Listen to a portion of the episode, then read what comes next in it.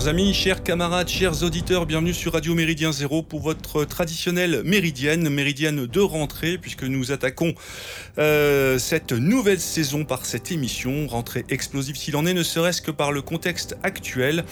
Nous vous présentons donc ce soir une émission, n'ayons pas peur des mots, exceptionnelle, puisque nous avons délocalisé pour l'occasion notre euh, studio, nos studios, au 7e colloque de l'Iliade qui se déroulait le 19 septembre dernier à la Maison de la Chimie à Paris. Toute l'équipe de Méridien Zéro s'est donc mobilisée pour cet événement. Cet événement prévu initialement en avril dernier est déplacé pour les raisons que je viens d'évoquer.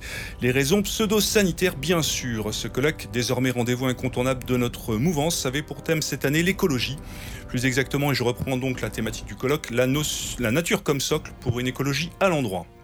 Thématique fondamentale donc, permettant de se rapproprier un combat qui nous appartient de droit ô combien.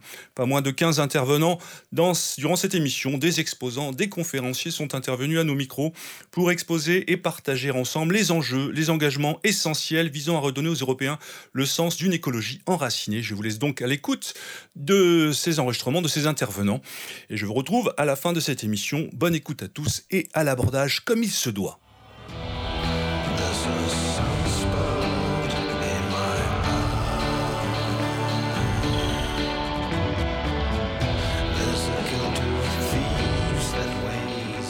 Toujours, toujours à l'Iliade, chers amis, chers camarades, en compagnie de, de Foxley toujours. Et oui, toujours. Voilà, et donc on fait, euh, on a le, plaisir aujourd'hui de faire une petite interview avec euh, Gabriel. Bonsoir Gabriel, bonjour Gabriel. Bonjour à vous deux. Voilà Gabriel qui est donc le tenancier, le boutiquier, le gérant, l'artisan plutôt, on peut dire ça, euh, l'artisan donc d'une petite entreprise qui s'appelle Arter Europa. Euh, voilà, qui va se présenter un petit peu. Alors Gabriel, est-ce que tu peux en quelques mots nous raconter un petit peu l'histoire d'Arter Europa, sa genèse, et puis euh, nous, parler tout simplement de ton entreprise? Alors Arter Europa est né il y, a, un peu plus de trois ans maintenant, euh, dans l'esprit en fait de la défense de l'artisanat.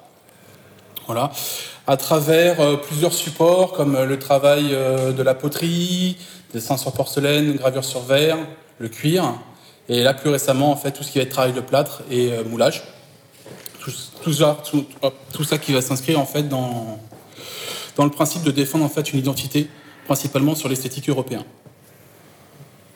Donc ça, se matérialise par euh, quel genre de, création, par exemple? Nous, on peut euh, très bien trouver euh, bah, les, armoiries, les blasons de, les blasons de famille, un service de mariage, un cadeau de naissance.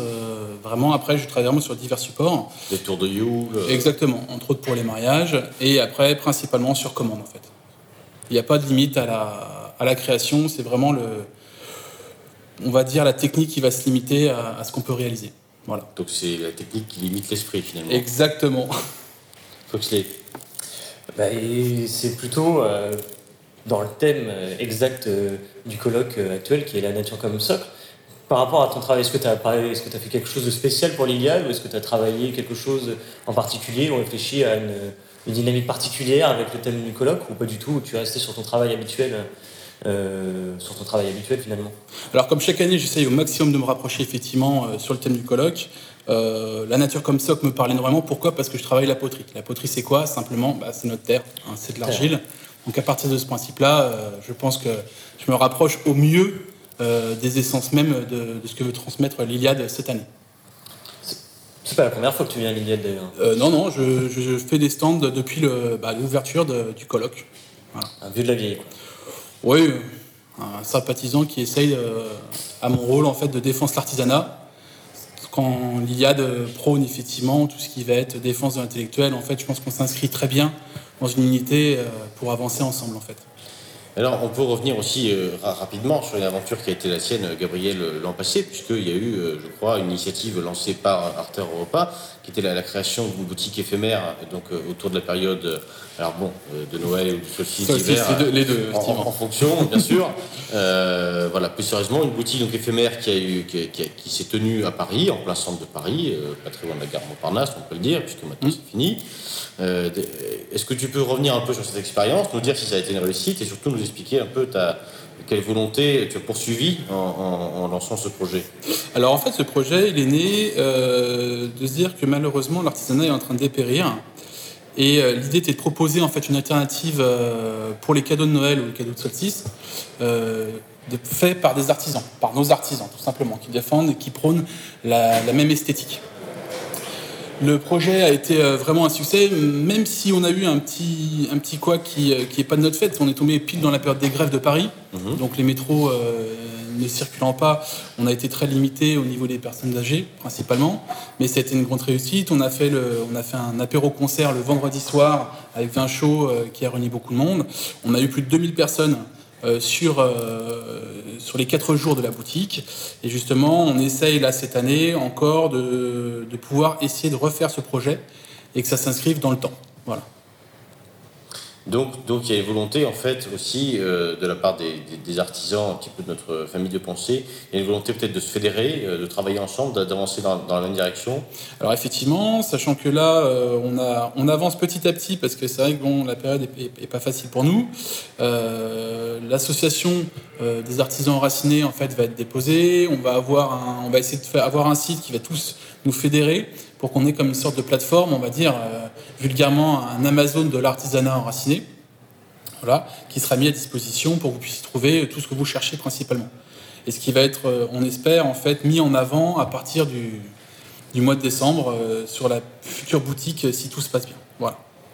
Alors, pour conclure un petit peu cette interview, on, va laisser Gabriel repartir, euh, donc, euh, tenir son, stand, mais euh, très rapidement, comment est-ce qu'on peut faire pour trouver des produits Arter Europa en dehors du, colloque de l'Iliade? Alors, vous en trouvez principalement à la Nouvelle Librairie, et après, effectivement, soit sur le site d'Arter Europa, donc www.artereuropa.com, la page Facebook, sachant qu'après, vous pouvez mettre un message pour toute personnalisation possible. Voilà. Merci beaucoup euh, Gabriel, et puis euh, longue, euh, longue vie à Arte Europa, et puis longue vie à nos, artisans enracinés. Merci à vous deux.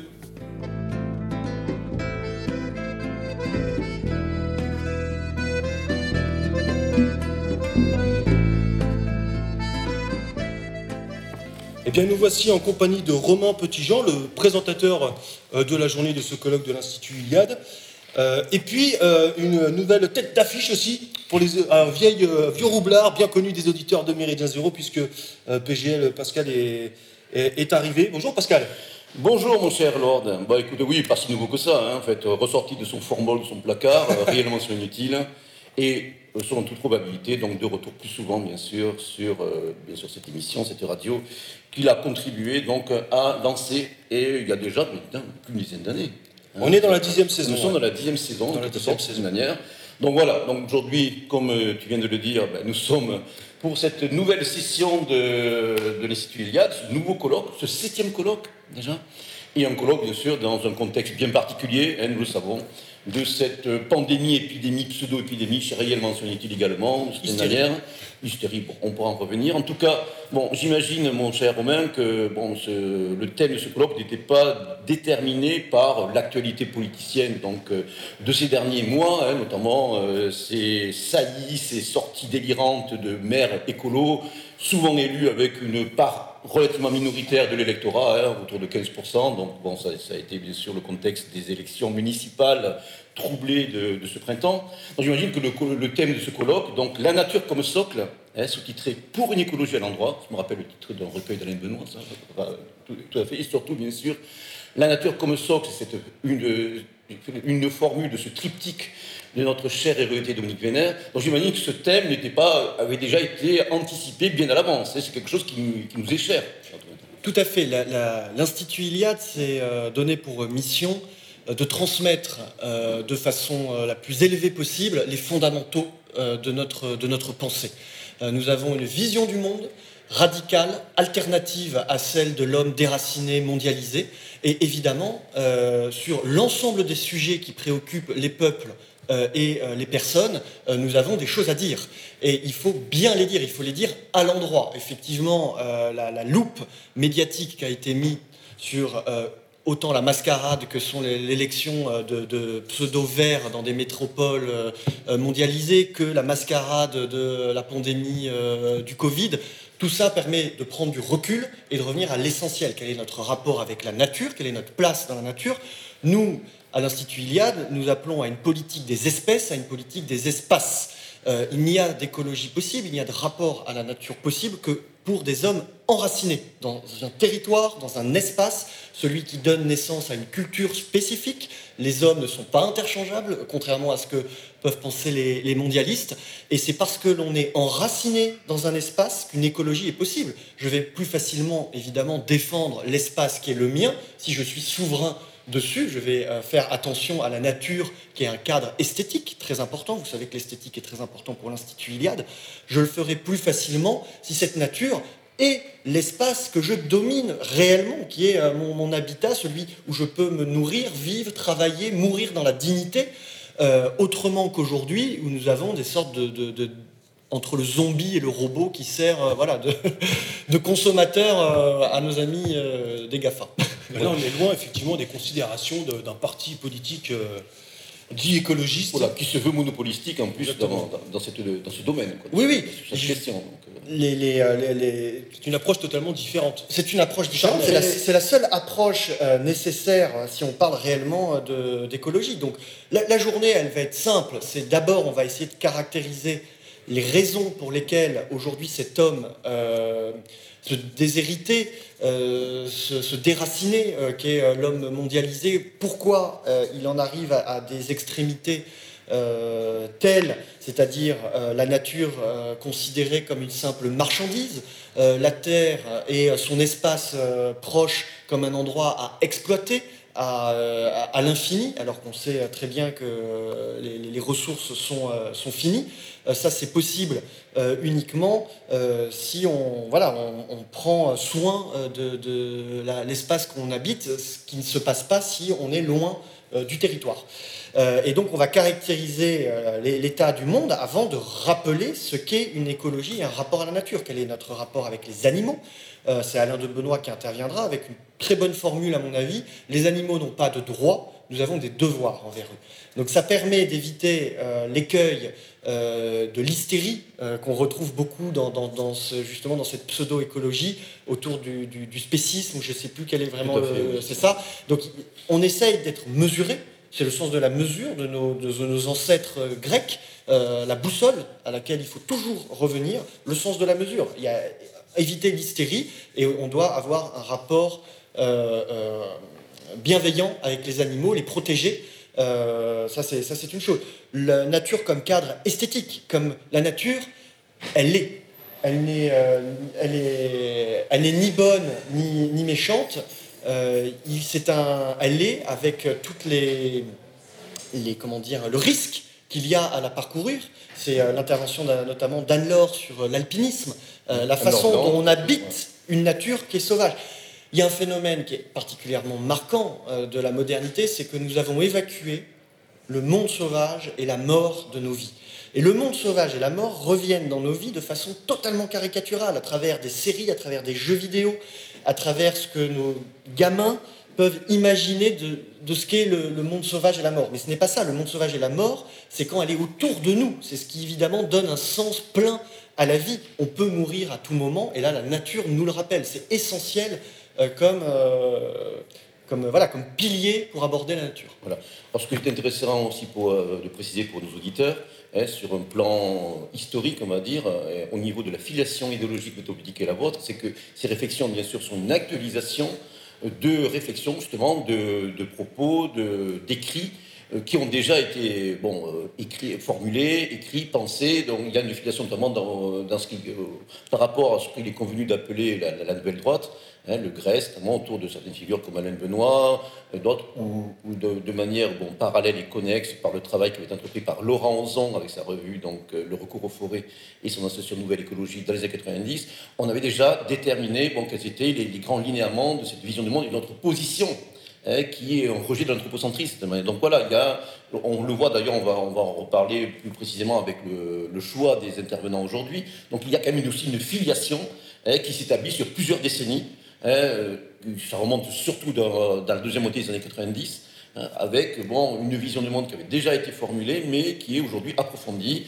qui est surtout actualisée et bien sûr bon, corrigée par rapport bon, au contexte qui est le nôtre aujourd'hui. La, la, pédagogie, c'est l'art de la répétition, et vous avez raison, euh, l'Institut Iliade euh, a pour objectif de transmettre les fondamentaux d'une pensée, donc on ne va pas euh, inventer. Bien entendu. Et évidemment, on essaye aussi, et au, au, regard du colloque et les gens qui nous suivent depuis 7 ans, les gens, chaque année, le public revient euh, voilà, s'abreuver, on va dire, à, la source pérenne que nous essayons de transmettre sur cette scène, savent que nous allons éviter justement les débats futiles et hystériques. On va pas parler, on va pas euh, évoquer le fait de faire pipi sous la douche euh, pour sauver la planète ou du tri sélectif. Chacun tirera les conclusions qu'il a à tirer de ce débat. On va revenir à l'essentiel. Néanmoins, je pense qu'il y a des débats internes en germe, ne serait-ce que par le choix de vous inviter. Je prends deux exemples. Fabienne Goda, et qui en quelque sorte, je vous dirais, le monsieur écologie de la revue Éléments, et Jean-Yves Le Gallou. Hein, donc, bon, euh, j'ai pris connaissance hein, pendant en première donc, des, des, propos qui seront tenus en fin de colloque, sans pour autant, bien sûr, nous dévoiler ce qui devra l'être un peu plus tard. Bon, effectivement, sur la question notamment de, de, de, de la responsabilité de, l'espèce humaine dans aujourd'hui les dérèglements euh, climatiques en cours, bon, il y a, je pense, aussi des, des positions bon, qui parfois Alors, peuvent s'opposer ou en tout cas non, diverger de certaine manière. Non, non, non, non. Jean-Yves Le Gallou, il est lucide, c'est quelqu'un qui est éclairé oui. sur, euh, on va dire, la responsabilité voilà, de bon. l'homme.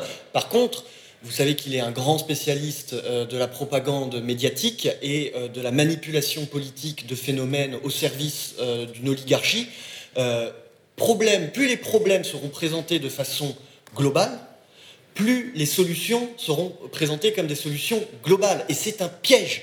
Il n'y a de solution que locale et il n'y a que des problèmes locaux. Donc c'est un peu le propos.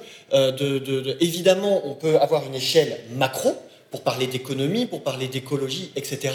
Mais attention, nos adversaires idéologiques, c'est bien euh, le, coin qu'ils essayent d'enfoncer, de nous présenter les problèmes comme euh, des problèmes uniques qui reviennent à une explication causale unique et mondiale pour nous vendre leur solution euh, unique et mondiale. Si le problème est global, et eh bien à ce moment-là, on va vous présenter un expert mondial qui va régler vos vies, bonnes gens.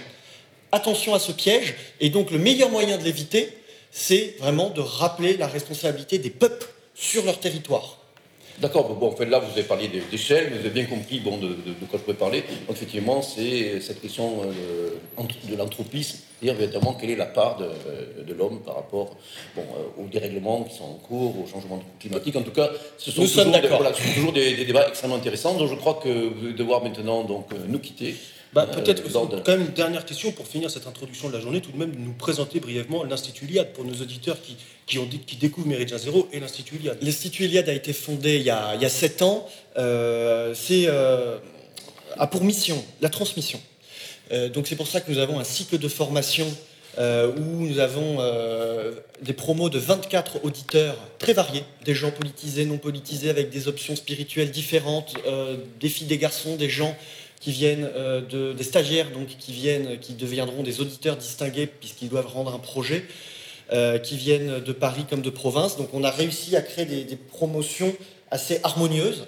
La nouveauté cette année, c'est qu'on lance un week-end de formation très offensif euh, dédié aux 18-21 ans, euh, avec un, des clés euh, pour affronter directement la propagande sur tous les sujets et sans détour les sujets de race, les sujets d'écologie, les sujets religieux, les sujets de mondialisme, d'économie, avec un cycle d'un week-end. Euh, nous, nous, éditons avec une activité éditoriale extrêmement riche. Nous publions 6 ou 7 livres là dans le trimestre. Cette année, il y en a beaucoup, oui. Énormément. On a lancé les collections Longue Mémoire et Cartouches.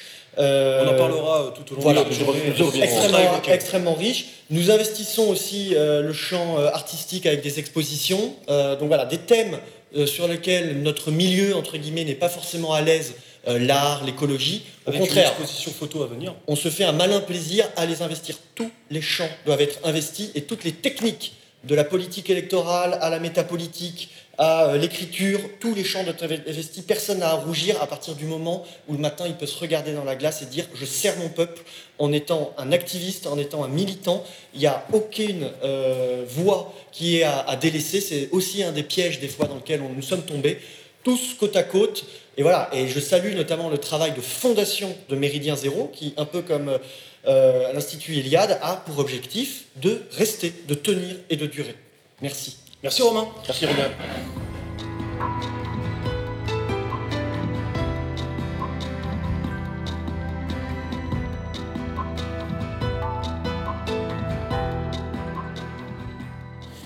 Bien, nous avons aujourd'hui l'immense plaisir et privilège de recevoir à ce micro, donc toujours dans le cadre de ce septième colloque de l'Institut Iliade, intitulé, je le rappelle, La nature comme socle pour une écologie à l'endroit, quelqu'un qui justement a marqué profondément le monde universitaire et une, certaine approche de la sociologie depuis déjà bientôt plus de 40 ans, j'ai nommé Michel Maffezoli. Michel, bonjour. Bonjour. bonjour. Un grand merci pour euh, avoir accepté de, vous exprimer donc euh, à ce micro.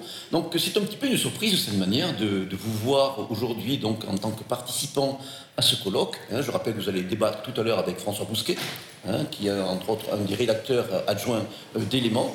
Euh, mais surtout, bon, vous êtes connu pour vos travaux depuis surtout les années 80. Hein. je pense que vous avez évolué sous le patronage prestigieux d'universitaires de, renom comme Julien Freund, l'homme du, euh, du, politique, et Gilbert Durand, connu pour ses structures anthropologiques de l'imaginaire, avait au premier essai sur la violence, notamment dans les années 80, puis bien sûr ceux qui ont pu marquer leur temps, comme le temps des tribus ou l'homme de Dionysos mais euh, votre compagnonnage, on veut dire, avec une certaine vision du monde, avec une certaine mouvance, n'est pas nouveau.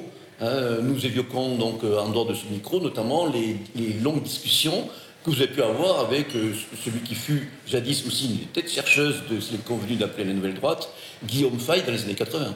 Oui, tout à fait. Je l'ai rencontré assez souvent. Il venait me voir et nous avons souvent parlé d'ailleurs et à partir d'une idée qui m'était chère, celle de, l'enracinement dynamique, qui était le titre de ma thèse d'État, euh, et également ce qui, pour moi, me paraît important, cette, cette relation, ce que j'appelle entre l'archaïque et le développement technologique, c'est-à-dire dans le fond ce qui est fondamental, et puis ce qui est l'évolution de nos sociétés. Exactement, donc, donc, on a une sorte de co-essentialité oppositum, donc tout à fait euh, pertinente.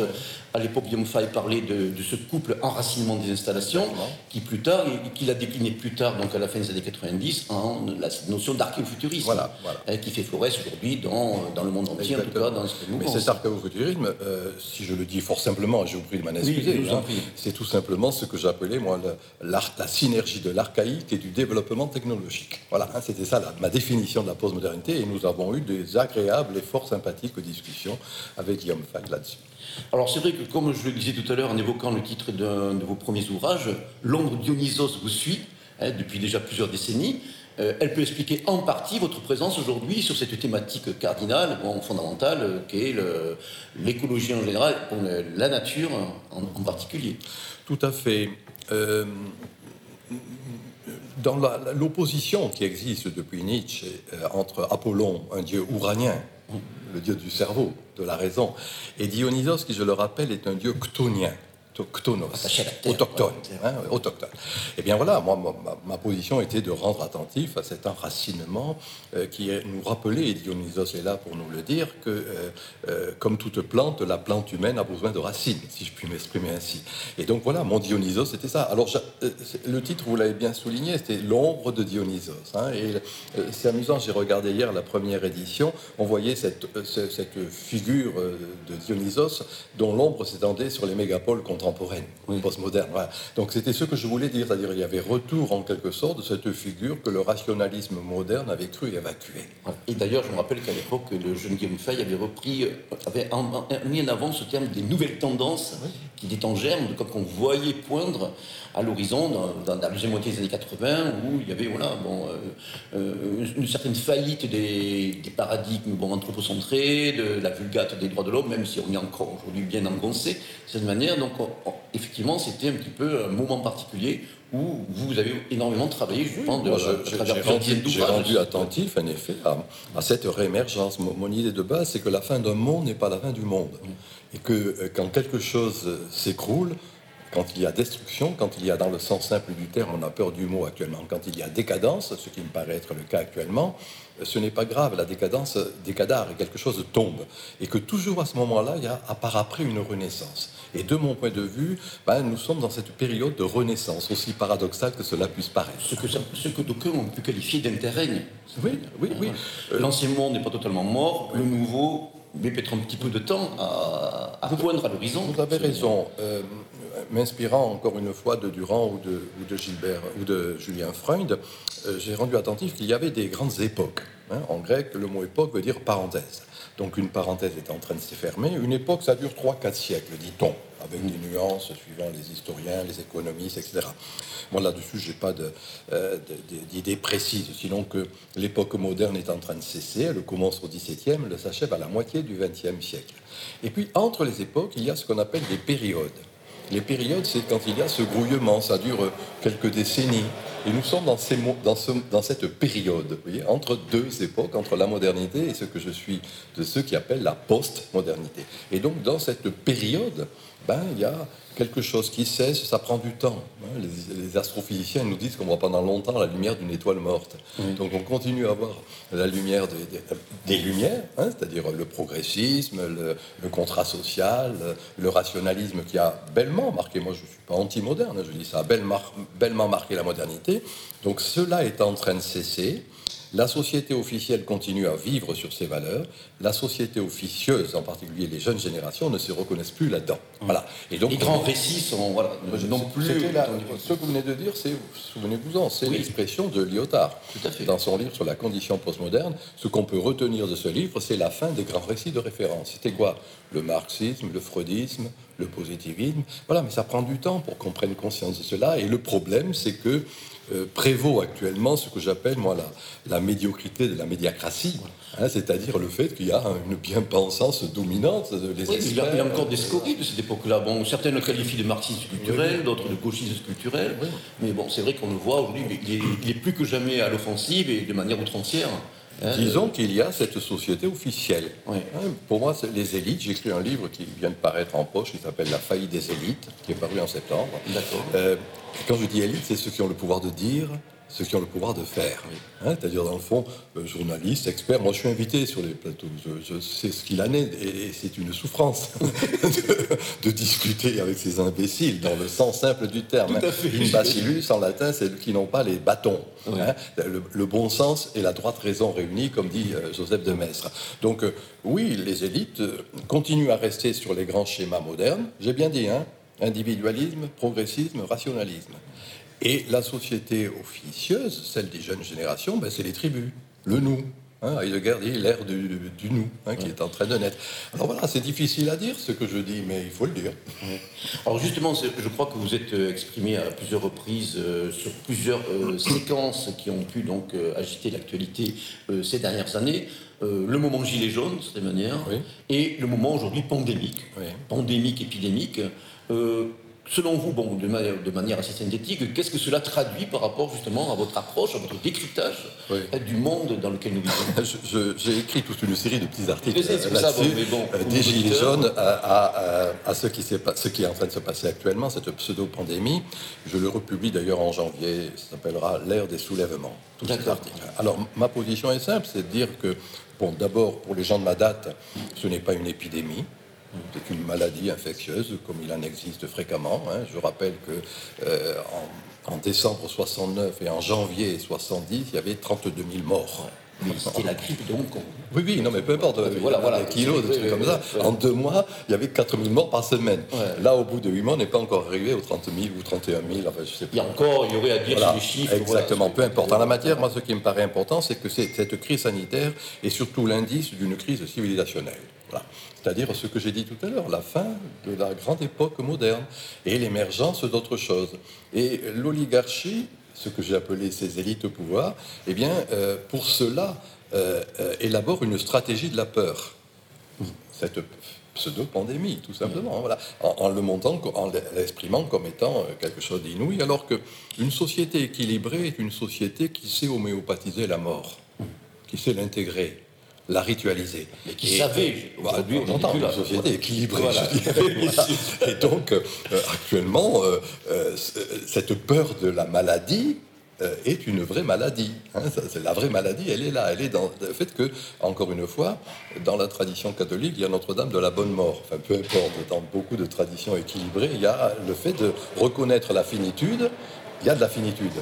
Comment je l'homéopathise? Comment je la ritualise? Comment je l'intègre? Voilà ce qui est en jeu actuellement, c'est-à-dire le refus par l'oligarchie de euh, cette, cette structure humaine la structure de la finitude, le tragique de l'existence, et du coup, ça entraîne encore une fois cette stratégie de la peur. Alors, selon vous, justement, dans les, mesures qui ont été prises par cette oligarchie, cette euh, superclasse mondiale, que vous dit Michel Geoffroy, euh, quelle est la part justement entre une peur irraisonnée, un précis de précaution poussé à l'extrême, et peut-être la tentation et la volonté de contrôle social, d'ingénierie sociale sur les populations oui, Relativement à la crise, bien sûr, qui est déjà annoncée, la crise économique et financière, qui est annoncée déjà depuis plusieurs années. Vous voyez, la crise.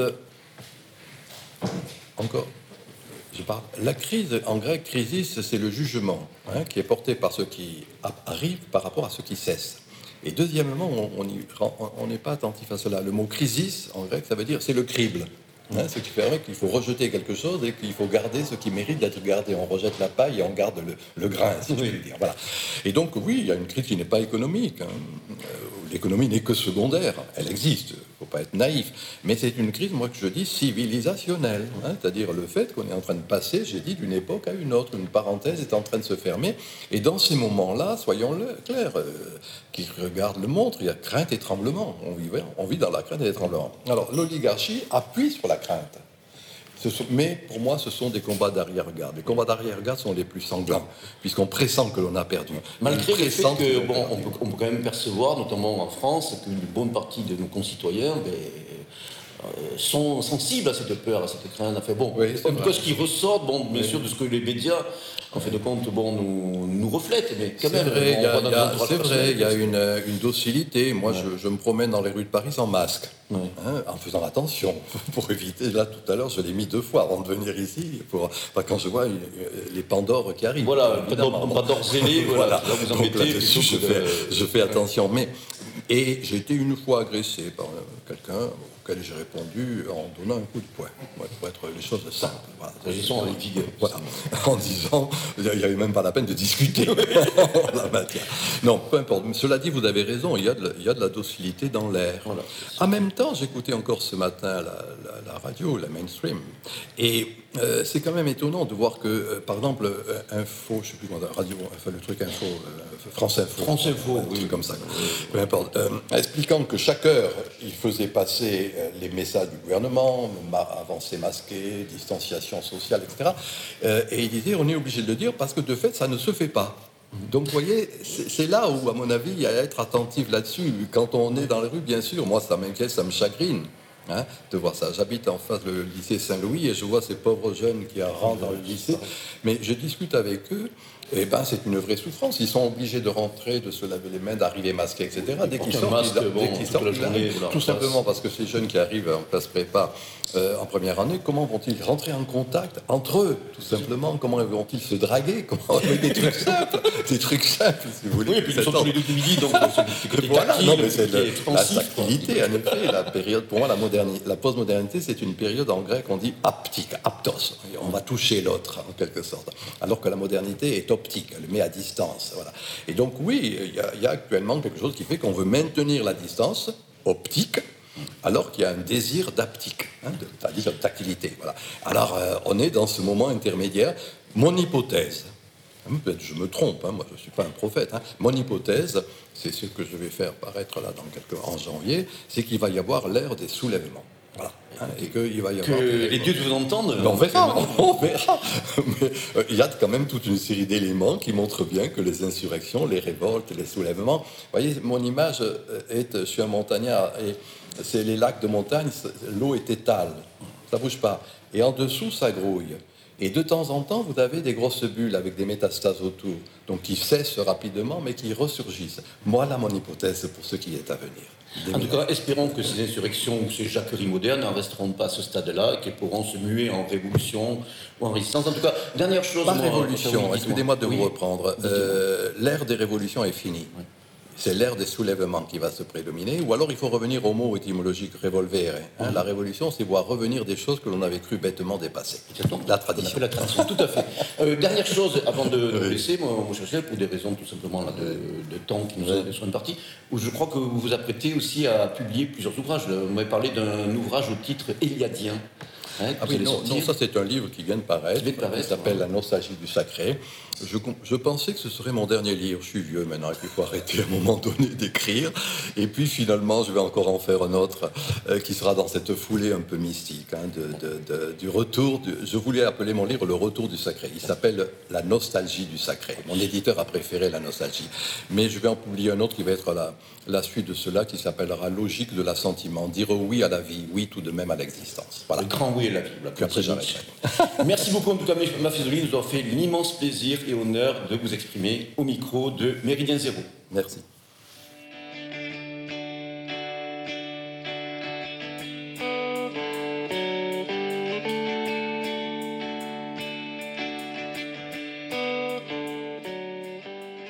Toujours à l'Iliade, chers amis auditeurs, en compagnie cette fois de deux personnages, en tout cas de deux voix bien connues, normalement des auditeurs assidus de Méridien Zéro. Donc ceux, qui ne connaissent pas, on peut tout de suite dire que vous êtes de très mauvais élèves et qu'il va falloir euh, rattraper un peu le retard, puisque évidemment on a le plaisir avec Foxley euh, d'interviewer euh, Jean Ernis. Bonjour. Bonjour, merci. Et Xavier Aimant, son compagnon de route et d'émission. bonjour Xavier. Bonjour à tous. Voilà, donc rappel évidemment pour ceux qui, ceux qui découvrent bien entendu la radio. donc on a eu le plaisir et surtout le soulagement aussi pendant le confinement euh, eh bien, d'écouter euh, quelques chroniques euh, réalisées donc sous la bannière Radio Paris Vox, diffusées sur Radio Méridien Zéro, réalisées donc effectivement par Xavier Aimant et Jean Ernis, qui pourront peut-être nous en dire un peu plus, Foxley, sur leur proximité pendant le, le, confinement. comment les auditeurs veulent savoir. Les auditeurs veulent savoir, voilà. Alors, est-ce que vous avez, messieurs, fraudé le la sacro-sainte interdiction de sortir de chez soi, ou bien peut-être que vous vivez ensemble euh, C'est la question que se pose, je crois, la, France entière. Euh, je ne pensais pas qu'on était invité sur, sur Gala euh, FM, mais il se trouve que nous sommes en effet colocataires. Donc ça, ça, facilite, ça Voilà. ça, facilite le travail. C'était l'occasion justement de mettre à profit cet enfermement pour faire quelques émissions et euh, justement euh, utiliser ce temps qui nous a été imposé pour faire des choses euh, utiles. évidemment, blague à part, donc il y a eu un certain nombre d'émissions. Alors combien Peut-être une, dizaine en tout d'émissions. Pêle-mêle, il y a eu une émission que moi j'ai bien appréciée à titre personnel sur la gastronomie francilienne. Voilà pour ceux pour les, franciliens qui connaissent peut-être pas très bien leur, région, c'est toujours toujours sympathique de redécouvrir euh, des plats. Euh, j'ai en tête le, velouté du Barry, si je ne dis pas de bêtises, qui a été évoqué. Il y a eu des émissions un peu plus euh, sur des thématiques un peu plus larges, un peu plus connues de tous, comme notamment une émission autour de, Disney. Hein. Et globalement, globalement, ça a été l'occasion aussi de, eh bien pour, pour, pour vous, Xavier Jean, de, de partager, si, si, on comprend bien, une, une, vision du monde qui est la vôtre, et en appliquant un petit peu une, une, comment une, une matrice idéologique sur un certain nombre de sujets que vous avez brossés. Donc évidemment, euh, on vous encourage tous, euh, chers auditeurs, eh bien, à réécouter euh, ces chroniques qui sont effectivement les chroniques du confinement, mais qui sont aussi, je crois, des, chroniques intemporelles et qui sont, comme la plupart des émissions Média Zéro, des, des billes, des outils, des cordes qu'on vous donne, des flèches, pardon, qu'on vous donne eh bien, pour, pour agir et pour réfléchir.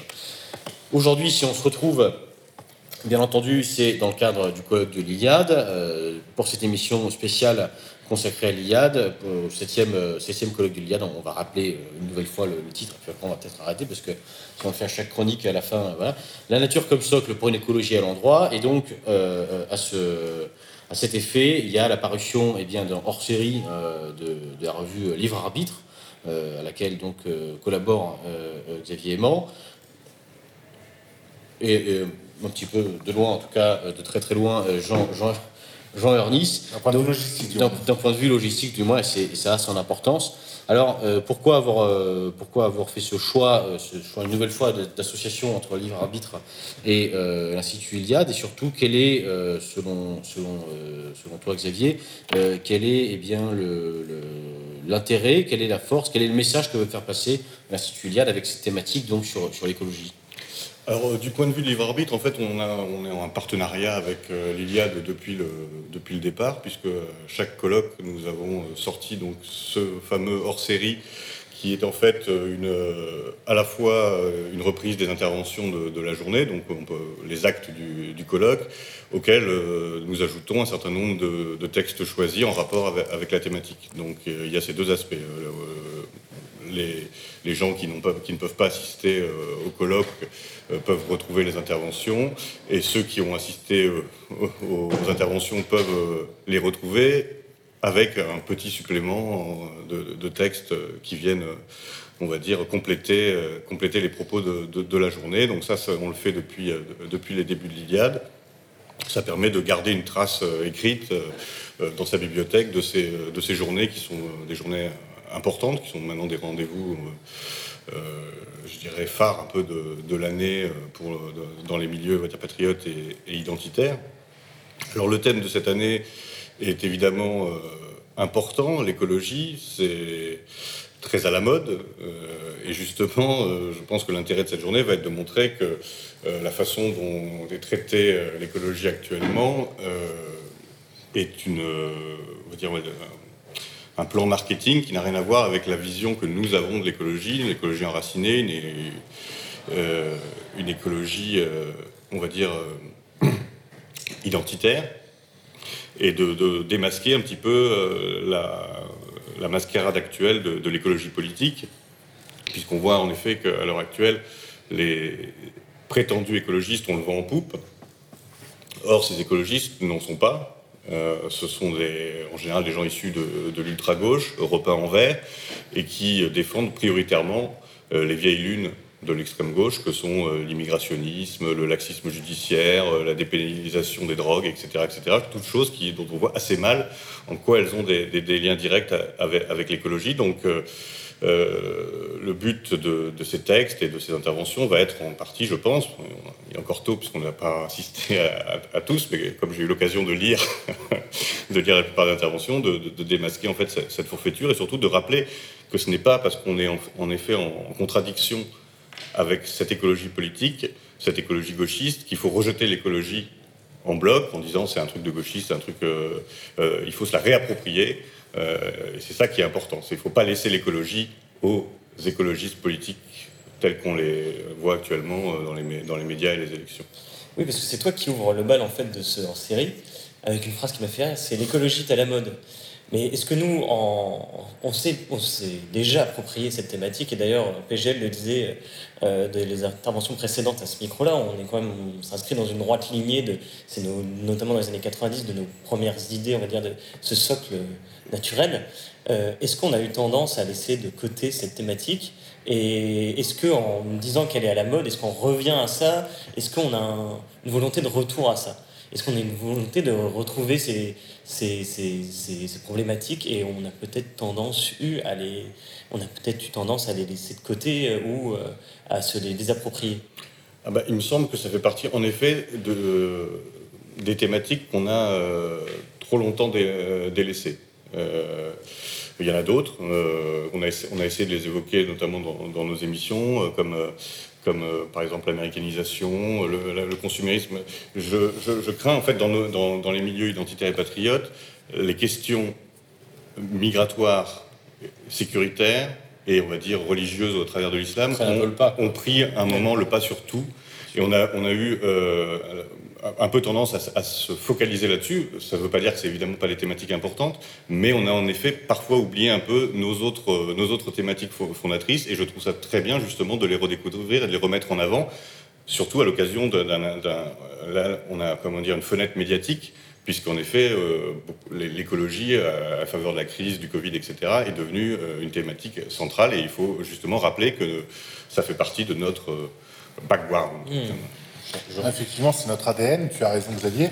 Et je pense qu'il faut insister, c'est on a peut-être cru que tout était gagné parce qu'on saurait faire à la nature un autre naturel des choses et qui n'a plus pied actuellement. C'est-à-dire qu'on est sur des abstractions. Euh, euh, les hommes vont pour, bientôt pouvoir porter des enfants et tout le monde trouvera ça normal. Des hommes deviennent des femmes. Euh, on peut changer de prénom, on peut changer de sexe. Et c'est des choses où on a peut-être été pris de court finalement. C'est-à-dire que on pensait tellement que la nature ne mentait pas, que la nature était telle qu'elle était, qu'on se disait les faits parlent pour nous. Mais actuellement, euh, les faits sont inventés et réinventés par des gens qui se disent écologistes, mais qui n'ont rien à voir avec l'ordre naturel et l'ordre des choses. Euh, Martin Pelletier le disait dans la Révolution arc-en-ciel, euh, Noël ma mère, s'il sera, il rentrera dans l'histoire, c'est pas en tant que journaliste ou dirigeant écologiste, il rentrera dans l'histoire pour avoir été le premier homme à avoir marié deux hommes, le premier maire à avoir marié deux hommes. Quand on a été dirigeant du premier parti, ben, prétendu premier parti écologiste de France, c'est un bilan on n'a pas retenu qu'il a planté 10 000 arbres dans sa ville. On a retenu qu'il a marié le premier couple d'hommes euh, homosexuels. alors, il y, a, effectivement, bon, malheureusement, on est tenu par le temps, mais une dernière question à ce sujet avant de reparler un petit peu rapidement de, vos, différentes collaborations. Euh, on disait tout à l'heure que, enfin, Xavier disait tout à l'heure qu'effectivement, euh, malheureusement, des thématiques comme l'immigration, comme euh, comme beaucoup l'immigration, comme, l'identité nationale, etc., ont pris le pas effectivement dans notre famille de pensée sur d'autres. Est-ce que euh, on voit bien que malheureusement euh, on, peut, tirer un bilan un petit peu un petit peu cynique et triste malheureusement des 50 dernières années de militantisme, mais on voit bien que ça n'a pas mené en tout cas forcément à ce qui était, souhaité, à ce qui était envisagé. Est-ce que peut-être que la réponse ne se trouve-t-elle pas ailleurs précisément dans des thématiques comme euh, l'écologie, comme la culture? Euh, est-ce qu'on peut essayer de, faire un peu de prévision, monsieur Est-ce qu'on peut imaginer aussi euh, d'autres thématiques éventuellement qu'on aurait délaissées, qu'on pourrait se réapproprier, des pistes un peu de réflexion pour les années qui viennent? On peut penser bien sûr à la culture, à l'art, mais bon, ça a déjà été exploré. Peut-être l'agriculture pour le coup. Est-ce qu'il y a d'autres choses comme ça qu'on pourrait creuser selon vous? Alors, certainement. déjà, ce qu'il faut peut-être rappeler, c'est qu'en fait, ces, euh, ces, thématiques ne sont pas exclusives euh, les unes des autres. Euh, par exemple, l'écologie et l'immigration, il, il, y a des liens aussi. donc, c'est pas parce qu'on parle d'écologie qu'on ne peut pas parler ou qu'on ne va pas parler d'immigration. donc, en fait, ce qui est important, c'est d'avoir une vision du monde complète, qui embrasse toutes les dimensions de l'existence humaine et de tenter en tout cas d'apporter des, des réponses globales. Euh, c'est pour ça qu'en effet, il ne faut pas se contenter à des slogans un peu monomaniaques euh, euh, sur une thématique. c'est en effet assez contre-productif et on voit bien que ça mène à rien, puisque malheureusement, il suffit de voir la situation dans laquelle nous sommes, actuellement. Donc bien sûr qu'il faut réinvestir l'ensemble des thématiques, des domaines de l'existence. On peut penser en effet à l'agriculture, on peut penser à euh, l'aménagement du territoire, on peut passer à l'urbanisme, à l'architecture. toutes ces thématiques sont fondamentales puisque c'est notre environnement, c'est notre, euh, notre vie de tous les jours et nous, nous, devons avoir des choses à dire là-dessus aussi. Euh, parce que la, vie ne se limite pas, surtout la vie militante, à, espérer un jour inverser les flux migratoires. Ce serait déjà une, grande avancée, tout le, monde sera, tout le monde en sera d'accord, mais une réponse politique, c'est aussi offrir une, euh, une, vision du monde, euh, une vision sur l'alimentation, une vision sur la consommation, etc. sur l'industrie. de ce qu'on est, ce qu'on aime, c'est ça qui est important. Proposer, euh, parler d'amour de, notre peuple et qu'est-ce qui fait qu'on s'aime en tant que Français, en tant qu'Européens, et quel est notre modèle de société. proposer de renverser les choses, de les inverser, c'est bien, mais dire ce qu'on aime, je je pense qu'on attirera beaucoup plus de personnes. Ça m'a beaucoup flatté que tu parles de cette émission sur la gastronomie francilienne. Oui, il y a des produits à Paris, oui, il y a des recettes, oui, il reste des paysans. Et euh, si on l'a fait sur Paris, c'était un peu provoque d'une manière, parce qu'en disant, euh, et ben même dans cet océan de métropole, il reste des mecs qui se lèvent le matin pour planter des salades en Ile-de-France. Et ces gens-là dont toi parlais, euh, c'est de tous les gens qui composent et qui font la beauté de ce pays, de nos paysages. Alors c'est un peu bateau de dire ça, mais c'est la vérité. il faut défendre ce qu'on est, ce qu'on aime. Euh, alors c'est euh, très large, mais ça peut aller de nos traditions, ça peut aller de nos chants, euh, ça peut même aller dans les patois. il ne faut pas avoir peur, il faut défendre nos identités dans leur pluralité. Et c'est comme ça qu'on amènera des gens en défendant ce qu'on est et en, en, proposant un modèle alternatif plutôt qu'en étant contre. Il faut être pour et être pour ce qu'on est, parce qu'on est une civilisation phare la civilisation peut-être du monde qui a enfanté euh, la plus belle civilisation, et donc il faut en être fier, il faut la défendre ardemment, et euh, en la remettant au goût du jour, on n'est pas dans la musification, euh, mais juste ce qu'on propose et ce qu'on est, c'est toujours actuel, et, il faut continuer à le défendre, je pense. Donc évidemment, une, une, vision qui a été maintes fois évoquée sur Méridien Zéro, et qu'on pourrait résumer finalement une critique positive, hein, une volonté évidemment de développer une vision positive des choses, positive dans le sens de propositions et euh, d'aller vers l'avant plutôt que de rester en permanence dans, dans, une réaction précisément qui est, je crois, la chose la plus anti-révolutionnaire qui puisse exister. Alors rapidement maintenant, on va brosser un petit peu le, tableau euh, de, vos différentes euh, collaborations à, à, tous les deux. C'est assez, assez, dense. en premier, on peut peut-être parler de Parivox. Parivox, c'est une aventure qui a démarré maintenant il y a, il y a quelques années, 4 ans. 4 ans. 4 ans déjà. Euh, est-ce qu'on peut tirer peut-être rapidement de, votre côté un bilan, donner un sentiment? Est-ce que ça se développe comme vous le souhaitiez? Est-ce que euh, peut-être que vous avez bénéficié, comme c'est un web média, aussi du confinement, euh, de la ruée sur Internet qui a eu lieu Et est-ce que vous arrivez à toucher le public que vous souhaitiez? Alors, moi je tirerais de façon très honnête un, un bilan relativement mitigé. Le, site existe, le site euh, est, mis à jour euh, plusieurs, fois euh, par jour, etc. etc. on n'a pas, à mon sens, atteint le, public que l'on pourrait, que, l'on pourrait atteindre. Le, but de Parivox, c'était de créer un, pôle régional de réinformation euh, un peu sur le modèle de, la grande réussite, je pense, dans ce domaine qui est Braise Info pour, la Bretagne, mais qui parle aussi de sujets nationaux. Euh, je crois que c'est très difficile en fait de, faire du régionalisme parisiano-francilien parce que l'identité euh, parisienne et francilienne qui existe, elle est quand même très diffuse et compliquée parfois à, définir. Et euh, les gens, pour eux, le, grosso modo, ce qui se passe à Paris, c'est la France, euh, les, médias nationaux, etc. Et on, là, le, côté, on dirait peut-être partiellement échec de, de Parivox, c'est de ne pas avoir réussi, je pense, à créer une, une, identité, un, pôle identitaire francilien. Après, ça fonctionne, il y a, il y a des visites, on a des, on a, des relais, on a des, des gens qui nous écrivent pour nous euh, pour nous féliciter, mais je, je, crois qu'on n'a pas encore euh, atteint le, le, maximum de ce qu'on peut faire, euh, aussi parce qu'on a une équipe très réduite. Ça aussi, c'est la deuxième difficulté, c'est qu'on n'a pas non plus réussi à développer, pourtant dans une ville comme Paris, un réseau de, collaborateurs suffisamment important. Euh, donc ça, c'est les deux axes que nous, que, nous avons à, travailler. Et d'ailleurs, euh, j'en profite pour inviter toute euh, bonne volonté à, prendre contact avec le site s'il veut y participer, parce que ce sont des aventures, sont des aventures qui ne peuvent être que, collectives. Collectives et, formatrices. Donc l'appel est, lancé à, bon entendeur, chers auditeurs. Pour conclure, est-ce qu'on peut parler un petit peu d'actualité? Bon, évidemment, on aurait pu parler aussi de, de Zentromag rapidement. Donc c'est un magazine qui s'est lancé euh, il y a moins longtemps que par Evox, deux ans pour le coup. C'est un bitrimestriel. C'est un, c'est un, à peu près trimestriel. À peu près trimestriel, d'accord. Donc euh, c'est un magazine qui donne un ton euh, plutôt, j'allais dire révolutionnaire, un petit peu presque corsaire aussi, un petit peu comme Méridien Zéro. Comment est-ce qu'on peut le situer rapidement Ah oui, je pense que c'est tout à fait dans, dans, le même état d'esprit que Méridien Zéro. C'est, ça se veut, c'est un un fanzine, un magazine qui se veut pour le coup euh, militant, euh, avant-gardiste, euh, en effet, dans une ligne on va dire nationaliste révolutionnaire, et qui a pris en fait le relais de, du site que certains auditeurs connaissent certainement, qui était zentropa.info, qui a subi les foudres de la de, la censure du jour au lendemain et qui nous a fait prendre conscience que les, euh, les médias en ligne, c'était très bien, mais on était toujours à la merci euh, des diffuseurs, etc. Et que le, bon vieux format papier avait, avait son importance, d'où euh, d'où le lancement de, Zentromag pour, pour être un espèce de bulletin communautaire pour les pour les gens qui se retrouvent dans cet état d'esprit euh, corsaire et révolutionnaire. Et communautaire et européen, je pense que c'est important à signaler. On a quand même beaucoup de lectorats. Euh, oui, on a des, euh, bah, déjà, des lecteurs et des, dans le monde, et, des, et, des, et, des, participants dans plusieurs pays d'Europe, donc il y a évidemment cette dimension européenne qui est très importante. Donc voilà, chers auditeurs, un don à Méridien Zéro et un abonnement à Zentromag le mois prochain. merci d'avance. Et pour terminer, on peut juste signaler peut-être une actualité aussi littéraire hein, de, Xavier.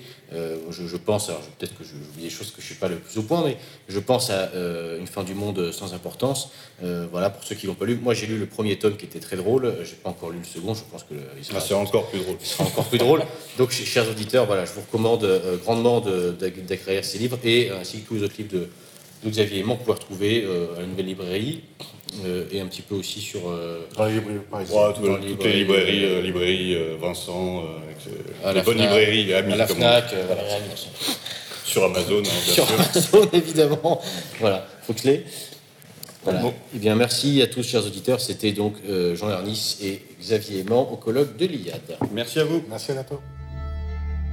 Det høres ind over bro og dam, den jomfru sang.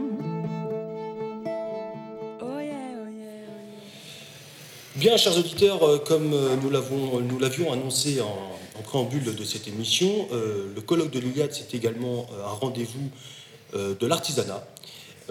nous avons tout à l'heure au téléphone, pardon, au micro Gabi qui nous a parlé un petit peu de ses projets d'artisanat. Et puis nous avons également au colloque de l'Iliade des artisans, des dessinateurs, évidemment des écrivains. Et nous recevons là Anne-Laure Blanc qui vient. bonjour madame. Bonjour qui vient nous présenter donc quatre ouvrages édités à la nouvelle librairie édition jeunesse, euh, quatre ouvrages donc destinés à la jeunesse euh, sur, euh, sur des supports petits mais très bien, très bien illustrés et de très bonne facture. sur la personne de Brenos, un autre ouvrage dédié à Athéna, également à Hercule, et un dernier ouvrage sur les costumes traditionnels européens, euh, Anne-Laure Blanc, bah, je vous laisse tout simplement présenter à nos auditeurs vos, euh, ouvrages. Bah, déjà, la, nouvelle librairie a développé un secteur donc, euh, spécifique jeunesse. On a estimé que c'était absolument nécessaire dans le panorama actuel des livres pour enfants de développer ce secteur pour favoriser des illustrateurs et des auteurs jeunesse qui, nous, qui nous conviennent très largement. Donc on a quatre albums. Alors pour nos auditeurs, c'est un petit peu le format du, du Père Castor qu'on a développé. Donc, on s'intéresse à des enfants. Alors, le, un, des albums qui est une histoire de petit sanglier, Brenos, le sanglier de Condat, pour des enfants de, de, dès, 3 ans. Et les suivants, plus pour des enfants de 5 à 10 ans. Voilà. Donc, ils peuvent être lus à haute voix ou ensuite euh, décryptés par les enfants qui apprennent à lire et qui ont le goût de lire. Donc je vais les présenter un par un peut-être? Mais je vous en prie. Alors Brenos, le sanglier de Condat. Alors c'est un dessiné par Arnaud Josselin et écrit par Jean-Baptiste Lapierre. C'est l'histoire d'un petit sanglier au départ qui est très froussard. Il a, il a pourtant il est costaud, hein, mais il a peur. Jusqu'au jour. Excusez-moi, madame, je vous demande de manipuler l'ouvrage, les ouvrages pas trop euh, plus loin du micro parce que sinon ça s'entend beaucoup et c'est pas très agréable à l'oreille. Merci. Excusez-moi, chers auditeurs. Donc euh, ce sanglier au départ est un peu peureux, et d'autant plus quand les Gaulois lancent leur chien à sa poursuite. Et puis un beau jour, il décide de, faire face. Il va foncer dans les, dans, les, dans les, chiens et dans les chasseurs et il va se libérer de sa peur, devenir tellement courageux que les Gaulois vont le prendre comme emblème et dessiner des sangliers sur leur euh, bouclier, sur euh, toute tout leur, leur, maison, etc. Et donc c'est vraiment très bien dessiné, c'est très drôle et ça peut être lu à des enfants, euh, donc dès, 3 ans et demi, 4 ans. Et ce petit sanglier breton va être devenir le papa donc de, de Marcassin, un peu timide à leur tour, donc qui deviendront aussi des sangliers courageux. Voilà, c'est une histoire pour, pour, aider à grandir. Alors, un second album, euh, Athéna, la déesse aux mille facettes, c'est l'ouvrage euh, conjoint de deux auditeurs euh, de l'Iliade, parce qu'on leur demande un travail personnel lors de leur formation. Et Gudrun a écrit l'histoire, Gallic l'a illustré. Donc c'est illustré alors un, petit peu sur le modèle des, des vases grecs, donc en, ocre et noir, hein, donc c'est très, très très joli. Et l'histoire euh, peut être lue à haute voix. En effet, elle raconte donc la naissance d'Athéna, euh, son combat malheureux contre Pallas, puisqu'elle va tuer sa bonne amie, la fondation d'Athènes, où euh, Athéna va gagner donc contre Poséidon en offrant un olivier aux Athéniens. Puis l'album se termine avec l'histoire d'Arachné, la tisseuse un peu vaniteuse qui malheureusement terminera sous la forme d'une araignée. Voilà, quand on est trop vaniteux, on peut être puni, même si Athéna est un peu désolée quand même euh, d'une action peut-être euh, menée sous la colère, parce que les dieux grecs sont un petit peu des, peuvent être aussi euh, avoir des défauts, voilà, des défauts et des grands défauts, ce sont des Il ne grands faut pas les embêter. Il faut pas, il faut pas les chatouiller, voilà. Hein, Donc c'est même si elle est pleine de, de qualités, notre Athéna, elle peut aussi avoir quelques défauts. Donc ça peut montrer aux enfants que même quand on fait des sottises, c'est pas trop trop grave non plus. Mais bon, il faut faire, un petit peu faire attention et ne pas être vaniteux surtout. Donc voilà, cet ouvrage euh, est très très joli, donc fait par deux, deux auditeurs de l'Iliade. Alors je rappelle, alors les prix c'est 9,90 euros, hein, c'est deux albums plus le troisième dont je vais parler, et ils sont euh, édités avec le soutien de l'Institut Iliade à la nouvelle librairie Jeunesse, voilà, qui est un secteur en plein développement. Le troisième, eh bien, sont les douze travaux d'Hercule. Encore, oui. voilà, encore une belle figure euh, grecque. Tout à fait, on reste dans l'Antiquité, on reste dans l'Antiquité grecque. Donc les dessins de, de Willy, qui est aussi un auditeur de l'Iliade, euh, il m'a ça m'a tellement plu que c'est moi qui ai écrit l'histoire. Du coup, enfin, j'ai repris hein, les douze travaux d'Hercule. Pas si facile hein, de se souvenir des douze travaux l'un après l'autre. Hein. Et Willy, que je me permets une petite- un petit aparté, Willy que l'on salue puisqu'il avait longtemps collaboré avec euh, Méridien Zéro pour notamment euh, confectionner nos, nos- nos- nos visuels. Ah, très bien, très très bien. Donc on a repris, euh, on a repris cette ces, ces histoires très traditionnelles, très- de la mythologie grecque, et il nous a dessiné alors un lion de Némée qui, qui, qui, ah, qui, qui va essayer d'attraper Hercule, et Hercule saute, lui saute dessus avec son, sa massue. Il essaye aussi, notre Hercule, de, de- de viser la biche de Sérénie sans la tuer, ce qui est quand même pas très commode. Encore un sanglier, avec le sanglier d'Érimante, hein, qui, euh, qui va tomber dans un, dans un piège. Les écuries d'Augias, on connaît un petit peu. Et puis voilà, on va terminer euh, par les pommes d'or du jardin des Hespérides. Et enfin, par descendre aux enfers, enchaîner le chien Cerbère. Et là, on a les, le chien à trois têtes avec leurs yeux rouges. Et les enfants vont pouvoir euh, apprendre un petit peu quels sont ces, ces travaux d'Hercule. hein. Alors, il n'est pas toujours euh, très, très futé, hein, notre Hercule. Il est surtout très fort. Il est très fort, puis quelquefois, il triche un peu. Donc, euh, il a 12 travaux au lieu des 10 prévus. Mais voilà. Et euh, Willy, donc, euh, s'est inspiré, pas, pas du tout là, des, vases grecs, hein, mais plutôt euh, du choc des titans, de Jason et les Argonautes, des films de son enfance. Donc, euh, c'est puis des jeux vidéo. Enfin, c'est très dynamique, hein, avec des couleurs Euh, euh, très, très belles illustrations. très belles illustrations. Et donc, on peut le, le raconter aux enfants très facilement. Voilà. Et alors, le dernier ouvrage, lui, euh, se démarque un petit peu des, des trois précédents, puisque c'est un ouvrage qui présente les, les- les- les costumes traditionnels européens. Oui, alors on lance une collection, qui, enfin une sous-collection. Je découvre et je colorie. Donc il y a un petit peu de texte, un dessin en couleur et puis le dessin en noir et blanc pour que les enfants les puissent enfants le puissent colorier. ça, Donc c'est du coloriage pour les enfants, je dirais, à partir de 5 ou 6 ans, parce qu'il faut vraiment, c'est très méticuleux, hein, ça demande de, faire attention, plutôt au crayon euh, ou au feutre alcool. Et donc on a euh, 11 costumes européens, de l'Alsace à la Suède, en passant par le Portugal et l'Italie, avec à chaque fois un petit texte explicatif, d'un côté le dessin en couleur et de l'autre le dessin en noir et blanc. Et Mathilde est une jeune artiste, c'est son travail de baccalauréat artistique, donc elle a vraiment du talent, hein, elle est toute jeune, et elle nous a proposé, euh, proposé ces, ces costumes traditionnels que les enfants vont pouvoir découvrir et puis peut-être même créer des costumes. Si après tout on peut sûr. euh, se, se Ça peut costumer. donner des vocations. Ça peut donner des vocations. Et puis si on est invité à un bal costumé, après tout, euh, se déguiser, en, se costumer en paysanne des Asturies, c'est un petit peu de chic. Voilà, ou en bretonne, ou en breton. Voilà, donc c'est un album à colorier. Alors lui, il est un petit peu moins cher, il vaut seulement 7,90 euros. Voilà, donc, euh, et tous, oui Bah, tout, un, tout un recueil d'ouvrages donc à mettre dans les mains des, des parents et des, et des plus jeunes. Tout à fait. Pour découvrir l'imaginaire, euh, un- un support supplémentaire donc pour découvrir l'imaginaire européen. Et puis pour aider les, les parents à, à- à passer de, de belles soirées. Voilà, tout à fait. Alors, euh, ces livres-là, vous les- évidemment, je les ai chroniqués sur mon blog. Hein, Chouette un Oui. livre qui chronique quatre livres par semaine, mais vous trouvez aussi sur ce blog des livres pour les plus petits et pour les plus âgés. Vous Donc, pouvez répéter le nom du blog s'il vous plaît? Chouette un livre. Et de 0 à 16 ans, vous avez des, des- des- des petites notices de livres positifs. Et alors ces ouvrages-là, où, peut-on se les procurer? Alors, à la nouvelle les librairie. ouvrages que vous venez de, de présenter. Pardon, à la Nouvelle Librairie, bien sûr, rue de Médicis, et puis euh, sur Internet aussi, sur le site de la Nouvelle Librairie, sur le site d'Éléments, sur le site de l'Iliade.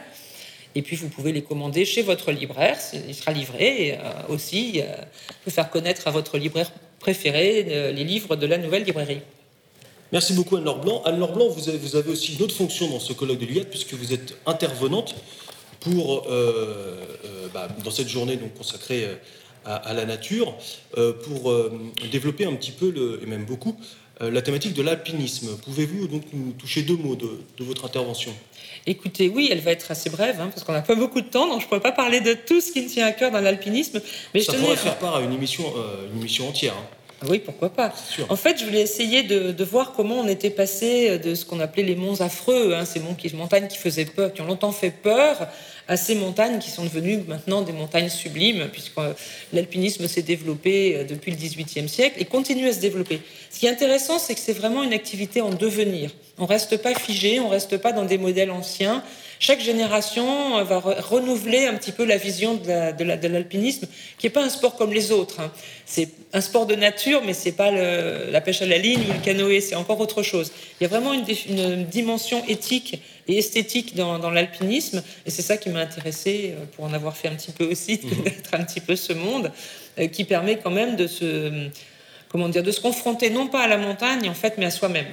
C'est surtout une école qui permet de se connaître soi-même et de, vivre en montagne. C'est pas c'est pas la guerre hein, comme on l'a cru à un moment. C'est vraiment quelque chose de, beaucoup plus, euh, je dirais maintenant apollinien et solaire, parce qu'on a une conception actuellement de, l'alpinisme qui est de, suivre sa route, de, faire des ces petites victoires euh, contre soi-même surtout, et puis, il y a aussi tout ce lien magique de la cordée. Quand on est ensemble, bien évidemment, on est, euh, il faut faire attention. Euh, attention à l'autre aussi, et pas seulement attention aux pierres qui tombent. Et donc, de, trouver son chemin en montagne, je pense que c'est quelque chose de très important. Et quelquefois, on est aussi un petit peu euh, focalisé sur les grands alpinistes de toute l'histoire de l'alpinisme. Il y en a toujours aujourd'hui. On n'est pas obligé de, de grimper le Fitzroy en 15h30 aller-retour depuis le bas pour être un alpiniste. On peut euh, prendre des souliers de randonnée, commencer à marcher, commencer après à mettre les mains, on peut mettre des crampons sur ses souliers, on peut apprendre avec des guides de montagne. Et en progressant tout doucement, tout doucement, on va, se faire, on va aussi euh, se faire plaisir et puis découvrir un autre monde. Et c'est à la portée, je dirais, de qui est en bonne santé, en fait, physiquement, peut faire de l'alpinisme aujourd'hui. Voilà. L'alpinisme, euh, chemin euh, sportif, chemin éthique, chemin esthétique, mais chemin également euh, spirituel. Tout à fait. Anne-Laure Blanc, une dernière chose à rajouter? Écoutez, euh, j'espère que vous serez convaincus d'abord par la qualité de nos ouvrages jeunesse. Et nous cherchons aussi des auteurs et des illustrateurs jeunesse de talent. Donc, euh, si vous voulez participer à cette belle aventure, rejoignez-moi. Vous pouvez mettre un petit mot sur euh, Choix Interlivre ou par l'intermédiaire de la radio, obtenir mes coordonnées. Nous recherchons donc des aventuriers de la littérature jeunesse. Je vous remercie beaucoup. Anne-Laure Blanc, merci.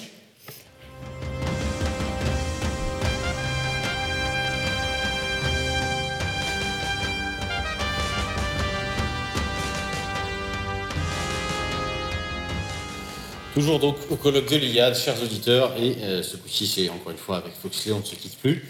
Euh, jamais. Jamais, jamais. Encore une fois, donc avec Foxley, qu'on a le plaisir d'interviewer cette fois-ci euh, Victor Robert. Bonjour Victor. Bonjour. Victor Robert, que les auditeurs les plus fidèles des Méridiens Zéro connaissent, je pense, puisqu'on a déjà fait une émission au sujet donc de, la grande œuvre hein, de, Victor, au sujet d'Academia Christiana, il y a maintenant deux ans. C'est ça. Voilà, donc euh, l'objectif de l'interview, pardon, excusez-moi, c'est de revenir un petit peu donc, sur les deux dernières années, forcément, euh, du développement de Christiana, reparler un petit peu donc, de, du, chemin qu'a pris cette belle, cette belle entreprise, euh, cette belle association, et évidemment de, du motif de sa présence au colloque de l'Iliade. Alors, Victor, donc, il y, a deux ans, on s'était quitté sur des notes plutôt positives, puisque l'Académie Christiana était, en était à sa 6 ou 7e année. Je crois qu'il y a deux ans, c'était la cinquième. C'était la euh, cinquième année, d'accord. Donc euh, il y avait déjà une, petite euh, quand même longévité intéressante. Donc pour rappel, l'Académie Christiana, pour ceux qui ne connaissent pas, pas encore, c'est donc une université d'été qui a lieu tous les ans, grosso modo fin août. voilà, une université d'été qui est tournée, alors peut-être que je vais dire des bêtises, Victor me corrigera, mais vers les, vers, plutôt, vers, les jeunes. Oui, le, public visé, hein, c'est l'étudiant, le jeune professionnel. Euh, l'objectif, c'est vraiment d'être un institut de formation euh, politique euh, et d'inviter les jeunes à s'engager. On a toujours quelques personnes plus âgées, mais c'est vraiment notre public cible, hein, c'est la jeunesse. Et donc, il y, a, deux ans, on avait parlé effectivement de, de, cette semaine de formation assez intense, avec des conférences, avec des cours de boxe, avec des cours de journalisme. On avait aussi parlé d'une volonté j'allais dire, de communautariser aussi cette, cette association, euh, de la rendre, d'en faire finalement une grande famille militante. Alors, où en est-on sur tous ces points de vue-là? Comment, comment a évolué Academia Christiana finalement ces, ces deux dernières années? Donc on a une, des équipes de bénévoles très importantes là cette année. Donc nous accueillons quasiment 500 personnes sur une semaine avec 50 bénévoles. Donc c'est une progression quand même certaine parce qu'il y a deux ans on parlait plutôt de 200. C'est ça. Euh, et voilà, personne à l'Académie Christiana euh, n'est euh, rémunéré pour son travail. Donc c'est assez, plaisant de voir en fait autant de gens qui s'investissent tant dans les cuisines que dans la, garderie des enfants, etc. dans un esprit militant. Ensuite, bon, l'objectif de l'Académie Christiana, hein, ça reste, comme je le disais à l'instant, de la formation politique. notre but, c'est de former les cadres de la reconquête. Ensuite, euh, le deuxième objectif, c'est aussi d'être un laboratoire d'idées, une sorte de, comme on dit euh, en anglais, un think tank euh, catholique et identitaire. peut-être de, renouveler un certain nombre d'approches politiques de notre courant d'idées, du courant duquel nous sommes des héritiers, en vue euh, bah, de, voilà, d'être euh, plus en phase finalement avec les, problématiques euh, de notre époque. donc ça, on y travaille tant par des publications. on a un projet d'écriture d'un programme politique. Alors évidemment, je ne suis pas en train de vous annoncer qu'Académie Christiana va, va présenter un candidat aux élections présidentielles. C'est pas du tout notre objectif mais c'est plutôt d'avoir un discours positif. C'est-à-dire, en fait, lorsqu'on dit, bah, Académie Christiana, vous faites la critique du monde moderne, la critique du capitalisme, la critique euh, d'une d'un certain dérèglement, enfin de la technique, etc. Euh, mais vous proposez rien. Bah, là, c'est justement l'idée de sortir hein, une sorte de, voilà, un programme politique très concret avec des, propositions qui seront sans doute ambitieuses, hein, qui seront sans doute peut-être euh, évidemment euh, pas à la portée d'un parti politique classique. Mais le but, c'est que ce soit lu, que ça fasse réfléchir un petit peu, que ça fasse un peu avancer les choses. et puis Académie Christiana, ça se veut donc être un réseau d'initiatives. Plus qu'une communauté, parce qu'en fait, nous, une bonne partie des, cadres de l'Académie Christiana euh, se sont regroupés un peu par, euh, par cohérence euh, dans une même ville. et donc il y a une communauté effectivement réelle. Mais après, pour moi, une communauté, c'est forcément quelque chose de local. Sinon, on appelle ça un réseau quand on, est, on, habite dans différentes villes. Donc ce qu'on veut, voilà, c'est d'abord être ce réseau d'initiatives euh, et c'est d'ailleurs la raison de notre présence euh, aujourd'hui au colloque de l'Institut Liad. Nous avions organisé il y a maintenant un an exactement un colloque euh, dans lequel on avait essayé d'inviter justement des représentants intellectuels de la nouvelle droite, Jean-Yves Le Gallou, Alain Benoît, Philippe Conrad, à côté d'intellectuels catholiques d'aujourd'hui, hein, l'abbé Raffray, mais aussi Jean-Pierre Maujean, le président de Renaissance catholique, en vue de décloisonner un petit peu ces univers. Ça, ça c'est un point intéressant parce que c'est une question que j'avais prévu de poser question idiote, mais question peut-être que les auditeurs, sans vouloir les offenser, peuvent se poser, c'est qu'est-ce que fait finalement Academia Christiana, hein, donc une association qui est ouvertement et euh, j'allais dire euh, volontairement bien sûr et euh, fièrement catholique. Hein, qu'est-ce que fait Academia Christiana au colloque de l'Iliade, qui est plutôt pour le coup qui s'inscrit plutôt dans une spiritualité qu'on appelle à la, longue mémoire, hein, voilà. Est-ce que vous avez rencontré des difficultés, peut-être des incompréhensions des deux bords Comment faire pour concilier ces deux mondes qui euh, malheureusement, euh, bien souvent, eh bien, s'observe de loin, alors qu'en réalité, évidemment, pas grand-chose ne, nous sépare? Alors, un élément de réponse, euh, c'est, je pense, qu'il y a un aspect générationnel. En fait, souvent, les incompréhensions qu'on a pu rencontrer tant d'un côté comme de l'autre, elles viennent de personnes qui aujourd'hui ont plus de 50, 60 ans. le ressenti, le vécu au niveau générationnel n'est pas le même. Euh, pour notre génération, euh, qu'on soit finalement, euh, qu'on a été éduqué dans une famille païenne ou éduqué dans une famille chrétienne, on a à peu près vécu le même genre d'aventure, le même genre de ressenti par rapport à l'immigration, par rapport à la dissolution de notre identité, de notre civilisation. Et donc finalement, en fait, cet effondrement général que l'on constate tous nous paraît être une urgence face à laquelle finalement les, querelles de chapelle ou d'écoles de, de pensée nous paraissent extrêmement secondaires. Euh, bien évidemment, la question de la foi, c'est pas quelque chose de, secondaire, mais c'est quelque chose de, personnel d'abord. Euh, et, ce n'est pas tout à fait sur le même plan que le combat politique.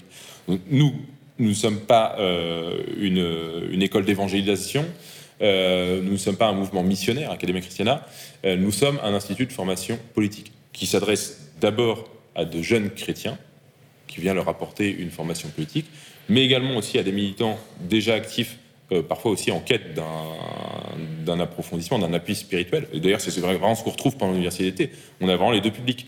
On a le public des, jeunes chrétiens qui, euh, en fait, n'ont pas tellement de rapport à la politique, qui souhaitent, qui n'ont pas entendu beaucoup parler et qui souhaitent acquérir une formation. Euh, qu'on initie d'une certaine manière un certain nombre de problématiques qui ne sont pas toujours posées dans les milieux chrétiens. Je pense que la question de la technique, la question du capitalisme, ce sont des choses qui ont été longtemps, euh, enfin peu travaillées, euh, oubliées. Alors, ça dépend, pas, dans tous les cas, mais souvent. et puis, on a pas mal de militants déjà actifs qui, finalement, bon, sont un peu sur une sorte de flou au niveau spirituel et sont heureux à l'Académie chrétienne de pouvoir parler à un prêtre euh, de pouvoir euh, s'apercevoir que bah, le visage, l'image qu'on peut avoir généralement de l'Église euh, n'est pas cette, Église qui promeut l'immigration, etc. Bah, n'est pas la seule Église qui existe, hein, qui, a, qui a des prêtres qui nous accompagnent, qui nous soutiennent dans notre démarche, qui considèrent effectivement que la transmission de notre identité, de notre civilisation, euh, est quelque chose d'essentiel et même d'ailleurs un élément euh, nécessaire pour la continuité de la transmission de la foi elle-même. Hein. parce que je pense qu'à un moment donné, si on est, euh, si on est un peuple de zombies totalement déracinés, broyés dans un magma mondialiste, métissé, etc., on pourra essayer de prêcher la foi chrétienne sur ces gens-là. Je pense que c'est comme si voilà, on prêchera dans le désert. donc en fait, voilà, les, deux me paraissent, me paraissent aller de pair. Voilà.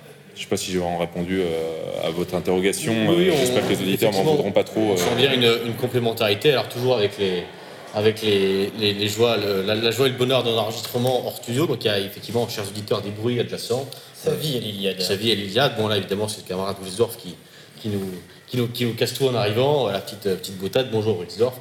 Euh, alors, pour entrer un peu plus précisément dans, le vif du sujet, Victor, aujourd'hui, le thème de du colloque de l'IAT, c'est donc la nature comme socle pour une écologie à l'endroit. Euh, est-ce que Académie Christiana, c'est une thématique qui a déjà été abordée au sein de l'université d'été et, euh, de quelle manière est-ce que, est-ce que, euh, est-ce que finalement l'université d'été donc a, une volonté de, soutenir et d'approfondir aussi cette, thématique qui a été développée depuis le début de cette émission, chers auditeurs, par nos différents invités Alors c'est une thématique qui est dû apparaître lors de notre deuxième université d'été. Euh, alors, elle a été traitée de manière euh, sous différents angles. Euh, elle a été traitée par rapport à la question de la critique de la technique. On a eu un intervenant, Gilles de qui est un spécialiste d'Heidegger, des questions de la technique à travers Anna Arendt, à travers Hans Jonas, à travers euh, voilà, tout un certain nombre d'auteurs euh, critiques euh, de la technique. Donc il y a une conférence assez célèbre qui a, eu beaucoup de succès sur, sur YouTube, la critique donc, du système technico-capitaliste et l'effondrement qui vient. donc ça, ça a été voilà, par ce biais-là qu'on a pas mal attaqué ces problèmes. Et puis, Sébastien Quérault a donné plusieurs conférences également sur une écologie euh, compatible avec euh, le, christianisme. Pour faire simple, qu'est-ce que c'est qu'une écologie compatible avec le christianisme? C'est en gros ne pas diviniser euh, la planète au détriment de l'homme. c'est de retrouver finalement une sorte d'équilibre. C'est-à-dire qu'effectivement, si l'homme détruit la création d'une certaine manière, il commet une certaine forme de, blasphème contre son créateur. Hein, la nature.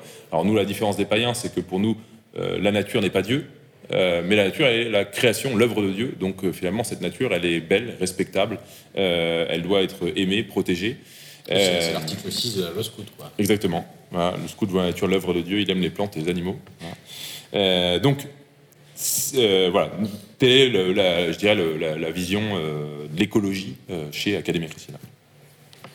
Peut-être que tu nous rappelais euh, brièvement, parce qu'on va être pris par le temps, euh, comment on peut communiquer ou contacter Academia Christiana, comment on, peut peut-être s'inscrire à l'université d'été, j'appelle ça université d'été, mais je, sais, je pense que c'est peut-être pas le bon terme, euh, et toute autre forme de contact qu'on peut avoir. Alors, donc voilà, vous pouvez donc entrer en contact avec nous sur d'abord notre site internet, tout simplement, et vous aurez une adresse mail ou un formulaire de contact qui vous permettra de, nous rencontrer sur les réseaux sociaux également. Euh, et puis donc ensuite, le, premier, la première rencontre, c'est de participer à l'université. En, venant à l'université, vous recevez euh, les premières bases d'une formation, et ensuite on propose à tous ceux qui suivent l'université de s'engager. alors pour le coup, c'est quelque chose qu'on reprend un peu à la manière dont fonctionne l'Iliade. Hein. c'est soit de poursuivre un projet personnel que nous on va parrainer, accompagner. Euh, ou euh, de s'engager euh, dans, une, dans une structure, soit bah, à nos côtés, aider tout simplement l'association, mais aussi localement hein, dans, des, dans, des, dans des œuvres déjà existantes. voilà, bah, mais il y a toutes formes d'engagement qu'on essaye de, de, promouvoir et de suivre, c'est-à-dire d'apporter un peu aux, aux, jeunes qui nous, qui nous rejoignent une aide, un appui. Alors, euh, il y, a, deux ans, on s'était quitté donc euh, sur une. il y a deux ans, pardon, on s'était quitté donc sur euh, quelques 200 participants, des, petites perspectives de développement. Entre temps, donc il y a eu un colloque, il y a eu 300 participants en plus à l'université d'été. Alors, qu'est-ce qu'on peut souhaiter à Academia Christiana pour les deux prochaines années? Alors, je pense qu'en termes de taille, à un moment donné, il faut garder une bonne mesure. Une dimension humaine. Une dimension humaine. Euh, nous, voilà, l'objectif n'est pas d'atteindre les 1000 participants euh, à la semaine euh, pour la, prochaine université d'été. Peut-être une deuxième Alors, il y a effectivement cet aspect-là. on a des participants qui ouvrent des universités d'été un peu différentes dans différents endroits. Donc, je me permets voilà, d'en mentionner une en particulier, le camp Sursum Corda, qui s'adresse à des familles avec leurs enfants pendant une semaine, avec les mêmes intervenants qu'Academia Christiana, mais en Savoie. Et donc là, c'est vraiment un camp en pleine nature euh, dans les montagnes, euh, et où les enfants ont des activités comme les parents. Enfin, distinctes, hein, mais donc voilà, les, petits vont être en garderie, les, les 4-6 ans vont avoir un atelier, faire un herbier, etc. Voilà. Et il y a une autre, une autre association qui s'est montée, qui a donné son premier camp cet été dans l'Allier, qui s'appelle Sophia Police. Et là, il y a une formation euh, de la formation euh, intellectuelle, donc pareil, avec les mêmes intervenants qu'Académie Chrétienne le matin. Et l'après-midi, euh, il y a des activités liées au monde rural. Donc ça peut être tant le potager en permaculture, découper un poulet, bâtir un mur en pierre sèche, faire un enduit à la chaux. Voilà, c'est assez complet et du coup ça permet justement petit à petit, bah, lorsqu'on a atteint voilà, une, une, taille critique, de pouvoir envoyer euh, des participants ailleurs, dans différentes régions, et petit à petit de recréer peut-être une sorte de contre-culture catholique et identitaire partout dans, dans, notre pays. Voilà, merci, merci beaucoup Victor. Longue vie à Academia Christiana et puis bonne, bonne fin de colloque. longue vie à Méridien Zéro et à l'Institut Iliade.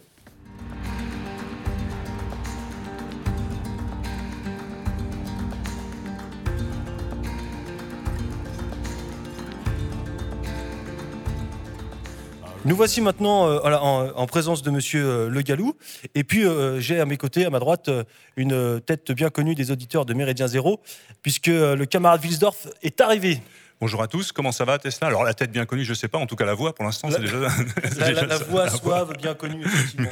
Bon, ben, on est très heureux de recevoir Monsieur Le Gallou. Bonjour. Bonjour, la voix c'est essentiel à la radio, c'est ce qui fait... C'est fondamental. L'image, l'empreinte, l'identité. Alors, peut-être euh, un premier bilan déjà ce matin de, ce colloque de l'Iliade, euh, ce démarrage, euh, puisqu'on est encore à la pas tout à fait à la moitié de la journée. Qu'est-ce qu'on peut en dire déjà et de cette préparation dans des conditions un petit peu particulières, c'est le moins qu'on puisse dire? Bah, le, succès, c'est de tenir un colloque dans les circonstances actuelles. Je crois que c'est un des, un des premiers colloques de réflexion culturelle, de réflexion politique qui se tient. Euh, depuis la sortie du confinement. Donc c'est un premier succès. Évidemment, ça pose des difficultés puisque euh, la jauge de la salle a été diminuée par deux et on est quand même, euh, on subit les contraintes réglementaires de la dictature sanitaire que nous sommes effectivement contraints d'accepter, même si nous la contestons, tout simplement par courtoisie à l'égard de la maison de la chimie qui nous reçoit et qui doit elle-même euh, appliquer les règles euh, pour éviter euh, d'avoir des, soucis. Voilà. Donc il y a eu un certain nombre de personnes qui malheureusement n'ont pas pu n'ont pas pu rentrer. donc nous faisons carton plein, si on peut dire, mais sur une base un peu plus réduite. si on regarde le verre à moitié vide, bah, on trouve que c'est dommage. Je crois surtout que c'est bien de pouvoir continuer le combat culturel malgré la dictature sanitaire.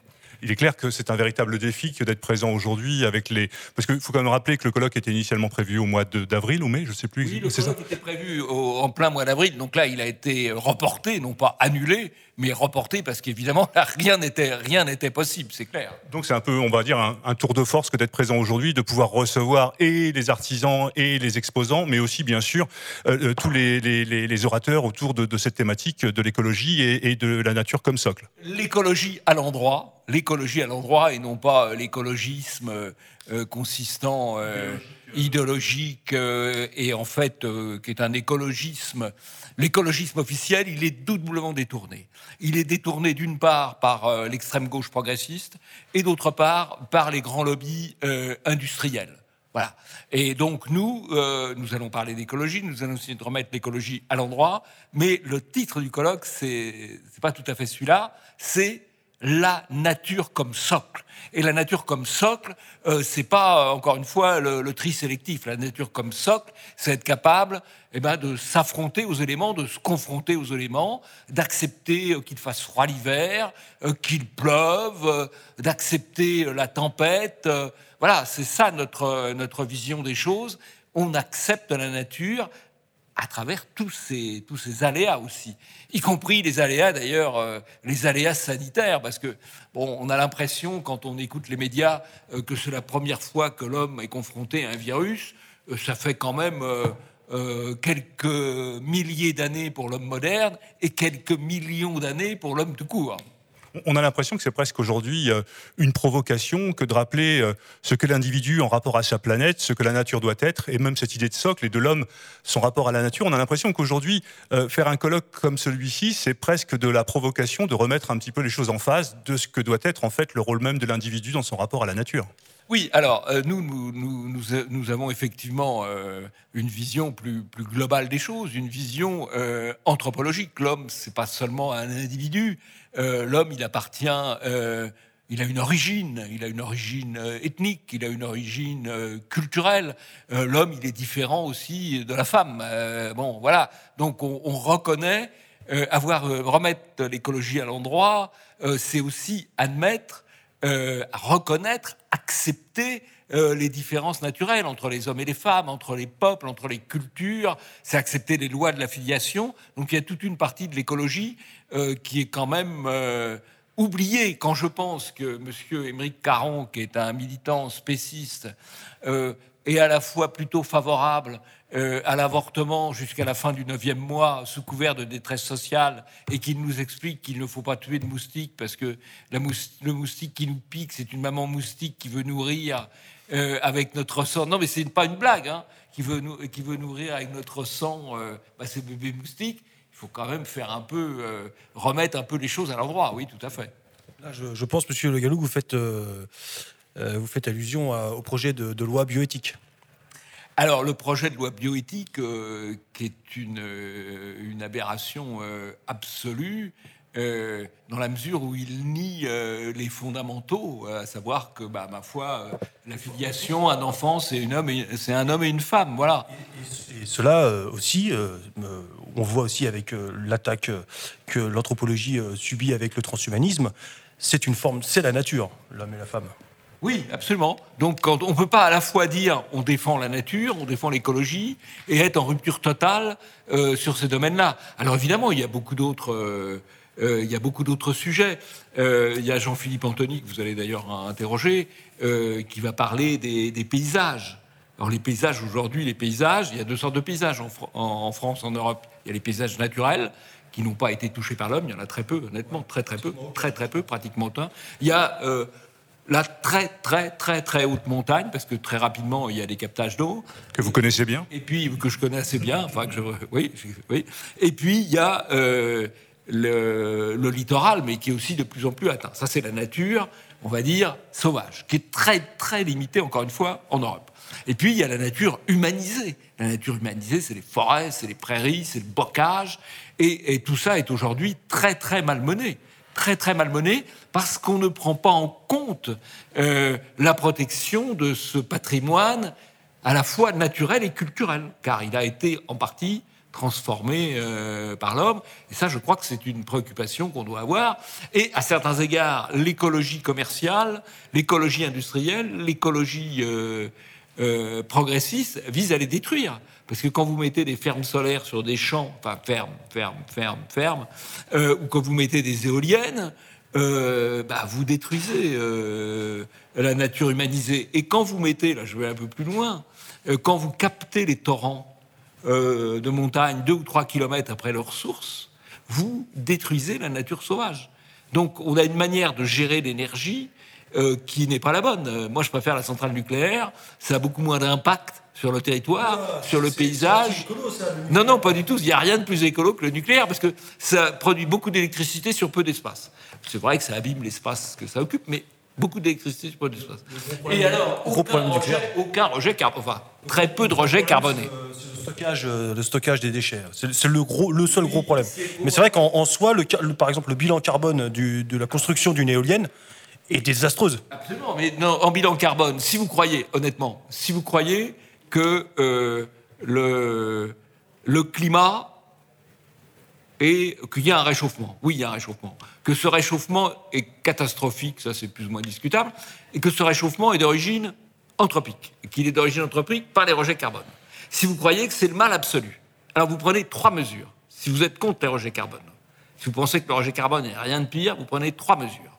Un, vous arrêtez le libre-échange. Tous les porte-conteneurs qui traversent le monde, c'est évidemment une catastrophe en termes euh, d'émissions, entre autres, euh, de rejet de carbone. Premièrement, on arrête le libre-échange. Et on arrête de passer toujours de nouveaux contrats de libre-échange. Première mesure. Deuxième mesure, euh, remigration. Parce qu'un Africain en Europe, c'est un bilan carbone dix fois supérieur à un Africain en Afrique. Et en termes d'occupation de l'espace aussi.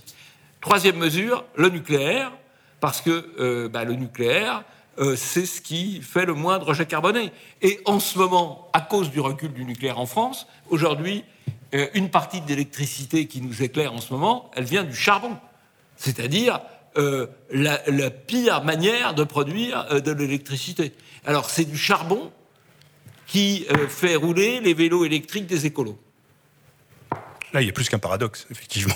Et Moi, je, voudrais revenir. Alors, avant, d'évoquer euh, à proprement parler euh, l'Institut Iliade, euh, je voulais revenir avec vous sur, sur, justement cette idée d'écologie. Vous l'avez bien dit, vous l'avez rappelé, qui est aujourd'hui devenue euh, une idéologie à part entière, gérée par la gauche, une espèce de faire-valoir politique. Si vous me permettez, c'est une cogestion entre l'extrême gauche et les multinationales. Voilà. C'est Alors, comme beaucoup de choses. Alors aujourd'hui, ce colloque, donc, euh, comme vous l'avez dit, souhaite et, et fait en sorte de remettre euh, les choses à l'endroit. Vous avez de manière à retrouver un, un- un sens euh, naturel à ce rapport à, à la nature et, ce, et ce- cette idée d'écologie. Comment est-ce qu'on peut matériali- matérialiser euh, politiquement aujourd'hui cet engagement écologique? Comment est-ce que euh, vous pouvez envisager que ce colloque autour de ces idées-là puisse concrètement euh, aller bien au-delà des Greta Thunberg et, autres et maires, maires récemment élus dans nos grandes villes?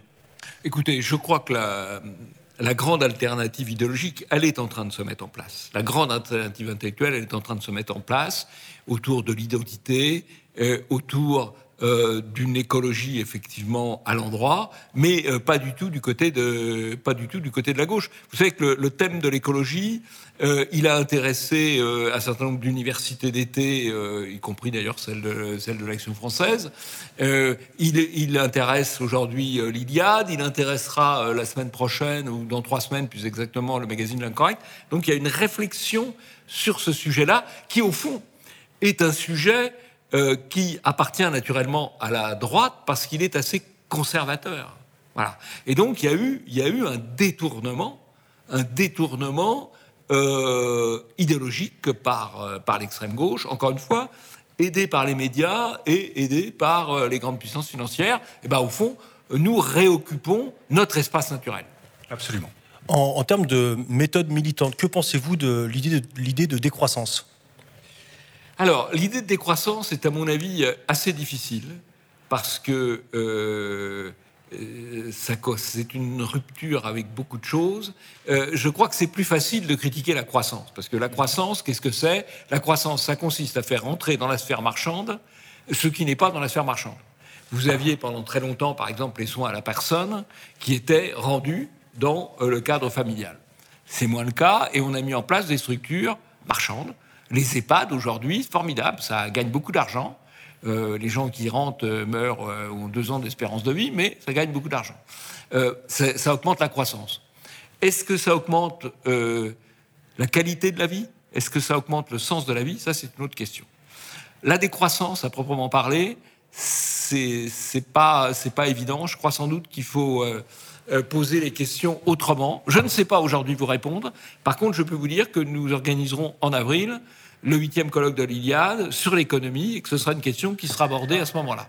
Voilà. Donc, je vous renvoie, vous voyez, euh, je m'appuie sur mon mon ignorance provisoire. Très décevant, monsieur. Oui, je sais, mais euh, sur mon ignorance provisoire pour vous renvoyer à l'entretien que nous aurons dans huit mois. Oui, en fait, vous entretenez le suspense et c'est bien mieux que. Voilà, tout à fait. Parce que c'est vrai que la décroissance, c'est quand même quelque chose qui est à l'ordre du jour euh, dans nos sociétés modernes et que euh, pas mal de, de, revues, de cercles de réflexion, je pense à la revue Limite notamment, euh, qui aujourd'hui travaillent beaucoup autour de cette idée de décroissance. Oui, mais alors entre nous, la revue limite, il y a une question qu'ils n'osent pas poser, euh, c'est la croissance démographique. Et, et ça, ça n'est pas sérieux. C'est-à-dire que je crois qu'un des problèmes aujourd'hui, euh, y compris en termes écologiques, hein, euh, euh, c'est la surfécondité africaine. Bon, et quand on s'appelle la revue limite euh, et qu'on ne veut pas poser, parce que ce serait pas parfaitement politiquement correct, euh, la question euh, de la surfécondité africaine, on n'est pas très sérieux. C'est clair que le problème, le, le problème des migrations fait partie entièrement entendu. euh, de, de l'idée de décroissance. Et si vous voulez, quand aujourd'hui, vous avez ce qui, je trouve, extrêmement préoccupant, hein, vous avez tous les dix ans euh, l'équivalent d'un département français, tous les dix ans, l'équivalent d'un département français dont les sols sont artificialisés. Ça, c'est extrêmement préoccupant. À cause de quoi? Et là, ça répond un peu à votre question de la croissance. À cause de quoi? À cause des entrepôts. Les entrepôts, c'est libre-échange. À cause des grandes surfaces commerciales, qui ont été quand même fortement encouragées par tous les pouvoirs publics depuis 40 ans, et à cause de l'immigration. Parce que quand vous faites rentrer 400 000 personnes par an, il faut bien les mettre quelque part. Il faut bien construire. Ce que vous dites là du département français par an, euh, tous les 10 ans, c'est en France? Oui. Parce qu'en même, temps, en même temps, ils vont vous répondre qu'il n'y a jamais eu autant de forêts en France euh, que depuis 4 ou 500 ans. C'est vrai, c'est vrai que le- la, la forêt, elle se, elle se développe, euh, notamment sur ce qu'on appelle, pour faire du jargon euh, un peu technocratique, la déprise agricole. C'est-à-dire, par exemple, pourquoi la forêt se développe C'est que si vous allez dans les Alpes, il y a énormément d'alpages qui sont abandonnés, et un alpage qui est abandonné, il est reconquis par la forêt. La forêt était d'ailleurs là avant les alpages. hein. Euh, bon, euh, et donc, euh, c'est pas, c'est pas incompatible, si vous voulez. Mais oui, en France, aujourd'hui, tous les 10 ans, il y a l'équivalent d'un département français qui est artificialisé. C'est-à-dire, euh, voilà, donc, c'est-à-dire 5000 km. Il vaut mieux espérer que ce soit un petit département que le Val-de-Marne, par exemple. Non, mais c'est en moyenne, hein, c'est en moyenne, c'est en moyenne, c'est en moyenne, c'est en moyenne. hein, voilà. Alors, moi, je voudrais revenir sur, euh, sur l'Institut proprement dit. Euh, voilà, peut-être revenir un petit peu sur les origines. Le colloque est un euh, des moments forts de, de, de, de- de- de chaque année, des événements que, que propose l'Institut Iliade. L'Institut Iliade, c'est un, euh, comment, un institut de réflexion, un institut culturel qui propose, qui édite, qui, qui forme également éventuellement des cadres. Vous pouvez peut-être nous en dire deux mots. Alors, l'Institut Iliade, euh, il se définit comme l'avant-garde de la Renaissance européenne. Euh, Il y a du travail, vous me direz, il y a du travail. L'avant-garde de la Renaissance européenne, nous avons quatre formes d'action, on peut dire. Euh, nous avons une action de, de colloque, hein, de réflexion à travers le, colloque, annuel. Nous avons une action de formation à travers des promotions de 25 personnes que nous réunissons pendant 5 week-ends et nous allons commencer en janvier prochain une formation pour les 18-22 ans, formation, un, cycle préparatoire en quelque sorte. Donc, et c'est une transmission des fondamentaux de la culture européenne. Euh, nous avons ensuite euh, non pas une maison d'édition, puisque nous sommes partenaires de la nouvelle librairie, mais nous avons une activité d'édition assez importante. Là, nous venons de sortir plusieurs livres sur les dieux, euh, sur euh, euh, Jean-François Gauthier, euh, sur Al-Andalus, euh, sur l'économie. Euh, moi, je viens de publier un manuel de lutte contre la diabolisation. Euh, donc, nous avons une action d'édition euh, importante. Euh, et puis, nous avons le, le site internet pour une communication plus, plus, plus généraliste. Et nous constituons effectivement un, vivier de cadres à partir de cette formation. Nous avons maintenant euh, pratiquement une dizaine de promotions. Donc, euh, euh, ce sont des gens qui, qui ensuite s'investissent, soit dans l'Iliade, soit dans autres- dans d'autres groupements culturels ou politiques. L'essentiel est de faire quelque chose. L'essentiel est de faire quelque chose euh, de sa vie. Bien sûr, il faut avoir une vie professionnelle. Bien sûr, il faut avoir une vie familiale. Euh, Non, mais c'est surtout de s'inscrire. Une vie, une vie militante, voilà. Et puis s'inscrire dans, dans cet adage qui nous est cher, je transmets ce que j'ai reçu. En fait, c'est pleinement ça. Voilà. Donc, c'est une activité de transmission. Oui, je, je rappelle votre manuel, donc euh, le manuel de lutte contre la diabolisation, édité euh, à la Nouvelle Librairie, que vous pouvez d'ores et déjà vous euh, procurer, chers auditeurs. Si vous me permettez peut-être de changer un tout petit peu de sujet, quoique ça revient un petit peu au préambule de votre intervention, moi j'aurais aimé avoir votre euh, votre, votre analyse, Monsieur Le Gallou, euh, votre analyse d'expert euh, euh, de, médiatique, en tout cas du, euh, traitement médiatique de certaines situations, quant à la situation actuelle du, du Covid et de la sidération que nous vivons à l'heure actuelle. Quelle est selon vous l'implication médiatique et euh, la, voire peut-être, peut-on parler de complicité médiatique? Alors là, euh, vous m'envoyez une balle, mais extrêmement, extrêmement haute. Donc le smash, le, le smash va être extrêmement facile. Il se trouve qu'hier, euh, le ministère de la Santé, euh, qui donne pas envie d'être malade entre nous, hein. franchement, quand on voit comment ça marche. On entend les Ah. Bon. Donc le ministère de la Santé a annoncé qu'il y avait eu plus de 200 morts. Donc affolement général. 200 morts dans la journée du Covid, plus de 200 morts. En fait, ils s'étaient simplement trompés. Ils avaient rajouté au chiffre du jour euh, un hôpital qu'ils avaient oublié ou un département qu'ils avaient oublié depuis, euh, euh, depuis six mois. Et donc d'un seul coup, ils ont rajouté des morts de six mois sur une journée. Et donc affolement général. Alors bien sûr, il y a quand même eu un rectificatif pour ce qu'on a appelé gentiment un couac ou pour faire moderne un bog. Sauf que quand vous faites un rectificatif, ce qui est d'abord retenu, c'est la fausse information.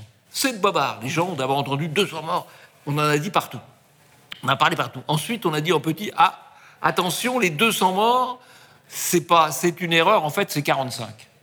Sauf que les gens ont entendu très fort 200 morts. Ensuite, ils ont entendu c'est pas 200 morts, donc ils ont attendu au nouveau 200 morts. Et un tout petit peu, c'est 45. Et donc, on a un système d'ahurissement et d'affolement de la population qui permet la mise en place de la dictature sanitaire. Alors, ceci étant, en Bousquet, euh, lui explique qu'au fond, les populations ont consenti euh, à la dictature sanitaire parce que euh, rien ne leur paraît plus élevé que la vie et pas la, euh, alors que ce qui devrait paraître plus élevé que la vie, c'est la vie, la vie, la vie, la vie digne, la vie, euh, la vie vivante et pas simplement euh, parce que quand vous regardez que pour protéger les personnes âgées très fragiles, on leur a interdit toute visite pendant des mois, enfin, c'est du délire, quoi. C'est du délire. Voilà. Mais ça a marché. Alors, et je crois quand même malgré tout que euh, la thèse de Bousquet sur le fait que la dictature sanitaire a été acceptée par les populations est malheureusement juste. C'est une forme de consentement par défaut, en fait. De consentement, oui, mais aussi parce que qu'est-ce qui va arriver quoi? On a fait très peur aux gens. Et si vous voulez qu'on a fait très peur aux gens, alors au début, on pouvait dire, bah, on ne sait pas ce que ça va donner ce virus. Il y a des gens qui vous parlaient, ça va faire 500 000 morts. Ah bon, Euh, maintenant, on sait que bon, ah, c'est peut-être un peu plus grave qu'une grippe, mais pas beaucoup plus. Mais on continue d'affoler les gens. Là, les 200 morts d'hier, je vous dis pas. Bah non, c'était pas 200, c'était 45. Enfin, en attendant, ça fait un sérieux candidat pour les prochains bobards, quand même, le ministère de la Santé. Prochains bobards, ils vont être, à mon avis. euh, Le ministère de la Santé n'est pas éligible parce que ne sont éligibles que les journalistes. Voilà. Ils ont peut-être un service de presse, quand même. Journalistes, les journalistes qui ont relayé l'information sans la vérifier sont quand même euh, potentiellement candidats au bar parce que logiquement, n'est-ce pas, moi j'avais appris euh, que dans les pays libres, les journalistes vérifiaient l'information des gouvernements. J'en tire la conclusion que nous ne sommes plus dans un pays libre parce que les journalistes qui vérifient l'information du gouvernement, on les trouve dans les médias alternatifs, euh, on les trouve euh, euh, sur les réseaux sociaux, mais on les trouve sûrement pas euh, dans les médias dominants. C'est clair. Ça sera peut-être le mot de la fin, mon cher Je Tesla. ou- que là, on, on a sonné le, le corps pour aller manger, là. C'est l'heure d'aller manger. Merci en tout cas, Jean-Yves, et bonne continuation à l'Institut Iliade et un beau colloque à tous. Merci.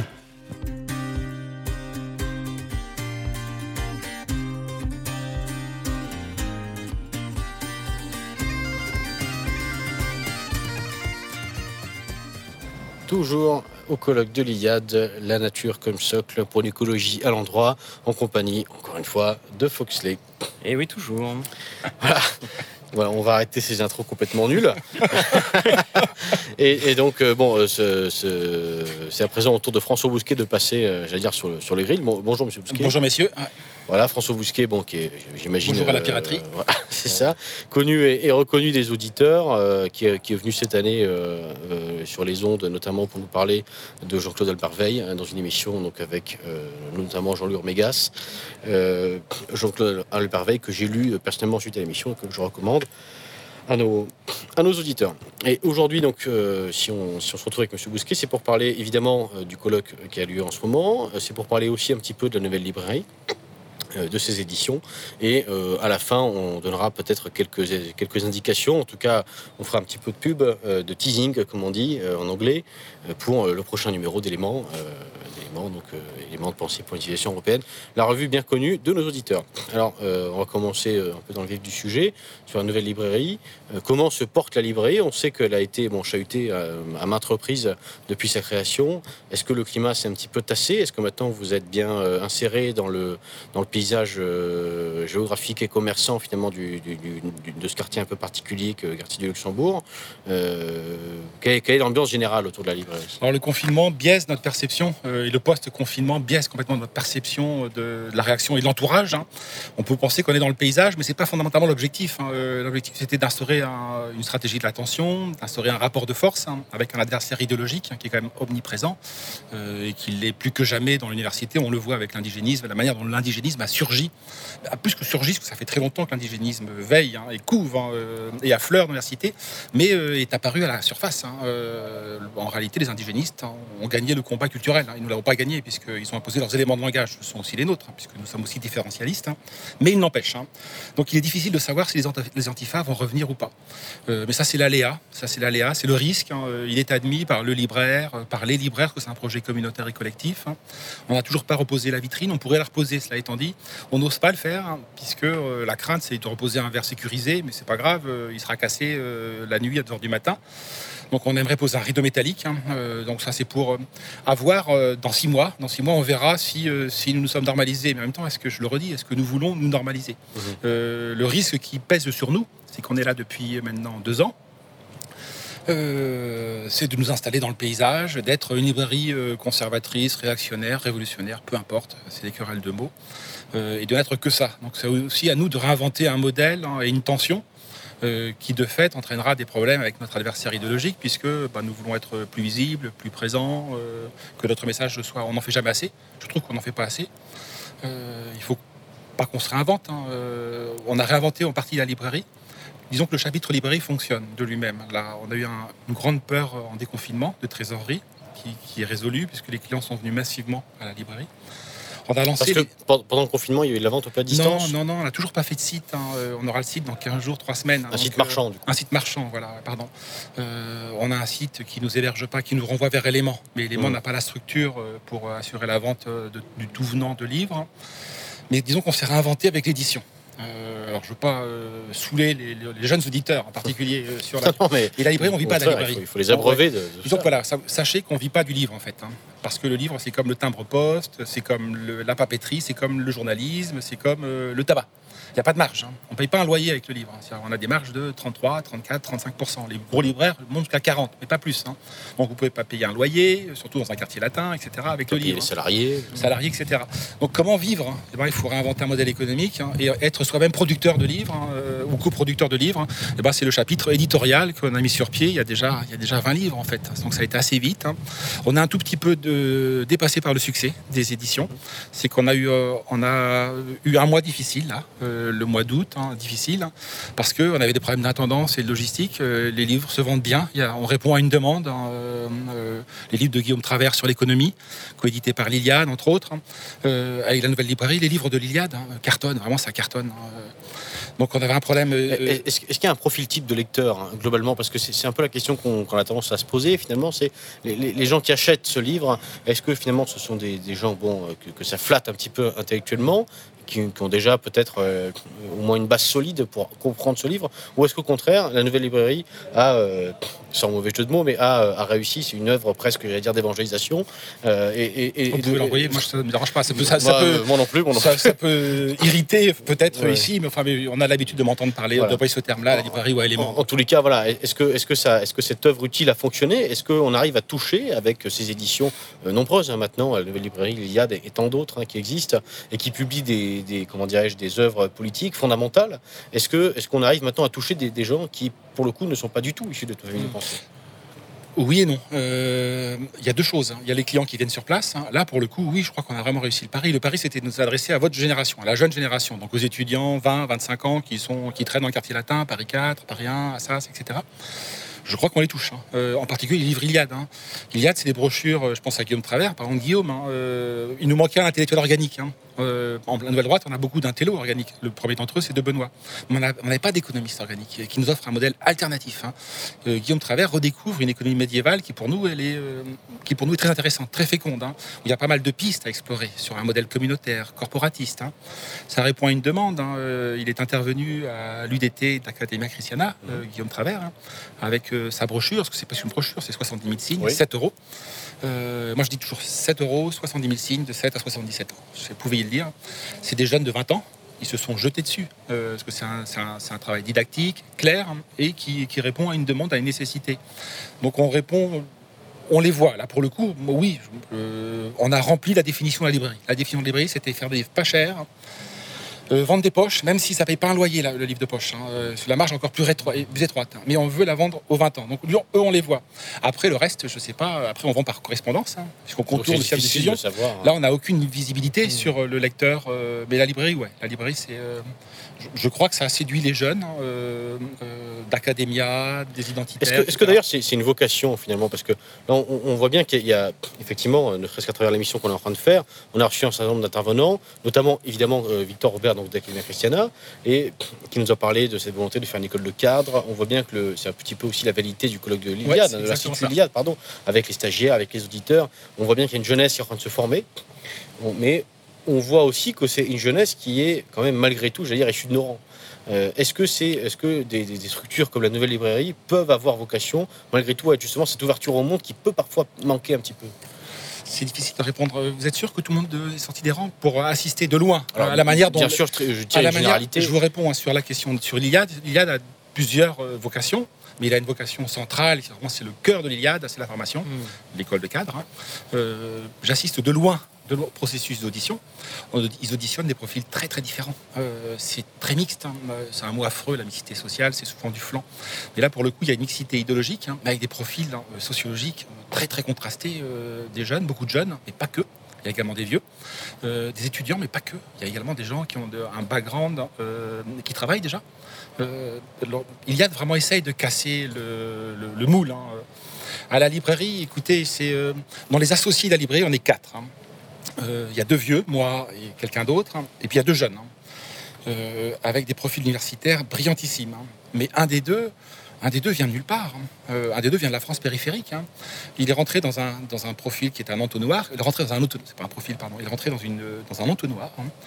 Aussi surprenant que cela paraisse, il est rentré par jeuxvideo.com. Il est rentré par égalité et réconciliation, comme beaucoup de jeunes gens. Le cas de nombreux jeunes, hein, bien sûr. Énormément de jeunes qui n'ont qui n'ont pas l'arrière-plan idéologique qui est le nôtre, Mm. tout cas qui est le mien. Moi, je suis né dans une famille de petits bourgeois poujadistes, hein, mais il y avait euh, euh, l'action française tous les deux trois mois à la maison parce que mon père allait à Saint-Nicolas du Chardonnay, donc il a acheté l'action française. hein. Moi, je, il était abonné à présent. Donc moi, j'ai j'ai baigné dans cet univers-là, mais de fait, euh, on est des anomalies. Nous, on est presque dans un processus dynastique au fond. Non, moi je trouve qu'il y a quand même beaucoup, beaucoup de jeunes. hein. Euh, Quand j'interviens en province, maintenant je peux plus intervenir dans le cadre de R, parce que je me suis fâché avec Soral. hein. Et quand j'intervenais moi en province, hein, euh, j'interviens toujours. Mais avant, j'intervenais soit sous pavillon AF, hein, où il y a un gros réseau AF en province, hein, qui, perdure, hein, alors qu'il est moins visible à Paris, et un réseau ER. hein. Et franchement, les gens de R, c'est n'ont pas du tout le profil euh, de l'électeur frontiste, euh, j'en sais rien, Ouais, ou, ouais, de la famille AF, hein, admettons. Euh, et donc, non, je- moi, je pense qu'on en voit pas mal. hein. Je vois là, après, je vous, je vous laisse, des gens à la cocarde étudiante. hein. Moi, je- on parlait de mouvements qui passent à la librairie. La cocarde vient régulièrement à la librairie. Moi, non, il y a plein de profils. Alors, évidemment, c'est des étudiants, mais ils n'ont pas le. Ils n'ont pas été programmés pour nous rejoindre. c'est encourageant. Alors, pour, pour revenir un petit peu, parce que là, on, on s'est un peu égaré, pour revenir un petit peu à, à la journée d'aujourd'hui, donc le, le thème de l'IA, donc on va rappeler une nouvelle fois, la nature comme socle euh, pour une écologie à l'endroit. Euh, dans quelle mesure, euh, enfin, on, on voit bien qu'il y a effectivement une coopération entre la nouvelle librairie et euh, l'Institut Iliade. Alors, dans quelle mesure est-ce que la nouvelle librairie a pu servir un petit peu de lame de fond? On, on sent que même au travers du numéro d'éléments, l'écologie, c'est une thématique qui a été quand même pas mal abordée ces dernières années. Est-ce qu'il y a vraiment une volonté d'inscrire ça comme un sujet de fond, Ah, aussi important aujourd'hui que peut l'être dans les familles de pensée, bon, évidemment, les migrations, C'est la euh, même chose. c'est l'identité la nationale. même chose. hein. C'est pour ça qu'il faut qu'on s'empare de l'écologie. Élément en parle depuis très très longtemps. Euh, moi, j'étais pas prédisposé à rencontrer l'écologie. J'ai rencontré par ma femme, hein, euh, qui est décroissante, famille de décroissante, hein, qui vient de la gauche, euh, et par de Benoît. De Benoît, on parle depuis 20 à 30 ans. hein. Je veux dire, euh, moi, c'est Élément qui m'a métamorphosé. Moi, je, je regardais les écologistes il y a 20 à 30 ans. Euh, J'avais été complètement contaminé par les droites américaines hein, comme l'ennemi. Pourquoi je dis l'ennemi? Parce que je pensais qu'ils s'étaient désolidarisés du genre humain sans concevoir que c'était nous, genre humain, qui nous étions désolidarisés du vivant. Euh, bon, chez moi, c'est récent, c'est vieux de 15 ans, mais chez De Benoît, c'est vieux de 30 ans, hein, l'écologie. Donc c'est euh, et c'est un chapitre très important du Grèce, de- de- du changement du deuxième Grèce. hein. Et pour nous, c'est un sujet majeur, hein, parce que vous parlez d'immigration, mais c'est la même chose. hein. C'est, euh, si on insère, si on, a une- si on insère l'immigration dans une perspective écologique, on comprend qu'il faut sanctuariser qu'il faut localiser, relocaliser pas seulement euh, la ressource, pas seulement euh, la production, mais également les populations. Euh, moi, je me suis installé en campagne et je prêche pour, évidemment, ça ne peut pas se faire comme ça, pour une remigration intérieure, pour un exode urbain, en fait. Euh, mes parents sont venus à Paris, je suis un fils de paysan, en fait. hein. Mes parents sont venus à Paris à 25 ans. Peut-être que nos générations euh, qui avons découvert la ville, on ne peut pas se passer de la ville. Je reviens toujours à Paris, je veux dire, et nous nous rencontrons à Paris. Mais il est bon d'avoir un abri en retrait à la campagne. hein. Et peut-être que euh, on va assister à ce mouvement inverse hein, de remigration intérieure, mais elle s'accompagne en parallèle d'une remigration extérieure. Euh, si je défends l'identité, je défends les espèces, je défends le vivant, je, défends également la différence au sein des sociétés humaines. hein. Et donc je plaide hein, pour une écologie, euh, une écologie cohérente. Conséquente, hein, euh, euh, qui ne s'interdise aucun sujet, ce qui n'est pas le cas de l'écologie politique hein, à gauche, hein, euh, qui a un angle mort absolu. Il y en a plusieurs angles morts en fait, mais il y a un angle mort absolu, c'est l'immigration. C'est qu'on relocalise tout, mais on délocalise l'homme. C'est qu'il y a une nature en général, ce que je crois, mais il n'y a pas de nature humaine. Donc euh, nous, on peut être conséquents. Euh, nous, avec un profil de droite au sens très large du terme, parce qu'à l'élément, on a essayé, de, Alain Benoît en particulier, de casser ces clivages. Moi, j'y reste attaché, je veux dire, mais je représente aussi élément. Euh, mais c'est à nous de nous emparer de ce sujet-là. Je Il est, il est fait pour nous. Il sert notre cause. hein. Dominique Vénère nous, nous a envoyé un signe d'espoir à travers, déjà, un, son suicide, hein, aussi paradoxal que ça puisse paraître, hein. Mais aussi en, nous, en disant que cette dormition, nous pouvions la briser dès lors que l'imprévu surgit. Moi, je- j'essa- j'essaie de convaincre mon entourage, c'est assez difficile, hein, que le confinement a été une forme d'imprévu, Euh, puisque ça nous a permis, pour la première fois depuis, depuis la dernière guerre, hein, de fermer les frontières, hein, d'arrêter l'immigration, de la sécher brutalement, subitement, pendant deux mois. C'est très peu, certes, mais c'est une première dans l'histoire de l'Europe Mmh. depuis 70 ans. Donc, euh, essayons d'accueillir euh, tout ce que l'écologie peut faire, feu, de- faire feu de bois, Ouais, finalement, ouais, ouais. idéologiquement. Alors, on arrive un petit peu à la fin de cet entretien. Est-ce qu'on peut reparler euh, rapidement des, des actualités littéraires aussi autour, des éditions de la Nouvelle Librairie? Alors, on, on a en tête, euh, je crois que tout le monde a en tête à peu près votre dernier livre donc, euh, qui s'appelait Courage. Ouais. Il y en a eu un nouveau depuis? Ouais, alors j'ai sorti, bah, j'ai écrit pendant le confinement une biopolitique du coronavirus, hein, sous-titré, j'y tiens, peut-être qu'il aurait fallu le renverser, télétravail, famille, patrie, puisque la triade maréchaliste hein, a subitement pris euh, une nouvelle actualité. C'est que tout son, et tout son sens. hein. On aurait pu même dire, euh, étant quand même décroissant, et militant pour une décroissance, moi j'ai toujours eu l'habitude de dire, parce que ça fait peur aux gens la décroissance, hein, que c'est le stoïcisme de notre temps. Les gens qui sont attachés aux sagesses pérennes, hein, entre autres au courant stoïcien, se retrouveront dans la décroissance. Donc, euh, moi, j'ai pu découvrir euh, loisirs, famille, patrie, puisque on travaille tout le temps, on est requis par dix chantiers différents, éléments, la librairie, les éditions et, et du militantisme. Là, pour le coup, pendant une semaine en tout cas, j'ai pu me poser. Euh, donc, c'était, euh, j'ai, vu avec euh, une des perspectives de ravissement, de ravissement le, le, le, le déconfinement. Et donc, ouais, j'ai fait télétravail, famille, patrie. Mais ça, c'est là, c'est à titre personnel. Mais après, non, la librairie, ça fait, euh, on a, on existe dans la librairie depuis un an. Pas plus d'un an. hein. Le- le- les éditions, pardon. Les éditions existent depuis un an. On a commencé ça avec Courage et Valois. Parce que Valois est la figure tutélaire de la librairie. Euh, en un an, on a sorti 20 livres déjà, euh, en contournant bosse, complètement, quoi, ouais, en contournant complètement le système traditionnel de diffusion, c'est-à-dire la librairie. Peut-être qu'un jour on va y retourner dans la librairie, mais on l'a court-circuité de fait. Et c'est prétentieux de dire ça, mais euh, je- ça, comme c'est un projet collectif, je peux m'abriter derrière le. euh, il est vraiment pensé collectivement. On a essayé de penser un modèle alternatif de diffusion de livres, en partant du principe qu'on peut, nous tous pouvons éditer. Mais on ne peut pas vendre, hein, parce qu'il faut avoir un lieu de vente physique. hein. Il fallait qu'on ait cette librairie physiquement, qui soit aussi un comptoir de vente. hein. Et on arrive, euh, peu ou prou, euh, jamais assez bien sûr, mais à contourner en partie euh, la distribution officielle, qui, pas qui fait que vous êtes au Furet du Nord, que vous êtes dans la FNAC, que vous êtes chez Leclerc ou chez Cultura. Nous, on n'y est pas, sauf si vous le commandez, le bouquin. Mais il n'y a pas de mise en place. Et pour autant, on arrive à vendre dans des chiffres assez importants euh, nos livres. Donc, c'est vraiment la planche de salut pour nous, l'édition. Je, je le redis pour des questions de marge, euh, et puis pour des questions d'offres idéologiques. hein. Ça nous permet vraiment. Et d'expression aussi. Et d'expression. On est, si- pour dire à quel point ça fonctionne, il faut que ça fonctionne encore plus, hein, euh, quitte à être débordé en termes de logistique et d'intendance. On est en train de résoudre ce problème, hein, parce qu'on embauche trois apprentis. C'est de. euh, moi, je, reçois un nombre de manu- manuscrits remarquables hein, euh, que j'ai pas encore le temps de lire. Mais euh, on est vraiment là pour le coup. Les, gens ont le sentiment qu'il y a une, enseigne idéologique, hein, la nouvelle librairie, qui a un pavillon idéologique, hein, qui est susceptible de, bah, toucher un public. hein. Donc les auteurs sont sensibles à ça, de faire parler de la maison. Donc moi je reçois, enfin, vous allez voir dans les mois qui viennent, c'est euh, les projets, c'est euh, on a vraiment des projets, des grande gros- moisson littéraire. hein. Ouais, on a vraiment des projets euh, très ambitieux qui vont venir et ceux qui sont d'ores et déjà. Moi, je parlais de Guillaume Travers. je veux dire, on mesure pas à quel point il nous faisait défaut cet économiste organique. Maintenant, on a un économiste organique. C'est, eh ben, on, on est dit Guillaume Travers. Et alors, pour, pour, pour, pour continuer un petit peu no- notre entretien, on, on avait annoncé ça, on, on va y venir. Éléments, donc c'est une revue qui existe depuis maintenant un certain nombre d'années, euh, 30 ou 40 ans. Euh, un peu plus, ouais, même plus de 45 maintenant. On doit être à 45, bientôt 50 éléments. Donc euh, Oh. c'est. Ouais, vous êtes jeune, hein. Oui, je suis encore jeune. J'étais pas né. Je, je suis, Ouais, non, je suis non. plus jeune qu'Élément. Ça, Vous c'est êtes sûr. né à quel numéro Euh, euh, Pas au premier, en tout cas. Euh, plus sérieusement, euh, c'est une revue qui continue à produire en masse, qui s'enrichit de, de nouveaux contributeurs tous les ans. Qu'est-ce qu'on peut, qu'est-ce qu'on peut souhaiter? Qu'est-ce qu'on peut attendre aussi d'éléments? Est-ce qu'on peut parler un petit peu du, du prochain numéro? Alors le prochain sera en kiosque dans, si je dis dans 10 jours, ça va pas le faire. Il sera en kiosque fin du mois de septembre. hein. Pour deux mois, c'est un, un format très bizarre, élément. C'est un, bimestriel, donc il y a une formule un peu hybride. Il y a ce numéro par an, c'est peut-être pas assez, je sais pas. On a relancé euh, Pascal et Céric hein, euh, et Patrick Luzinki ont relancé euh, Élément il y a 5 à 6, 7 ans, qui m'ont associé au projet un peu après. Mais Pascal et Céric a essayé de. C'est un journaliste dans mais je travaille dans la presse mainstream sous un autre nom, ce qui est dommage. On aimerait bien qu'il écrive dans Éléments sous son nom et dans la presse mainstream sous pseudonyme, parce que c'est plutôt l'inverse. C'est honteux d'écrire pour la presse mainstream et, et pas pour Éléments. Et on a essayé d'en faire un canard moins plus news magazine et moins revue. Donc essayer de toucher un public un peu plus large. hein, Et ça, euh, alors dire, je fais, Oui, un Vous, avez- vous, vous permettez d'inviter des, des, des acteurs euh, un peu à l'extérieur, de- on va dire, de notre milieu. Ouais, on ouais, pense je à ça. Michel Onfray, mais Ouais. aussi à Guy Louis, etc.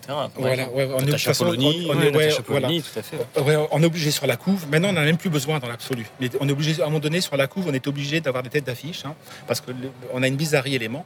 On vend beaucoup plus, on a beaucoup d'abonnés, mais pas assez. Euh, et on vend beaucoup en kiosque, énormément en kiosque, hein, ce qui est très rassurant. C'est-à-dire qu'il y a des marges de progression assez importantes pour, pour la malgré le fait que, pour avoir essayé d'acheter en kiosque, malgré le fait qu'un certain nombre de kiosquiers euh, le cachent Cache, entre ouais. Automoto Magazine et. Ouais, ouais, ouais. et, euh, mais bon, ça c'est Gala, quoi. Et pour autant, et pour autant, ouais. Alors oui, il faut, faut le dire à Pascal Seri, puisqu'après il va aller voir et puis les gendarmes, et des chapitrés. Euh, donc il y, a- il y a une mise en place en kiosque. Et au début en kiosque, quand on a relancé l'élément, la formule, hein, il a fallu redevenir visible. hein. Et vous redevenez visible en faisant des coups. Je suis un journaliste, les journalistes sont, des prostituées. Euh, ils sont obligés de faire des coups. Donc euh, c'est ainsi quoi. Mais maintenant on n'a plus besoin de faire des coups. Donc ça veut dire que l'essai a été transformé. Je- simplement, je, voulais le dire tout à l'heure, c'est un préambule. hein.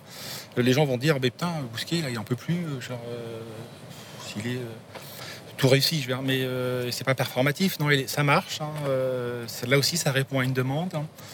Moi, je pense qu'il y a des. Gramsci disait qu'il y avait des intellectuels hein, euh, collectifs, organiques, hein, et que souvent les revues remplissaient ce rôle. hein. Pour moi, Élément a rempli ce rôle. Je disais qu'Élément, euh, de Benoît, a fait de moi un écologiste, avec ma femme, bien sûr. Euh, mais Élément est une famille euh, intellectuelle. Et il n'y a pas tant que ça. L'AF a été une famille intellectuelle. C'est-à-dire que c'était une école d'écriture, une école de pensée, qui à un moment donné a aspiré, pendant un demi-siècle, a aspiré plein d'intellectuels, d'historiens, etc. Élément n'est pas au niveau de, l'action française. Euh, mais il n'empêche, et de Benoît n'est pas Maurras. hein. Pour autant, il y a beaucoup de comparaisons, d'analogies, moi je trouve, entre l'AF et Élément. C'est que c'est vraiment en train de devenir une école. hein. Euh, c'est en tout cas une matrice intellectuelle, hein, euh, autour de laquelle beaucoup de gens se situent, en- même des, des chrétiens. Je pense à, à- à des gens d'Academia. On- Quand on regarde la bibliothèque d'Academia Christiana, on se rend compte que les livres qui sont recommandés, il y a le filtre élément. C'est que l'élément a joué un rôle hein, euh, assez important, et de Benoît en particulier, dans la conversion à l'écologie, dans, euh, dans la critique du capitalisme, euh, etc. Hein. Alors, pour, pour conclure un petit peu cet entretien, qu'est-ce qu'on peut vous souhaiter? Qu'est-ce qu'on peut souhaiter à la nouvelle librairie pour cette euh, nouvelle, nouvelle saison? À toutes nos entreprises, hein, celles de MZ, les nôtres, celles de Iliad, de changer d'ordre de grandeur. hein. Euh, moi, c'est mon rêve, hein, c'est de casser ce plafond de verre hein, euh, que nous avons, que- par palier, progressivement euh, reculé, mais on doit faire encore un saut euh, euh, quantitatif, pardon, euh, pas qualitatif, quantitatif, hein, pour ça nous faire plus connaître, hein, pour ça que nos émissions soient plus regardées, plus écoutées, que nos livres soient plus achetés, que nos revues soient plus consultées. Donc comment faire? Moi, c'est mon, le- moi, c'est les chantiers pour nous, pour tous nos chantiers, je crois, hein, d'avenir dans les cinq ans qui viennent. Là, comment faire pour parler à beaucoup plus de gens? Il y a beaucoup de gens qui seraient susceptibles d'être touchés par notre discours, hein, euh, séduits par notre discours, mais ils ne nous connaissent pas. Euh, nous sommes trop peu connus encore. Donc, le- moi, ce que nous pouvons nous souhaiter, bah, c'est euh, c'est passer de, de 10 000 vues à 50 000, de 50 000 à 100 000, de 100 000 à 1 million.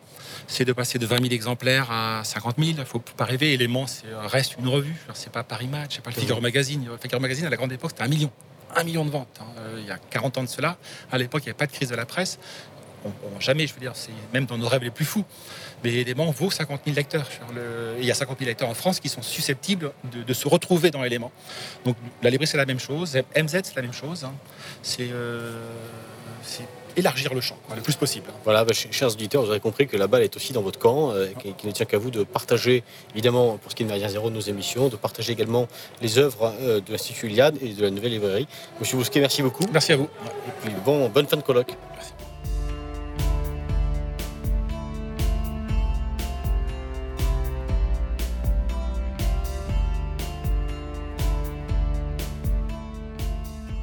Nous recevons maintenant euh, trois jeunes hommes fringants, hein, euh, bien sûr eux, qui participent à ce colloque, ce, septième colloque donc, de l'Institut Iliade, et qui ont un stand et qui présentent une nouvelle publication, on va dire, dans notre mouvement Sens large, qui est intitulée Nouvelle revue d'Alsace. Je ne sais pas si on peut dire NRA cette manière. Alors, cette, euh, euh, cette petite revue, donc, il y déjà son deuxième numéro, je crois, hein, voilà, de ce que j'ai entre les mains. Donc, pouvez-vous vous présenter tous les trois et ensuite, bon, un petit peu situer euh, quelle est l'origine de votre démarche, quelle est un petit peu la sensibilité également que vous incarnez? Donc Lionel, alias D'Artagnan sur les ondes de, de Vent d'Est à, à l'époque, puisqu'on l'équipe éditoriale est, est effectivement issue de, certaines euh, émissions et initiatives précédentes. Euh, je suis euh, auditeur donc, de, l'Institut Iliade, c'est ce qui explique ma présence aujourd'hui au colloque, et je participe donc à la rédaction de la NRA, une revue régionale et radicale. C'est une, bonne manière d'introduire. Ah, la radicalité, c'est quelque chose qui nous convient parfaitement. Extrêmement bien choisi. hein. On voit qu'on a des éléments de langage qui assurent de cette manière. Le deuxième jeune homme. Alors, euh, moi aussi, je fais partie du comité de rédaction euh, de la NRA. Euh, on me connaît sous le pseudonyme de PL. Je suis un jeune étudiant euh, alsacien qui s'engage depuis peu. Et j'ai décidé en partie justement de m'investir dans la nouvelle revue d'Alsace. La PL, ça c'est déjà presque Ouais, un. hein, je, sens, je c'est- sens qu'il a peut-être euh, hein, inspiré de quelqu'un qu'on connaît. Et donc, euh, Gauthier, j'a- j'avais aussi participé à des émissions sur euh, Méridien Zéro dans le cadre de Vendest. Euh, je tenais le, le site internet Alsace Actu, euh, que j'ai arrêté pour des, des raisons techniques. Euh, et puis, euh, on m'a récemment proposé de lancer cette revue, de participer à, l'aventure. Donc, euh, j'y suis allé. Comme Lionel, on fait partie de l'Iliade. Et donc, on, présente aujourd'hui la, revue lors du colloque. Alors, qu'est-ce qui fait quand on est un jeune militant alsacien ou, ailleurs, d'ailleurs, peu importe, qu'est-ce qui fait qu'on peut passer rapidement à la revue papier, qui est quand même quelque chose de beaucoup plus lourd à mettre en place, qui demande une certaine infrastructure, et puis qui demande aussi, en termes de diffusion, euh, de, publication, c'est presque un métier. Qu'est-ce qui vous a motivé à passer à, l'écriture? En fait, on s'est rendu compte d'une forme de stérilité euh, sur Internet, notamment dans les réseaux sociaux. C'est-à-dire que les gens viennent en consommateurs, euh, ils viennent pour trouver un- une forme d'exutoire à leurs émotions, à leur colère, et c'est vraiment de l'éphémère. Une fois qu'ils sortent des réseaux sociaux, ils n'ont rien fait, ils n'ont rien bâti, rien construit, ne serait-ce que dans leur pensée. Stérile. Voilà, c'est tout à fait stérile. Alors que sur le papier, on, on garde une revue, la lecture du papier se fait euh, au calme, euh, on peut y revenir, euh, on ne like pas, on, on y réfléchit, on en parle à ses voisins, à ses proches. Donc c'est une démarche tout à fait différente et à mon avis beaucoup plus porteuse que d'être simplement sur Internet. Euh, Est-ce que vous avez euh, tous les trois, bon déjà, euh, un engagement précédent dans plusieurs structures qu'on a pu voir naître en Alsace donc ces dernières années, que ce soit des structures métapolitiques, étudiantes ou politiques, hein, de certaine manière, ce qui pourrait donner, donner quelques indications, notamment sur vos sensibilités. hein. Quelle est aussi la, sens- la sensibilité que vous voulez incarner dans cette revue? Bon, on imagine qu'il y a une dimension régionaliste, bien sûr, européenne, hein, d'une certaine manière. Donc voilà, que pourriez-vous nous dire là-dessus? Je pense qu'une grande partie de l'équipe rédactionnelle est issue euh, du Bastion Social et d'autres mouvements euh, amis dans une veine euh, nationale révolutionnaire, on, va l'appeler comme ça, tout en gardant une fibre régionale. On sait que l'Alsace est, une, terre qui a, au travers des, décennies, aimé à, défendre ses, particularismes et, et ses particularités. Il faut faire, euh, faire euh, le travail. On n'est pas, pas des régionalistes dans un terme sécessionniste. On essaye de, de montrer la culture alsacienne, euh, ses, ses- plus beaux aspects. Et voilà, donc euh, la, nou- la nouvelle revue de l'Alsace, pardon, aborde à la fois des, des sujets de société français, européens, mais ouvre ses pages à des spécificités régionales, euh, sans tomber dans le, touristique, mais euh, voilà, ça, permet aux gens. Alors, euh, c'est pas une, revue qui est, écrite uniquement pour les, Alsaciens, qui, a un, lectorat un peu plus global, mais on perd pas, on perd pas de vue cette, veine régionaliste, régionale, en, en défendant les, aspects de l'Alsace. Oui, peut-être. Alors, moi, je voudrais revenir justement sur ce, sur ce principe du régionalisme. C'est quelque chose qui est qui est important, qui revient un peu au goût du jour. Enfin, au goût du jour. On l'a vu notamment avec l'expérience espagnole, avec ce qui s'est passé avec les Catalans. Est-ce que pour vous, alors, la chose est discutable. Oui, c'était plus du régionalisme, c'était du plus- séparatisme. C'était du séparatisme. Non. Mais dans cette, cette affirmation, cette revendication de vouloir justement affirmer euh, ce qui fait la, la spécificité de- de- des cultures régionales en France et au travers de, de ce qu'on vit en France, bien évidemment, bien au-delà, et l'Europe. Est-ce que ça s'inscrit justement dans, dans- dans cette idée-là?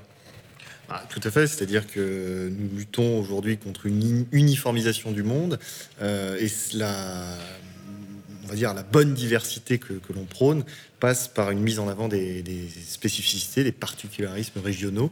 Euh, et donc nous, en tant qu'Alsaciens, on se sent légitime pour parler euh, à notre niveau de ce qui fait l'Alsace, de ce qui fait sa différence, de ce qui fait sa, qualité, sa beauté.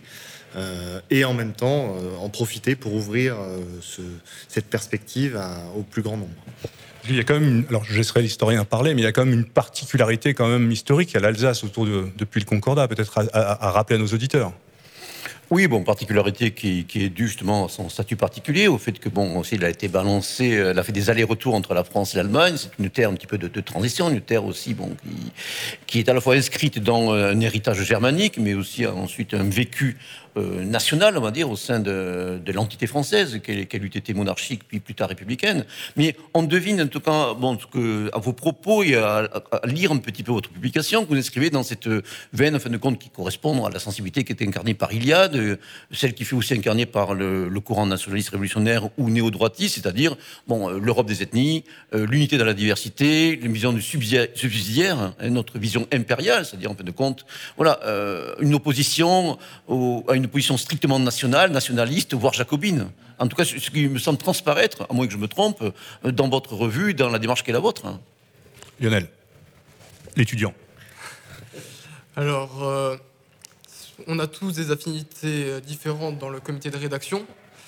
Et euh, je pense qu'on défend tous une vision euh, de l'Allemagne. euh, pas de l'Allemagne. de- Il l'a dit, il l'a Oui, dit, il l'a oui, dit, il l'a dit, il l'a la- dit. Non, de, non, de l'Alsace. Attention, le train te guette. de, de l'Alsace qui se détacherait du système français jacobin et on aimerait se rapprocher plus d'un système allemand qui serait plutôt fédéral, c'est-à-dire le principe de, sub- de subsidiarité, le fait de d'abord prendre euh, des décisions à une échelle locale et d'avoir une certaine souveraineté à l'échelle locale. Et ça, ça passe avant tout par une culture propre et après, par la suite, par un système politique propre. Et par rapport à la langue alsacienne, qui est quand même une langue à part entière, quel est votre justement votre positionnement sur euh, tout ce qui est éducatif, tout ce qui est culturel autour de la langue alsacienne? Est-ce que c'est quelque chose que vous revendiquez? Est-ce que, au même titre que les Bretons, les écoles d'Iwan et tout ça, est-ce que vous inscrivez un petit peu dans les mêmes logiques?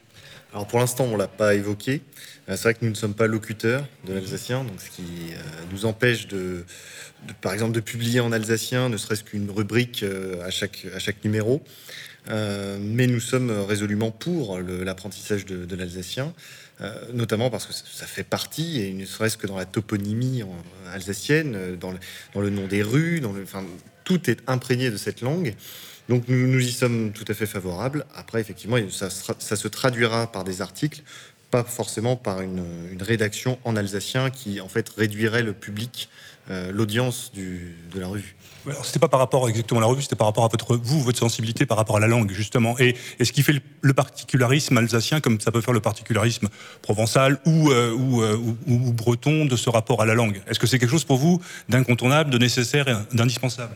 Ouais, je dirais que c'est un des aspects, c'est-à-dire que euh, toute culture produit à un moment donné une langue, une langue qui se rapporte euh, à ses spécificités, et on ne peut pas euh, mettre de côté complètement cet aspect-là. Donc ce sera un aspect traité dans la revue, ce ne sera pas le seul, euh, puisque nous parlons de bien d'autres sujets. De mon expérience personnelle, qui ai vécu un petit peu en Alsace, j'avais la belle ville de Strasbourg pendant un an. Je me rappelle qu'on rentre dans une boulangerie, on vous parle pas en français. C'est quand même quelque chose de très particulier. Enfin, moi, je vous parle de ça, c'était il y a euh, fin des années 80. Donc, euh, hein. Bon, moi, c'est récent, c'est les vides-greniers euh, l'été, où c'est vrai que ça, ça, ça parle énormément alsacien, en tout cas pour les générations, on va dire, entre les quadragénaires Mmh. et les sexagénaires, c'est de manière.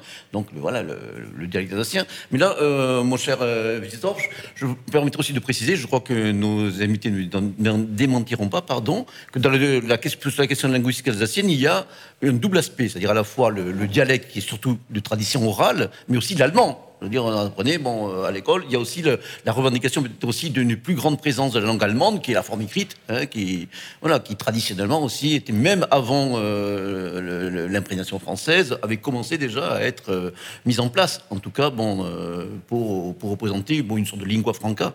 Hein, avec euh, le, reste de, des pays allemands de cette manière. Donc il y a à la fois une revendication d'un enseignement peut-être accru de l'allemand, en plus bien sûr bon, d'une pratique bon, plus ou moins étendue du dialecte, même si ça reste malheureusement quelque chose de résiduel et générationnel. Euh, Pell, je te laisserai peut-être répondre sur la partie euh, allemande. En, tout cas, alors c'est peut-être un. On peut, on peut le constater avec regret. Effectivement, Strasbourg est une ville qui, depuis quelques décennies, s'est considérablement mondialisée. Euh, on, y voit des hordes de, cars de touristes, et c'est vrai qu'aujourd'hui, cette, particula- ce- cette particularité du, du parler alsacien est absent, je dirais, de, la majorité des, boutiques, des boulangeries. Enfin, on y parle très peu l'alsacien. euh, et c'est regrettable. Et je pense que voilà, je, vais rappuyer euh, sur, ce qu'a dit euh, Gauthier précédemment. Euh, on a pu voir, par exemple, euh, France 3 Alsace faire des émissions en alsacien, ce qui est euh, à féliciter, je trouve.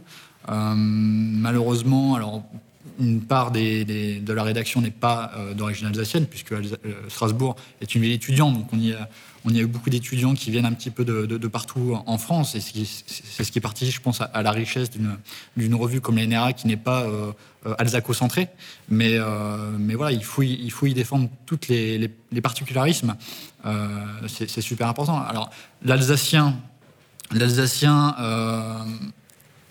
je, pense- je pense que c'est une erreur de. Alors, il y a des consonances évidemment germaniques, mais l'alsacien est- s'est développé en parallèle de, de la- de l'allemand.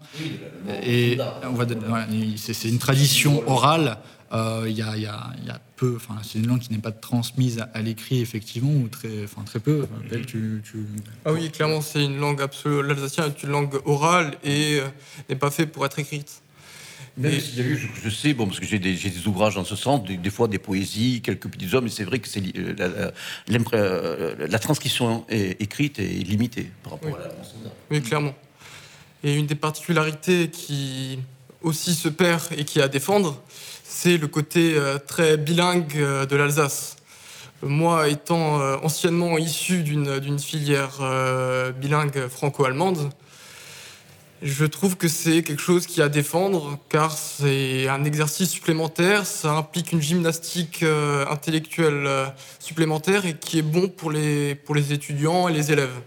Je pense que c'est vraiment quelque chose qu'on perd parce que notamment je pense que c'est une des choses qui explique par exemple le nombre très important de, prix Nobel euh, en, Alsace, c'est qu'on avait euh, par rapport euh, à la langue trois langues qui étaient parlées anciennement en Alsace, c'est-à-dire le français, l'alsacien et l'allemand.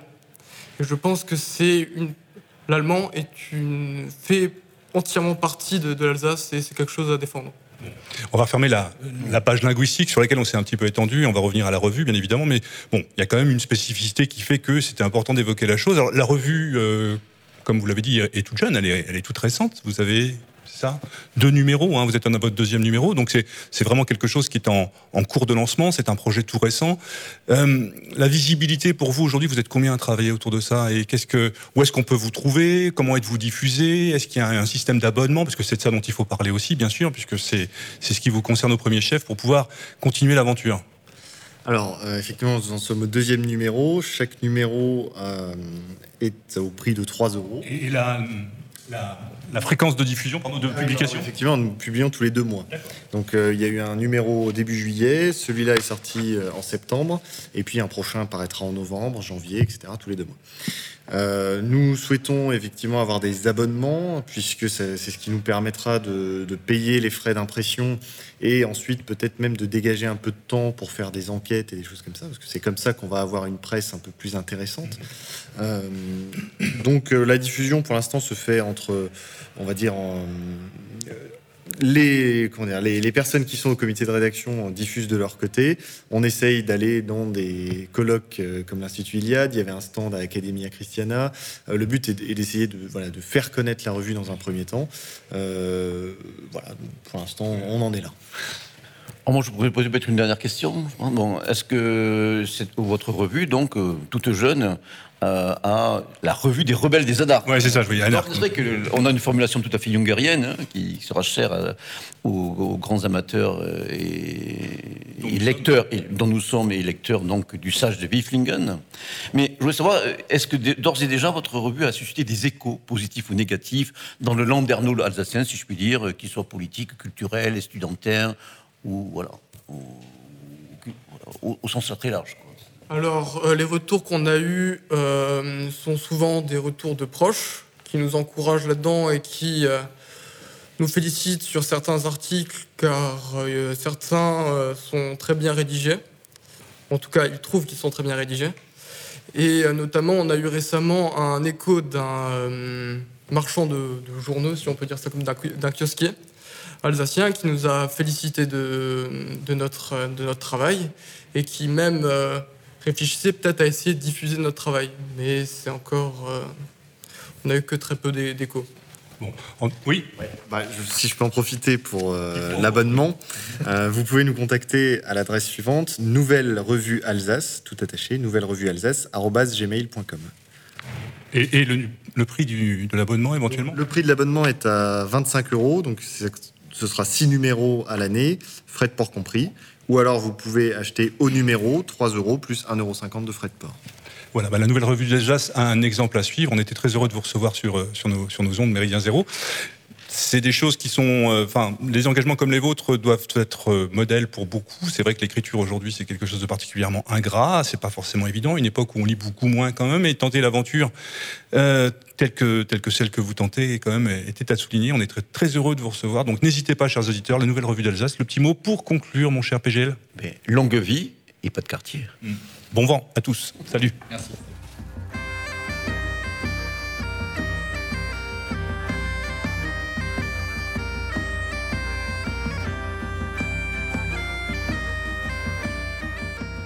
Mon cher Pascal, nous avons la grande joie aujourd'hui de recevoir, et euh, j'en suis très heureux, je viens de le dire, une grande joie et très heureux de recevoir aujourd'hui Madame Une Grenouille, une jeune femme. Une jeune On dit Madame Grenouille, c'est ça On va dire Madame Grenouille, les, les éditions de la Reine Grenouille, euh, épouse de notre ami Christophe, que nous saluons. Christophe Lavigne, précisons pour nos auditeurs, que hein, nous avons déjà venu sur MZ. Un habitué euh, de Méridien Zéro, un ami, un camarade.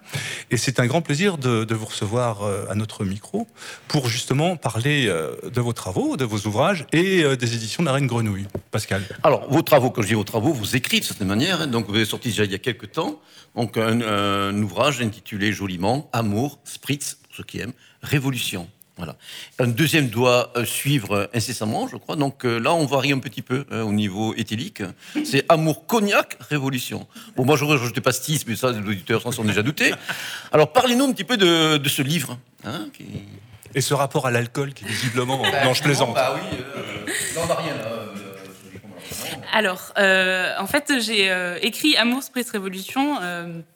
euh, déjà, c'est un roman d'amour qui raconte l'histoire naissante entre donc Émilie et Thomas, qui sont deux militants d'ultra-droite. Et donc j'ai écrit ce livre un peu parce que euh, je suis une fille qui aime bien les histoires d'amour et je plus ça qui en lit et plus ça allait, moins je me retrouvais dans les histoires que je pouvais trouver en librairie euh, partout. C'est vrai que Barbara Cartland, bon, ça va au moins, quoi. Non. C'est-à-dire qu'on a un peu, un peu de, plus- de plus en plus de mal à s'identifier forcément. Euh, et euh, je me suis dit que j'aurais bien aimé lire un tel, euh, un tel écrit. Et comme personne ne l'a écrit, ben, j'ai décidé de le faire, tout simplement. Et, et donc, euh, donc j'ai écrit ce livre euh, ben, un peu pour les copines au début. Puis finalement, ça a bien plu. Euh, elles en ont parlé autour d'elles. Et puis j'en ai vendu un certain nombre qui m'a poussé aujourd'hui justement à, à bah, écrire la suite et à passer, on va dire, à essayer de, de- de- de gagner un peu en professionnalisation en créant La Reine Grenouille Édition pour pouvoir éditer à la fois Christophe et moi.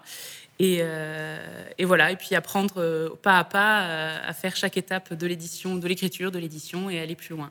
Alors c'est intéressant parce que d'abord rappeler que d'abord merci les copines déjà d'une part Oui. parce que c'est à eux qu'on on- on leur doit probablement de vous avoir aujourd'hui et puis de d'attendre impatiemment. c'est une suite peut-être, je sais pas, on va en parler. C'est la suite, d'accord.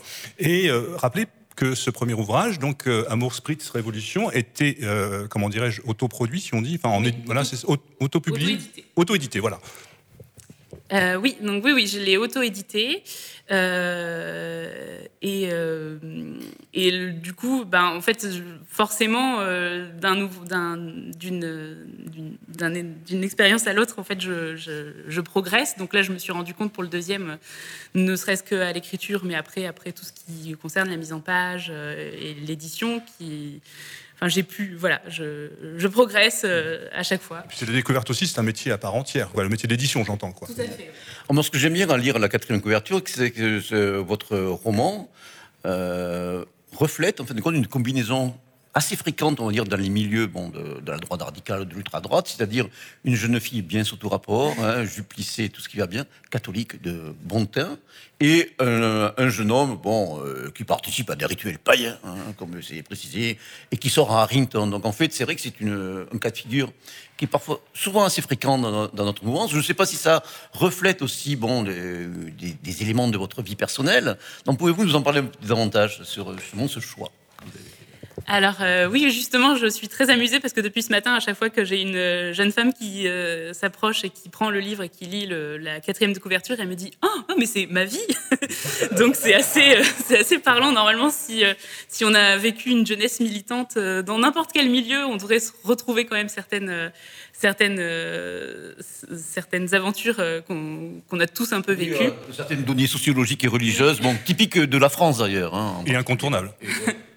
Et donc, euh, oui, c'est un tout petit peu auto- autobiographique, je dois l'avouer, euh, parce que je suis une jeune fille bien sous tout rapport et catholique, et que mon mari est aussi un, on va dire, un bad boy euh, un peu païen. donc, donc, oui, c'est un peu autobiographique.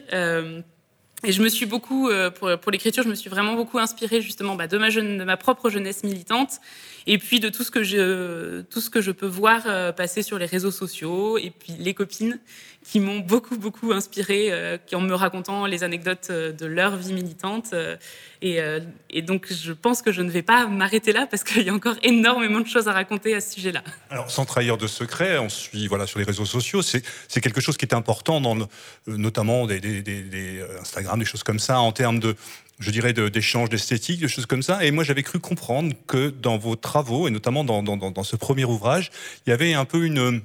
Alors c'est probable, je pense que c'est c'est valable pour la plupart des, auteurs et des gens qui écrivent, mais un travail sur soi, une espèce de, manière un petit peu de, je vais pas dire une psychothérapie, mais un travail sur soi, une nécessité de pouvoir un petit peu, et, et puis en fait vous vous êtes pris au jeu, quoi, tout simplement, et que ce travail a, été positif visiblement, parce que quand on vous voit aujourd'hui, euh, euh, voilà, épanouie, souriante, vous avez deux enfants, dont un, tout petit, donc euh, voilà, la vie vous sourit, et la qualité des ouvrages sont là aussi pour en témoigner, mais je crois que ce premier ouvrage, ça a été une manière aussi pour vous de, de, de- de- comment dirais-je, de, vous mettre en route, si j'ose dire, de vous mettre en marche. Je me trompe? Euh, non, tout à fait. J'ai, en fait, je suis très rapidement passée de ma vie de jeune militante.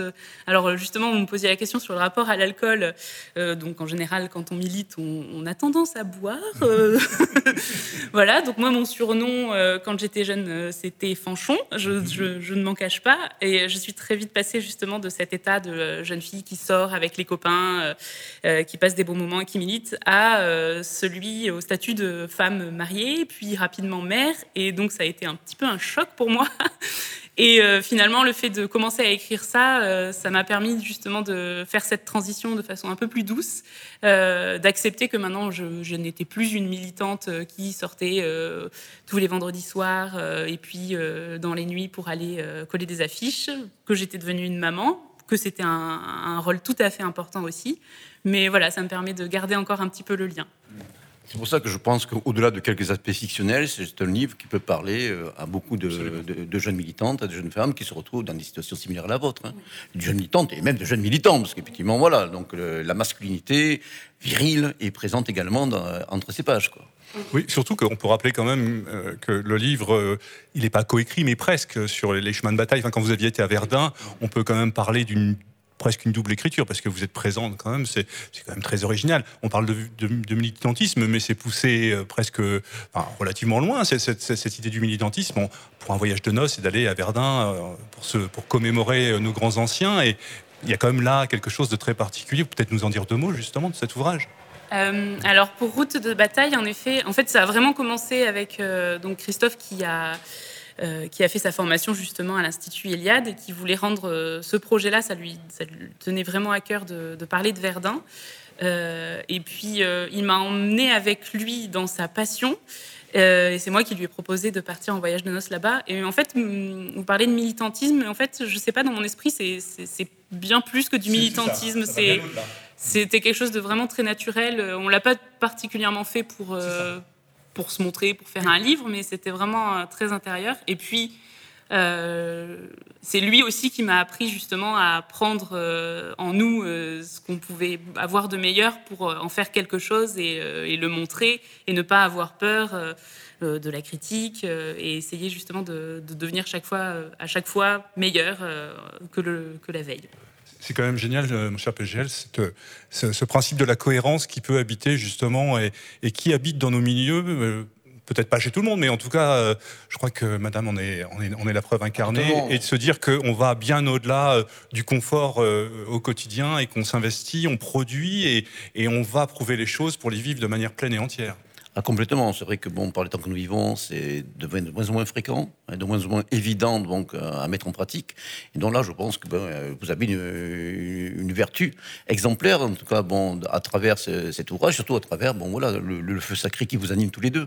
hein, et je pense ne vous lâchera pas de sitôt. En tout cas, c'est le sentiment que nous avons. En tout cas, écoutez, bon, moi, je, je depuis tout à l'heure euh, votre livre. Je trouve vraiment des qualités d'écriture.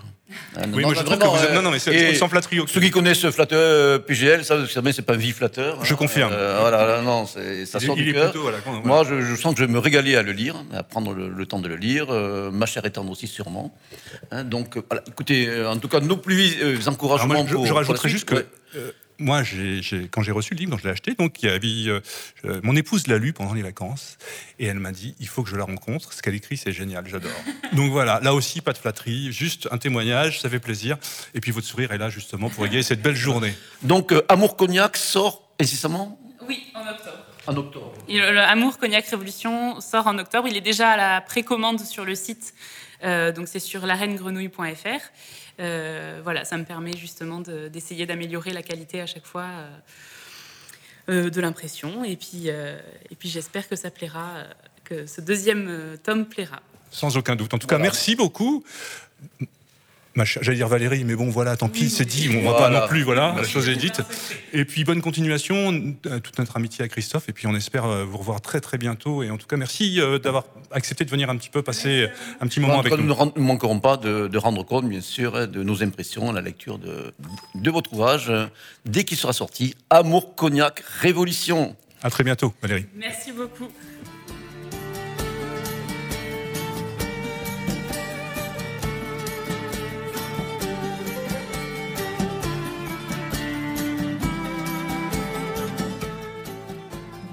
Bien, nous recevons maintenant Estène. Donc, Estène participe euh, aux destinées d'une jeune maison d'édition, hein, l'édition Lohengrin, bien nommée d'ailleurs, hein, je dire, une signature tout à fait wagnérienne, dont l'édition Lohengrin qui ont, qui ont lancé euh, déjà leur première publication il y a plus de deux ans, hein, avec euh, une réédition d'un petit bréviaire de Juste Evola, le petit livre noir, ainsi qu'un petit album illustré par Jacques Terpan, un album de portrait, je crois. Et donc, je crois que vous vous apprêtez, euh, mon cher Estène, à récidiver pour notre plus grand bonheur, avec la réédition de l'ouvrage, d'un ouvrage très attendu de la part de quelqu'un qui nous fut cher. Oui, bonjour. Alors tout à fait, on est en train de travailler à notre troisième livre. Alors ce troisième livre, euh, comme certains d'entre vous le savent, euh, ce sera Le Dieu de la guerre, Ungern, le Dieu de la guerre, de Jean Mabir. C'est une réédition. Alors il y aura cette fois-ci euh, toute une série d'illustrations faites par Jacques Terpan, qui a déjà été connu pour ses albums avec Jean Raspail, donc Les Royaumes de Boré, Sept Cavaliers, etc. Et cette fois-ci, vous aurez en préface notre ami Franck Bulleux, des amis de Jean Mabir, des amis des écrivains normands. Et voilà. C'est plutôt pas mal. Il, me semble, mon cher euh, Esten, qu'il y a aussi Christopher Gérard qui est concerné dans, dans la préface ou la postface, non, je crois Oui, tout à fait. On a une postface de Franck, de Franck, de Christopher Gérard. Et, et, euh, donc euh, un ensemble de- d'illustrations de, de Jacques Terpan.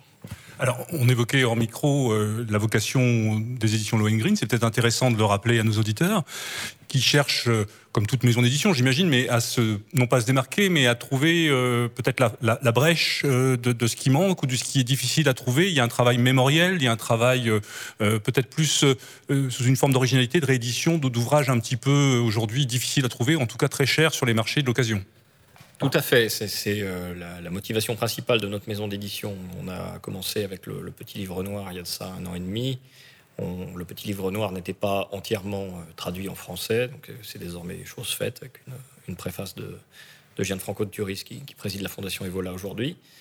Euh, le, le Dieu de la guerre euh, a été réédité en 2005, je crois, donc il est difficilement trouvable seulement en occasion presque. Mais peu peu importe ces détails, hein, il faut savoir que l'ouvrage Mambir a connu trois éditions successives jusqu'à la vôtre. Donc d'abord deux éditions sous le titre Le Baron Fou. Hein, donc, parce que c'était en fait de compte, il faut savoir pour la petite histoire que Jean Mabir n'était pas content de ce titre. hein. C'était Jeannie Ballon, directrice de la correction à l'époque, donc qui avait exigé que ce soit ceci. Donc, euh, et ensuite, euh, ce livre a été réédité donc en deuxième tirage en livre de poche, en j'ai lu, donc euh, ou livre de poche, sais plus, un des deux, le livre de poche, je crois. Le Baron Fou, et ensuite il y a eu cette réédition Art Histoire d'Europe, hein, donc voilà, avec une couverture, euh, je veux dire, c'était, oui, une couverture euh, reliée, euh, avec un cahier photo sous le titre initial que Mabir aurait voulu, et a voulu à l'époque, il était toujours de, ce monde, le Dieu de la guerre. Tout à fait, c'est à travers moi cette, à travers cette édition que l'ai découvert. D'ailleurs, dans la, préface de Jean Mabir, il, précise qu'il est assez déçu de, de- des ventes qu'il avait fait à l'époque sur ce, sur, cette, euh, sur ce roman, qui pour moi est pourtant un de ses meilleurs. C'est vraiment un des, romans qui m'a marqué euh, quand j'étais jeune. Et donc j'ai vraiment voulu lui faire honneur, j'ai voulu le faire illustrer par Jacques Terpan, parce que j'ai vraiment euh, voulu remettre cette, cet ouvrage de Jean Mabir dans l'actualité. Et j'ai vraiment voulu le faire reconnaître à nous. Je crois qu'il est aussi pas inintéressant de préciser pour nos auditeurs que ce roman a largement inspiré un certain Hugo Pratt pour une des, aventures de Corto Maltese, donc son, son, malin, euh, son marin euh, Corto Maltese en Sibérie. Et d'ailleurs, je crois que même dans, la bande dessinée, il y a des citations qui sont largement inspirées donc, du roman de Jean Mabir. Oui, oui, tout à fait. Euh, ça a d'ailleurs inspiré Jacques Terpan dans, ses illustrations à lui aussi, puisque c'est un, grand admirateur d'Hugo Pratt. Hugo Corto Maltese rencontre, Pratt- rencontre pardon, Ungern durant son, durant son voyage. Et euh, effectivement, il nous a laissé derrière nous, euh, lui aussi, une, belle série de dessins euh, qui, nous ont inspirés aussi ben, dans cette réédition.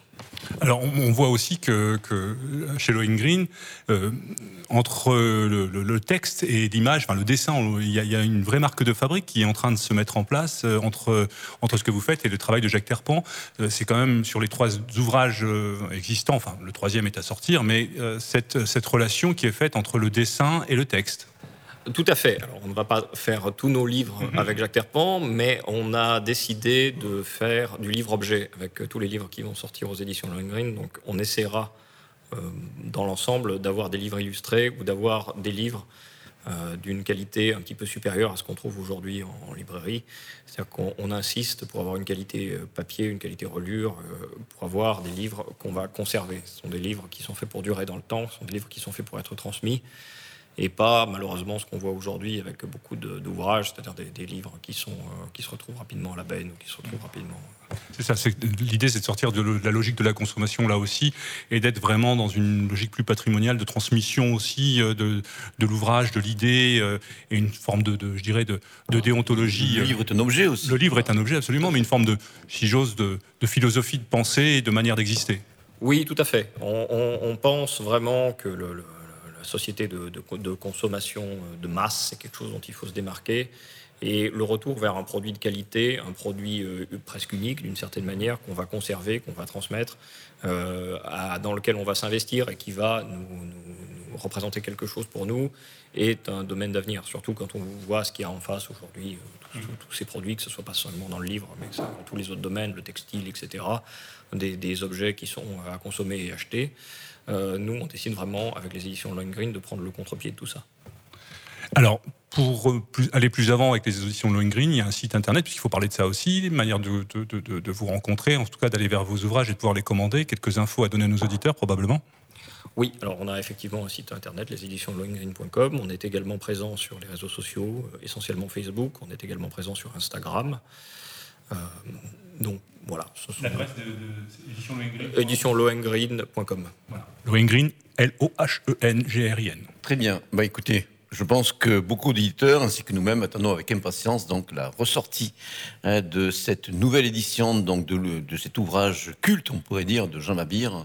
Donc Ungarn, le baron Ungarn, Roman Fedorovitch von Ungarn-Steinberg, le dieu de la guerre, donc illustré magistralement par Jacques Terpent, donc dans une superbe édition des éditions Lohengrin. En tout cas, si la suite est à la hauteur de ce qui a déjà été édité et de ce qui est en prévision, je ne vais pas vous faire l'affront de vous demander si vous avez des prévisions ou autres, mais de toute façon, je sais qu'elles seront à la hauteur probablement de ce qui est en train de se faire et de ce qui a été fait. En tout cas, on est impatient de suivre euh, les aventures euh, au travers d'Ungern, mais des éditions Lohengrin pour connaître la suite de, de votre démarche, euh, votre démarche, je dirais pas atypique, mais en tout cas originale. Tout à fait, on va- on va continuer sur cette ligne. On va essayer de- toujours de se retrouver sur des livres qui sont aujourd'hui euh, peu faciles à trouver, on va dire. On va essayer de continuer à produire des livres d'une bonne qualité et des livres qui sont demandés par le public. Il nous reste à vous remercier. Et puis, euh, une bonne journée au colloque Gilead, plein de bonnes choses. Et puis, bon vent aux auditions Lohengrin. Merci beaucoup, Esten. Voilà, bon vent et longue vie aux éditions Lohengrin. Merci. À bientôt, au revoir.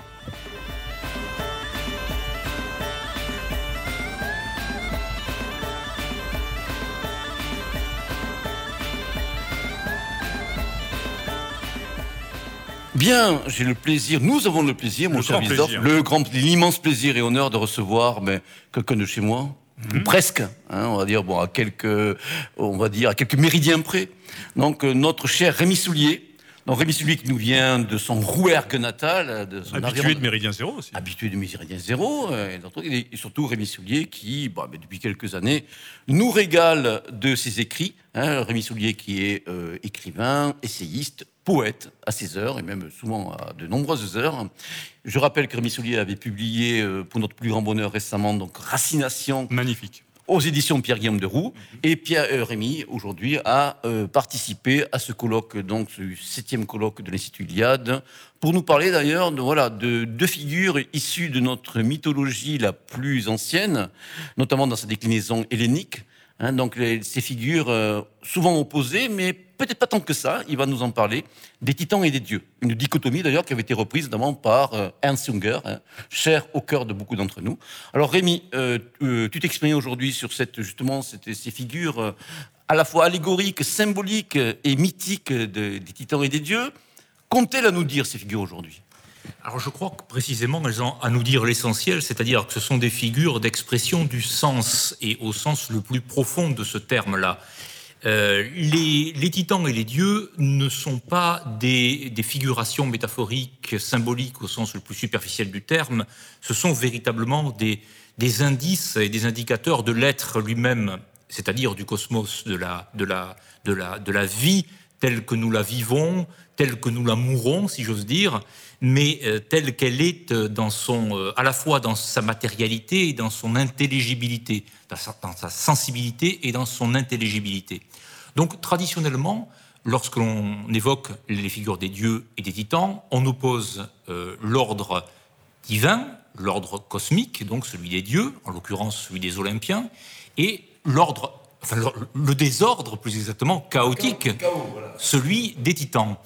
Et on s'aperçoit effectivement que c'est une, non pas une grille de lecture, mais que c'est une modalité cyclique de l'être euh, qui, se, développe et, à laquelle nous sommes toujours confrontés. C'est-à-dire que les dieux et les titans se battent toujours. Il y a une titanomachie ou une gigantomachie qui, euh, est toujours présente aujourd'hui. Et alors elle l'est parce que précisément la modernité, enfin ce que l'on appelle la modernité pour aller vite, on ne va pas distinguer modernité ou postmodernité, en l'occurrence ça me paraît pas, la distinction ne me paraît pas absolument essentielle, mais la modernité est véritablement l'ère du retour des titans, comme disait Junger que vous citiez euh, à l'instant.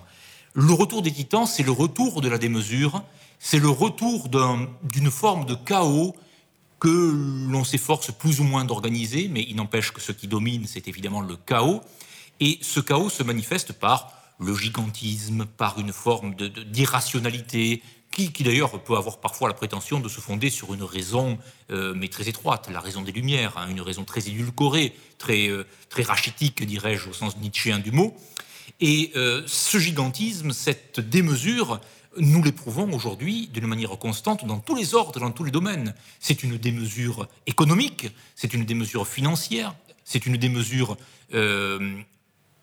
sociale, c'est une démesure politique. Nous sommes vraiment dans un, dans un, dans, un chaos où des particules élémentaires s'affrontent et euh, sans aucune espèce de, de, finalité, disons. Donc ce que essayé de montrer dans la communication de ce matin, c'est que précisément, si j'ose dire, comme Lacan disait, il y a de l'un, eh bien moi je dirais, il y a des dieux. Il y a des dieux, ça veut dire tout simplement qu'il y a de l'ordre, il il y a de la, euh, il y a de la lumière, et il y a une lumière apollinienne, et il y a une lumière divine.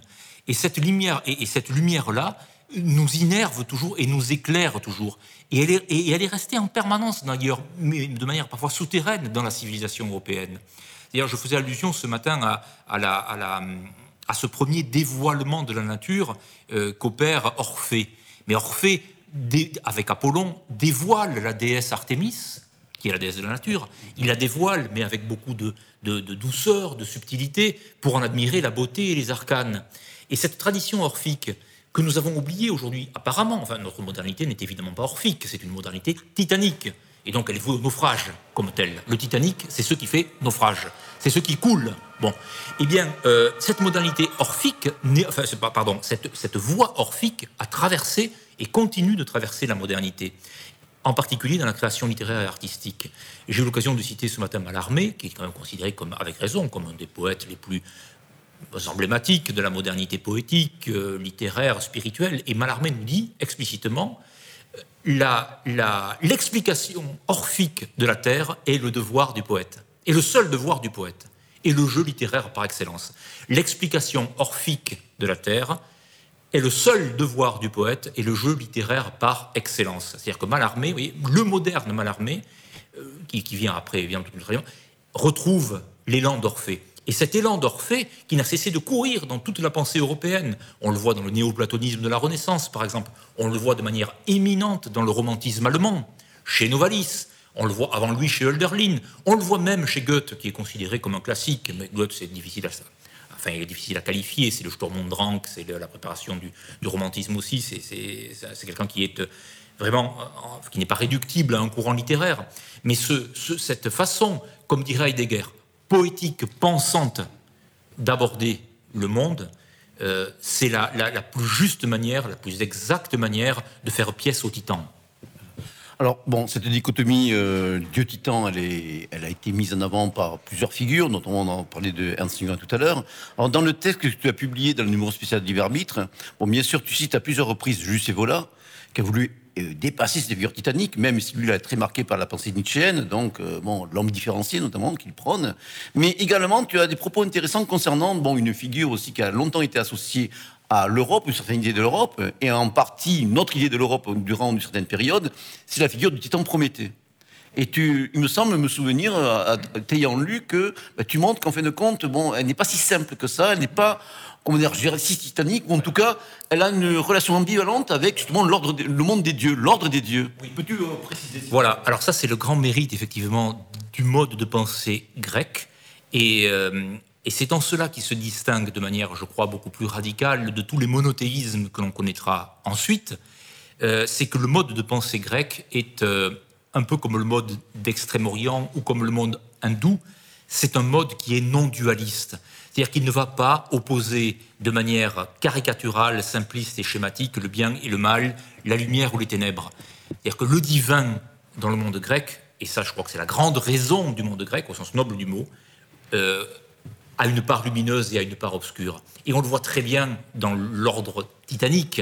C'est-à-dire que Mnémosine, la déesse de la, mémoire, donc la mère des poètes, est une titanide elle-même. C'est-à-dire que les titans eux-mêmes, et même Prométhée, alors Prométhée certes commet une, une- effraction, il, il violente l'Olympe. À partir du moment où il vole le feu de Zeus, il n'y a pas été invité, il commet une infraction, il, il commet un acte de démesure pour lequel il sera très durement châtié. Mais en même temps, apportant le feu à l'humanité, euh, Zeus, euh, pardon, Prométhée, et donc la foudre de Zeus, oui, le feu de Zeus, euh, est, solidaire de l'humanité, mais pas dans, le sens que la pensée marxiste révolutionnaire va donner à, à- Prométhée, dans le sens où l'humanité consciente de son lien avec le divin et le sacré ne, ne va pas cesser de perdre de vue à la fois cette lumière et cette ténèbre. C'est-à-dire que le rapt auquel se livre euh, le, titan Prométhée est aussi un moment de, lumière et un moment de démesure. Et ce qu'il faut, ce que l'Europe a toujours tenu, me semble-t-il, enfin ce que le monde occidental a toujours tenu, peu importe, enfin, en l'occurrence, euh, disons, das Abendland en, allemand, le pays du soir, l'espérie, hein, nous sommes des espériques, et nous sommes aussi des revenus à certains égards, mais ce que nous avons tenu, c'est cette, cette dialectique de la lumière et des ténèbres, que l'on retrouve d'ailleurs jus- jusque dans l'œuvre d'un Carl Gustav Jung, qui voit dans le, Dieu lui-même euh, la part de ténèbres, hein, c'est-à-dire qu'il inclut dans le Dieu la part de ténèbres, ce qu'il appelle lui la part d'ombre. Et c'est pour- c'est pourquoi les titans aussi participent du divin. Dernière question, euh, en fait, c'est vrai moi aussi, ce- cette question, des, cette relation, cette synergie entre Dieu et Titan m'a beaucoup euh, euh, concerné. En tout cas, il y a une vingtaine d'années, je me souviens de discussions que j'ai eues avec quelqu'un qui- qui a beaucoup réfléchi sur la question, Christophe Levallois, qui aujourd'hui a choisi notre, aujourd'hui a choisi notre voie spirituelle. Je me rappelle qu'à l'époque, on essayait de dégager une figure qui faisait un peu la synthèse du meilleur, bon, de, cette part titanique, cette part divine qui est en nous aussi, de certaine manière. hein. Et on parlait d'une figure héracléenne. On se demandait à quel point la figure d'Héraclès, qui au début se déploie sur un mot titanique, finit par rejoindre l'ordre des dieux avec bon, ses épousailles avec Hébé, il, ac- il acquiert métaphoriquement et mythologiquement l'immortalité. Est-ce qu'aujourd'hui, on peut penser que justement, ce renouveau espérial que nous espérons, voilà, que nous voulons pour l'Europe, cette nouvelle aurore, ne pourrait-elle pas se faire sous l'égide de cette figure héracléenne? Ben, je crois que vous avez tout à fait, tout à fait raison, c'est-à-dire que la figure d'Héraclès, euh, qui est la figure héroïque, le héros, c'est le demi-dieu, c'est-à-dire que c'est celui qui a à la fois la- qui est à la fois né d'un mortel ou d'une mortelle et d'un dieu ou d'une déesse. Et ce à quoi nous sommes appelés, je crois vraiment d'un point de vue métaphysique et aussi politique, c'est à prendre conscience de cette part divine précisément, à, intégrer dans un sens héroïque, c'est-à-dire dans, un sens à la fois de, dépassement, euh, de tension, mais qui veille à ne jamais outrepasser l'ordre, l'ordre divin. Je veux dire par là que nous ne sommes pas des dieux. hein. Nous sommes. euh, il y a une part divine en nous, c'est évident, mais il, y a, un au-delà de nous. Et la, meilleure, le meilleur moyen et la meilleure pensée pour se garder de tout excès euh, d'orgueil, du bris, c'est précisément, comme vous le dites, de garder la mémoire du héros. Parce que le héros, c'est celui qui, qui suit la voie, la, plus, la voie de l'équilibre. On pourrait presque dire, si on utilise un terme de la tradition extrême orientale, que le héros, c'est celui qui est sur la voie du Tao. C'est celui qui est dans le Tao. C'est-à-dire celui qui suit la voie. Et, celui qui, ce- ce- celui qui la, euh, comme, comme dit Lao Tse, vous êtes dans l'océan, vous êtes plongé dans l'océan, vous n'allez pas lutter contre le courant quand il vous dépasse, mais vous allez vous laisser porter par le courant. Le courant est plus fort que nous. Il y a les dieux au-dessus de nous. Eh bien, euh, nous, pouvons et nous avons pour vocation d'éveiller cette part divine-là, mais de, la mettre en symbiose, en harmonie avec ce que les dieux veulent pour nous. Euh, Et, parce qu'ils nous, sont, euh, nous sont supérieurs. Pas transcendants au sens, euh, au sens monothéiste du mot, mais supérieur, au-delà. Et la voix du héros, en effet, est une voix. Je crois même d'ailleurs, si on devait résumer le propos que nous tenons, je crois même qu'il n'y a pas de distinction fondamentale entre la voix du héros et la voix du sage. C'est-à-dire qu'à un certain degré, le héros, le kshatriya, le guerrier, et le sage, le brahman, se rassemblent, se retrouvent et ne font qu'un, je pense. Alors, ju- justement, dans un, dans un propos comme, comme, comme le vôtre, qui est un propos évolien, je dirais, puisqu'on parle là, Chatriya, enfin, voilà, vous parliez de lumière, vous parliez de, de dépassement, cette part de Dieu que nous avions. En quoi, euh, à une époque où la laïcité euh, euh, est euh, triomphante d'une certaine manière, en tout cas l'idéologie de la laïcité est triomphante, en quoi ce besoin de spiritualité est essentielle pour nous autres aujourd'hui, dans cette époque postmoderne? Hmm.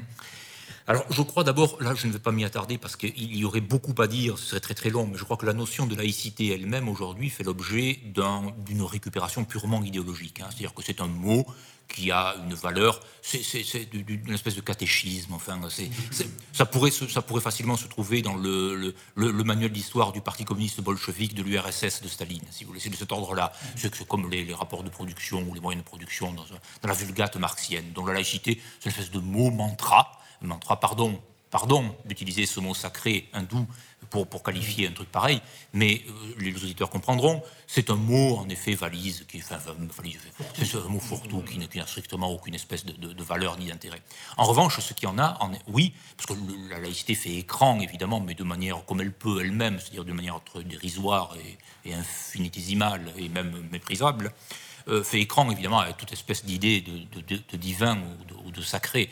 Donc je crois qu'il faut outrepasser, bien sûr, ce genre de limites, mais là encore, nous ne sommes pas les maîtres. C'est-à-dire que quand, quand le moment viendra, et on, voit prendre, on voit, je, parlais de cette tradition qui demeure, etc.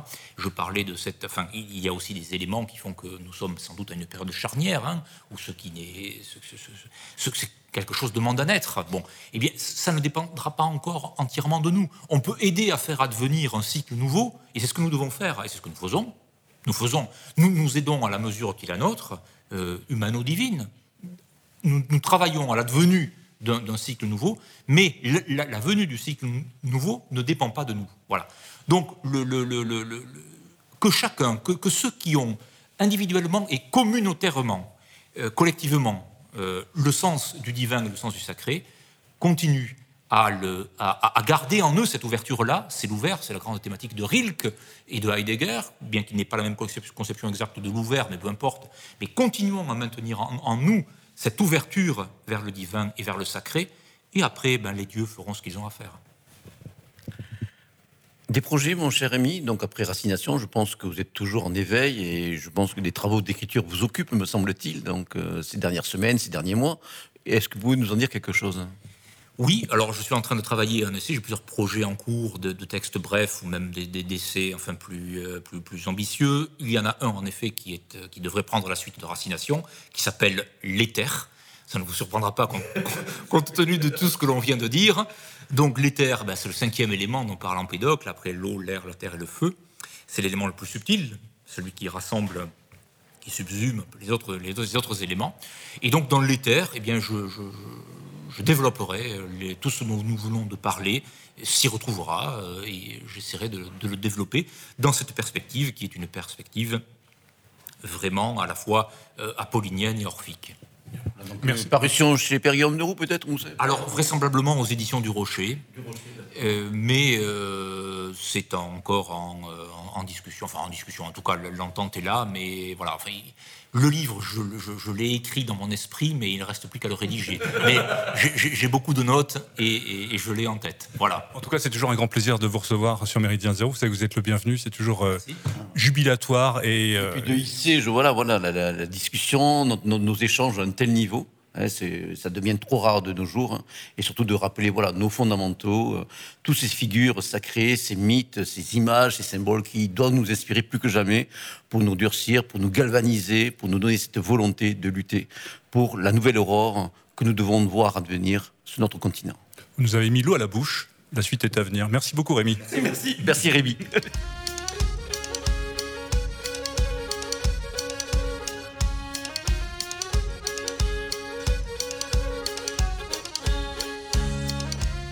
Bien, nous recevons maintenant Fabien Niesgoda. Fabien, bonjour. Bonjour. Bon, tu es, euh, on va dire en quelque sorte, le monsieur écologie, de, entre autres, de la revue Éléments, dont tu es un collaborateur régulier. Tu as co-signé il y a quelques années, nous t'avions reçu d'ailleurs sur Méridien Zéro pour cela, un ouvrage donc d'écologie, euh, au bon sens du terme, on va en parler tout de suite, avec euh, Antoine Wester. Hein. Et aujourd'hui, ben, tu interviens, bien sûr, euh, c'est un petit peu dans l'ordre des choses, hein, donc dans ce colloque euh, consacré donc à la nature comme socle euh, pour une écologie donc différente. Alors justement, bon, toi, tu vas axer d'après l'intitulé de ta communication, sur la notion d'écologie enracinée. C'est vrai qu'aujourd'hui, bon, l'écologie fait parler d'elle, hein, on va dire dans la sphère médiatique, hein, pas pour le meilleur d'ailleurs. hein. On a pu voir très récemment des saillies délirantes de la part de, maires euh, Europe Écologie Les Verts, qui, sont allés de leur, couplet et qui ont pu provoquer même l'indignation, euh, l'étonnement, la stupéfaction de, sphères politiques qui pourtant ne leur sont pas forcément hostiles. Donc, euh, toi, comment euh, situes-tu cette, euh, ton approche de l'écologie, l'approche écologique qui doit être la nôtre, au-delà de toutes ces turpitudes politiciennes Effectivement, le, le problème de l'écologie enracinée, c'est de se présenter comme une alternative à ce qu'on pourrait appeler une écologie hors sol, euh, tout en identifiant en fait dans l'écologie les tensions qui peuvent exister et les facteurs qui peuvent expliquer ce déracinement. Euh, et qui doivent donc être rééquilibrés par, euh, par au contraire donc ce, réenracinement euh, dont, il sera question aujourd'hui. En fait, chez les écologistes, il y a une formule qui est très célèbre et qui, résume cette tension, c'est le, fameux slogan "penser globalement, agir localement", hein, qui depuis 50 ans est régulièrement répété, que ce soit dans les, les forums altermondialistes ou les, épiceries bio vantant hein, les, consommateurs amateurs de, circuits courts. Et donc c'est une formule qui parfois, voilà, répétée comme un slogan, perd un peu son sens, mais qui doit être réinterrogée parce que dans le, penser globalement, finalement, on retrouve des choses qui sont tirées de l'écologie euh, scientifique, c'est-à-dire cette idée hein, que les, espèces ne peuvent être comprises que dans leur relation avec leur milieu et donc leur relation également avec les autres espèces. Bref, c'est cette, cette idée d'interdépendance qui nous oblige systématiquement à élargir le point de vue. Et euh, cette démarche-là, euh, évidemment, peut aboutir à un regard planétaire. Quand on regarde les problèmes des océans, quand on regarde les problèmes de la biodiversité, euh, on a tendance assez vite à dépasser un territoire et à avoir un, un point de vue surplombant. Euh, le problème, c'est que ça a pu poser également euh, dans le milieu des militants écologistes un, regard un peu méprisant sur l'action locale. Ah, Ça se traduit en particulier par la fameuse dénonciation du, réflexe NIMBY, euh, Not in my backyard, euh, c'est-à-dire pas dans mon jardin, qui est la façon dont généralement on, dénigre euh, l'opposition à un projet local. Euh, formule qui est parfois utilisée, bien sûr, par les promoteurs d'un projet pour, euh, euh, pour faire valoir le côté euh, mesquin ou dérisoire hein, des, des opposants, mais qui parfois euh, est aussi réappropriée curieusement par les, écologistes eux-mêmes qui euh, se réfugient dans le côté global, prennent de la hauteur de vue et oublient le, le nécessaire enracinement. Euh, or, pourtant, le- l'enracinement en question, au-delà de cette tension entre le, global et le local, elle me semble avoir au, moins deux bonnes raisons euh, d'être euh, reliée avec la pensée euh, politique de l'écologie. C'est d'une part euh, l'héritage qui est celui de, Léopold Kohr, qui avait été repris par euh, des gens qui étaient plus connus pour les écologistes des, années 70 notamment, qui étaient Ernst Schumacher et, Ivan Illich, euh, qui avaient développé donc hein, l'idée de la convivialité pour Illich. Et puis euh, Schumacher avait fait un, petit best-seller à l'époque euh, autour de la formule Small is Beautiful, qui était donc une, formule de, Léopold Kohr au départ. Euh, le- leur idée commune, et donc qui avait été assez présente dans les, dans les milieux écologistes des années 70 et, et un peu perdue de vue euh, par les générations suivantes, c'était l'idée que la taille excessive est euh, contre-productive. Euh, elle est inefficace, elle est aliénante. Et donc c'est vraiment dans l'action locale qu'on peut retrouver une, à la fois une efficacité, mais aussi du sens. On se réapproprie son territoire et on, on redonne aussi ce côté démocratique à la politique qu'on n'a pas évidemment quand on est uniquement sur une technostructure qui va gérer des problèmes extrêmement globaux, euh, transnationaux. C'est vraiment dans le territoire qu'on va retrouver euh, à la fois certaines réponses qui peuvent paraître euh, d'échelle assez, modeste, mais qui redonnent tout son côté social et politique justement à l'écologie, qui ne peut pas se contenter simplement de, grands constats, de grandes synthèses et d'une impuissance face à eux. Donc ça c'est le, premier point qui est à mon avis au, cœur de l'écologie politique, va dans le sens d'un enracinement et qui a été parfois oublié. L'autre point, il est euh, en particulier développé par, euh, par Edward Goldsmith dans, son, dans sa vision écologique du monde, euh, qu'il connectait beaucoup avec la- avec l'écologie scientifique. hein. Il y a bien une passerelle entre, entre l'écologie scientifique et l'écologie politique. Et pour, pour Goldsmith, il y avait vraiment l'idée que la vie allait dans le sens d'une diversité organisée et d'une d'une arborescence en quelque sorte de, de l'évolution. Et cette, cette vision-là de la vie, finalement, doit aussi amener les, écologistes, euh, non seulement observateurs de phénomènes, mais, qui ont une volonté d'agir sur le, réel, euh, une prise en compte donc de la, diversité des cas, de la diversité des populations, des sociétés, des, territoires concernés, et euh, de s'opposer en réalité à une sorte de, nivellement, de globalisme qui est finalement contradictoire avec la, réalité même observée dans l'écologie. Donc le, regard global euh, est à la fois quelque chose de, nécessaire, parce que c'est ça qui donne son sens donc, euh, à l'écologie comme, euh, comme étude systémique, mais c'est aussi un risque dans le sens où on oublie les particularités, on oublie les, on oublie les, les enracinements, les, et les, bah, le, localisme dont il sera question dans la, la table ronde. Et si finalement il y a une formule qui, qui, qui permet de l'illustrer, c'est celle du naturaliste suisse Robert Reinhardt qui, euh, qui prononçait cette phrase que je pense beaucoup d'entre nous peuvent, euh, peuvent faire leur. Si j'aime tant la nature, c'est qu'elle est une immense structure où tout est lié, mais distinct, où tout est à sa place.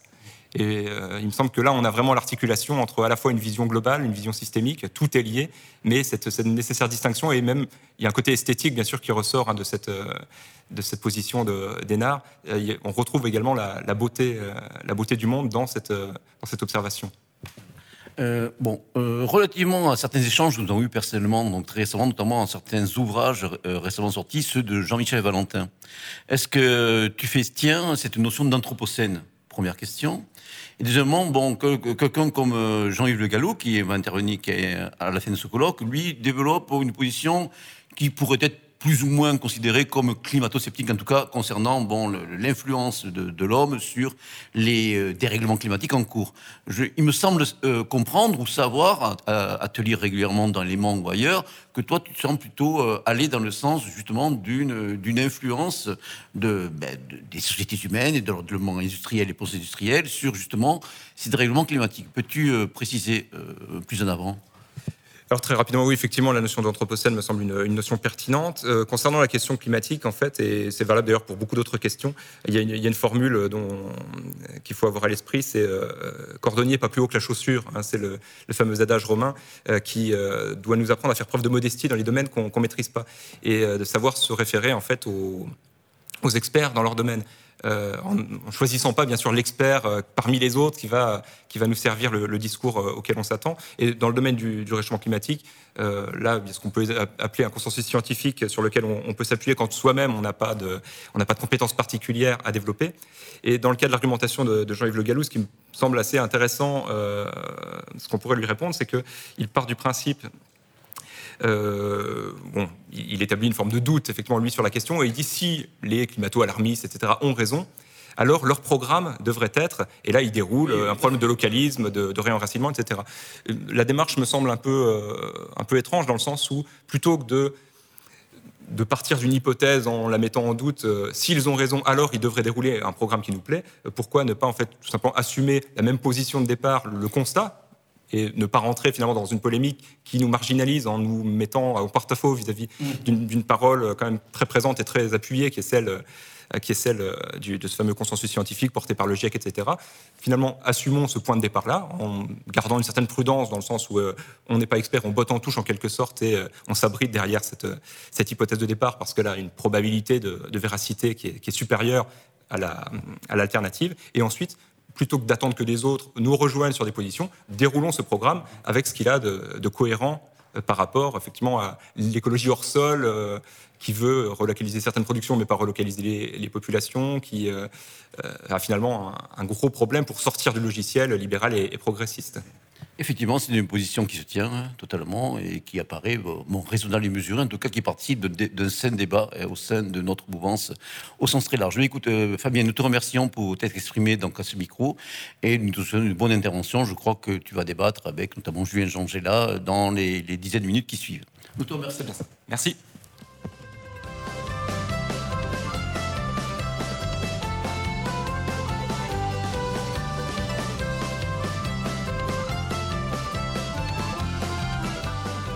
Bonjour Philippe Conrad. Donc, bon, je me permets de tutoyer parce qu'on est sur Méridien Zéro et nous nous connaissons depuis longtemps. Donc, tu présides, du co-présides aux destinées de l'Institut Iliade depuis déjà plusieurs années, hein, dans, dans, dans la lignée de ce que Dominique Vénère aurait voulu. Hein, euh, en fidélité un petit peu à son héritage intellectuel et métapolitique. Donc aujourd'hui, donc tu fais partie de l'organisation de la direction de ce septième colloque de l'institut qui est consacré donc à cette thématique. C'est la nature comme socle, cette formule qui était chère à Dominique hein, dans son triptyque, ainsi que cette, cette notion d'écologie enracinée. Alors, je lisais il y a quelques jours un article publié sur euh, le site d'un- un site que tu dois connaître, Ligne Droite, où justement il faisait une dichotomie entre l'écologie de civilisation et l'écologie punitive, bon, qu'on pourrait qualifier de hors-sol. Comment tu, pourrais un petit peu resituer cette dichotomie dans laquelle je pense que nous nous reconnaissons largement? Oui, bien sûr. Euh, euh, il faut rappeler tout d'abord que l'écologie et les préoccupations qui y sont liées, euh, il s'agit de tout un discours et de système, système de valeurs qui appartient, je dirais, à la droite traditionnelle, conservatrice, face à une gauche qui se voulait résolument progressiste et qui voyait dans les, toutes les transformations techniques, industrielles intervenues depuis deux siècles un progrès absolument insurpassable. Eh bien, euh, face, à, tout cela, il faut rappeler que la pensée de droite a été beaucoup plus prudente dans, dans ce domaine. hein, et les sensibilités de droite, euh, je pense à des, à des écrivains, euh, Giono par exemple, euh, voilà, voilà des gens qui étaient euh, beaucoup plus euh, euh, euh, aux méfaits ou à certains méfaits de la modernité. On pourrait en dire autant de Bernanos par exemple. Et que pendant longtemps, on a mis de côté au profit de toute une écologie gauchiste euh, post-68 arde euh, qui s'est imposée à grand bruit depuis maintenant une cinquantaine, une cinquantaine d'années, euh, avec tous les délires que l'on sait, les dernières manifestations étant les, déclarations euh, des guignols euh, qui ont pris les mairies de Bordeaux ou- de Lyon. Ju- Justement, on se rend compte qu'aujourd'hui, cette, écologie qui est devenue une idéologie, en quelque sorte, enfin, c'est même pas en quelque sorte, c'est une idéologie. On en parlait un petit peu hors micro, de se dire aujourd'hui que les, les gens qui continuent à voter, qui croient encore au suffrage universel et qui croient encore à ces principes démocratiques, se rendent compte, enfin, imaginent que ce, genre d'alternative politique s'entend euh, comme un dépassement de la politique euh, classique euh, des, grands partis institutionnalisés apporte une, vraie solution. Et on se rend compte qu'en fait, là non plus, cette vision de l'écologie, telle qu'on la décrivait là en tant qu'idéologie, n'apporte absolument rien et on tombe un petit peu dans une espèce de côté comique troupier ridicule de la chose. Elle est absolument incapable d'apporter le moindre début de commencement de solution aux, problèmes, euh, aux problèmes que nous connaissons, euh, que nous connaissons actuellement. En fait, l'écologie actuelle, dans sa manifestation la plus euh, spectaculaire, c'est tout ce qui nous reste de tous les agités gauchistes post-68 arts, euh, qui, confrontés à, l'échec complet de tout leur messianisme révolutionnaire, communiste, trotskiste, tout ce qu'on veut, euh, se sont repliés vers ce front-là euh, pour créer le phénomène pastèque bien connu. Euh, euh, on va jouer l'écologie, la défense des oiseaux et puis des consommateurs, de la bonne bouffe et tout ça. Tout ça pour se relégitimer auprès, auprès de l'opinion, avec toutes les limites, avec toutes les limites que l'on, avec toutes les limites que l'on connaît. Ces, ces gens-là ne sont pas en mesure d'apporter la moindre réponse aux, aux défis actuels. Et sur un certain nombre de sujets, euh, ils sont à la pointe même euh, pour euh, contribuer à l'effondrement de notre civilisation. Euh, ce sont des gens qui sont aussi les champions du no border. euh, les frontières sont devenues anachroniques. euh, L'invasion massive en provenance, mondialisme. en provenance des pays d'outre-mer, on va dire, est parfaitement légitime.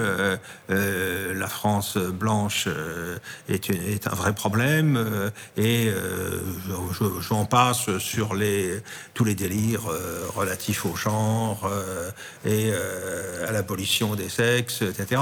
Euh, ces gens-là sont à la fois dangereux, en même temps complètement ridicules. Euh, euh, ils seront ponctuellement sur tous les délires qu'ils mettent en œuvre rejetés euh, par l'opinion.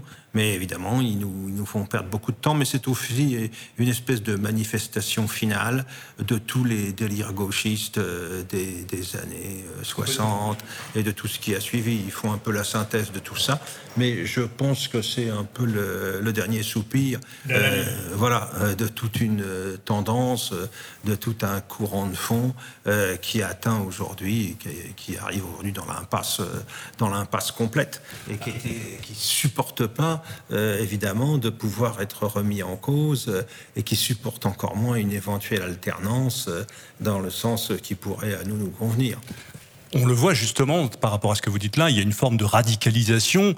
On vient de passer un cap. Alors la situation sanitaire euh, n'étant pas perdue pour tout le monde, ces gens-là s'y retrouvent aussi et permettent, on le voit au travers du féminisme, on le voit au travers des logiques du genre, de la PMA, de la GPA, des réformes. Ça rien à voir avec les histoires. alors, ça n'a rien à voir avec les histoires de Covid-19, mais ces histoires-là ont créé un- une situation de, crise, d'inquiétude euh, dans l'opinion, euh, ce qui laisse la porte ouverte à n'importe quelle dérive et au fait de poser n'importe quelle, question, aussi ridicule fut-elle.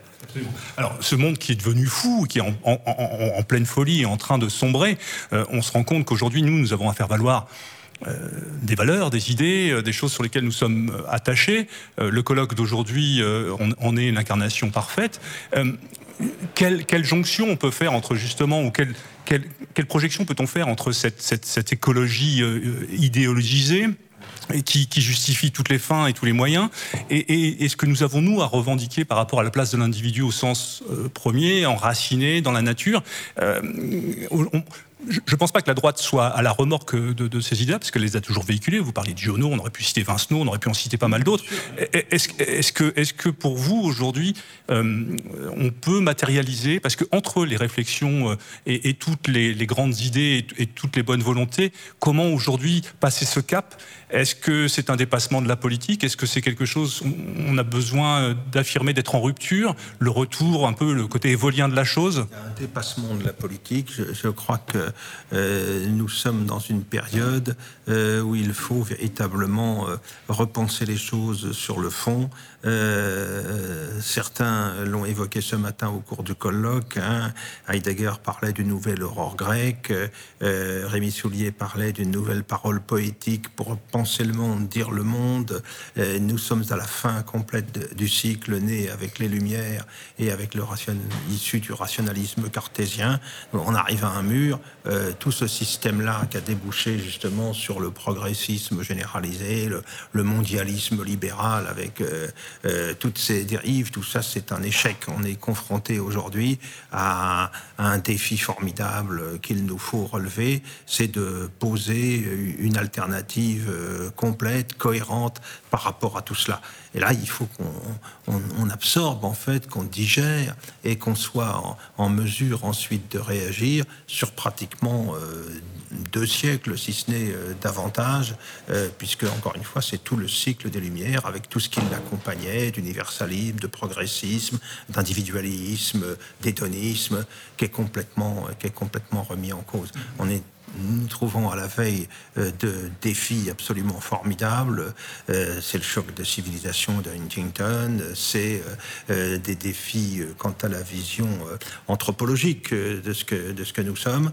Là, il y a un travail de fond, de réflexion à, à conduire pour produire et euh, proposer à nos contemporains euh, une, une alternative, encore une fois, qui soit cohérente. C'est, un petit peu l'objectif, le but euh, que ça signe, euh, que ça signe l'Iliade. Justement, l'Iliade en formant de, de jeunes cadres, en proposant également, en partenariat avec la Nouvelle Librairie, on l'évoquait avec Jean-Yves Le Gallou, des ouvrages, ce colloque en est l'incarnation, c'est de véritablement se dire que on n'est pas dans une situation, euh, alors, effectivement, le Kali Yuga, cette fin de cycle, tel qu'on l'évoque parfois, mais, mais c'est de se dire aussi qu'on on peut rebondir et repartir sur autre chose. Une facilité de ceux qui s'intéressent à la pensée traditionnaliste, c'est parfaitement respectable, euh, de, de considérer que tout est fichu, que c'est le Kali Yuga, euh, c'est la, la phase ultime et dernière de, de notre civilisation. Non, je crois que c'est un, c'est un, c'est pas un bon calcul, c'est pas une bonne analyse. Nous avons en nous-mêmes les ressources euh, du réveil, euh, du réveil à venir, et pour moi, euh, je peux le, en témoigner. euh, Une opération comme celle de l'Iliade est de ce point de vue très encourageante. J'ai vu euh, défiler là depuis euh, euh, maintenant euh, à peu près euh, six ans à peu près euh, de nouvelles euh, générations euh, qui euh, sont euh, euh, d'une ampleur et d'une qualité euh, tout à fait inattendue. Porteur d'espoir. Exactement, exactement. Nous, voyons monter des jeunes euh, qui aujourd'hui euh, ont 20 ans et euh, ils sont en nombre et en qualité beaucoup très encourageant en quelque sorte hein, par rapport à d'autres périodes, je dirais, de vaches maigres euh, que nous avons pu connaître, où nous avons été pendant des décennies, même sur la défensive. hein. En gros, les gens de ma génération, ils sont venus à la politique à travers euh, l'activisme Algérie française, bon, qui a très vite trouvé forcément ses limites, qui est arrivé dans une impasse. Et puis, il y a eu tout un grand... euh, euh, un grand maelstrom euh, d'idées, de sentiments, d'émotions nouvelles euh, qui se sont mêlées euh, en fonction aussi des circonstances et qui ont permis de dégager un certain nombre d'idées nouvelles, de représentations euh, nouvelles et dont on voit qu'elles euh, progressent euh, euh, régulièrement. Et encore une fois, le, succès que, rencontre l'Iliade en témoigne. Justement, pour, euh, euh, euh, confirmer ce que vous dites là, euh, on ne peut que se réjouir quand on, quand on, se promène un petit peu dans, les travées du colloque de voir autant de jeunes. Moi, c'est la première chose qui m'a surpris de voir autant de jeunes intéressés, passionnés, de voir des maisons d'édition gérées par des jeunes qui se- qui s'investissent. Et on sent que là, je dirais que le travail aussi, le travail de l'IA depuis 6 ou 7 ans, est en train de porter ses fruits. Et cette idée de dormition ce travail de, de 7 ans, je fais référence évidemment à la mort de, à la mort de Dominique Vénère et au lancement de l'Iliade en tant qu'organisation dans la foulée. Mais c'est un travail évidemment qu'il faut remonter euh, en amont. Je pense notamment euh, à ce qu'a fait la Nouvelle Droite. Je pense à ce qu'a- à ce qu'ont fait aussi euh, nos amis catholiques traditionnalistes hein, qui ont fait un, un gros travail de fond aussi. Et puis aujourd'hui, dans leur domaine, sur leur front, dans leur secteur, euh, bah, je peux vous dire que les vocations religieuses, il n'y en a pas beaucoup euh, euh, chez les tocards euh, fidèles à- au pape argentin. Et euh, c'est plutôt du côté de, de ou bien des cônes qu'il faut, qu'il faut aller chercher les résultats. Donc, je crois que la tendance, il y a une tendance lourde, mais encore faut-il qu'elle trouve sa maturité et, qu'elle trouve toute son efficience. Et c'est notre travail à nous d'apporter au maximum euh, euh, des arguments, des idées, des représentations du monde nouvelles, argumentées, euh, qui permettent d'accompagner tout ce mouvement de fond hein, qui, relève d'un phénomène de fond, d'un phénomène lié à, l'émotion, à, l'instinct, à la réaction face à l'en- l'environnement catastrophique que l'on connaît. Euh, bah, c'est notre travail, je crois, d'apporter ces éléments-là. En tout cas, une journée comme aujourd'hui en est la, plus belle preuve, euh, qui, euh, met en avant l'Iliade un peu comme le, la, je dirais, liée à l'épidémie, etc. Effectivement, nous avons beaucoup de monde, beaucoup de jeunes, comme vous l'avez souligné, et c'est euh, extrêmement, extrêmement encourageant. Pour, pour vous résumer les choses, moi j'ai j'ai 75 ans, et bien je peux vous dire que le, le bilan, avec le recul dont je dispose, donc plus d'un demi-siècle euh, de militantisme, d'engagement, euh, est quand même très encourageant. C'est aussi parce que les choses vont beaucoup plus mal euh, que euh, nous avons cette réaction et que nous sommes en mesure de l'accompagner. Mais globalement, euh, je crois que contrairement à ce que pourraient penser euh, euh, certains esprits chacun, l'avenir nous appartient. Absolument. Merci beaucoup Philippe Conrad pour euh, ce message d'optimisme et euh, bonne continuation à l'Iliade. Merci. À très bientôt. Au revoir. Merci.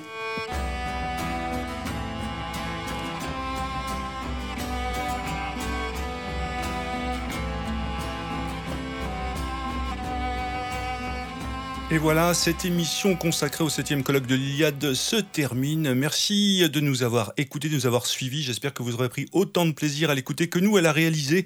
Un grand merci à nos camarades qui ont permis euh, cette émission. J'ai nommé bien sûr PGL, Tesla, Foxley, Beluga, Alric et tous ceux ayant œuvré à l'installation de notre studio. Un grand merci à toute l'équipe de l'Iliade pour son accueil et en particulier à Romain Petitjean pour sa confiance. Le rendez-vous est pris pour le prochain colloque qui aura lieu le 10 avril 2021 avec pour thème l'économie au service des peuples.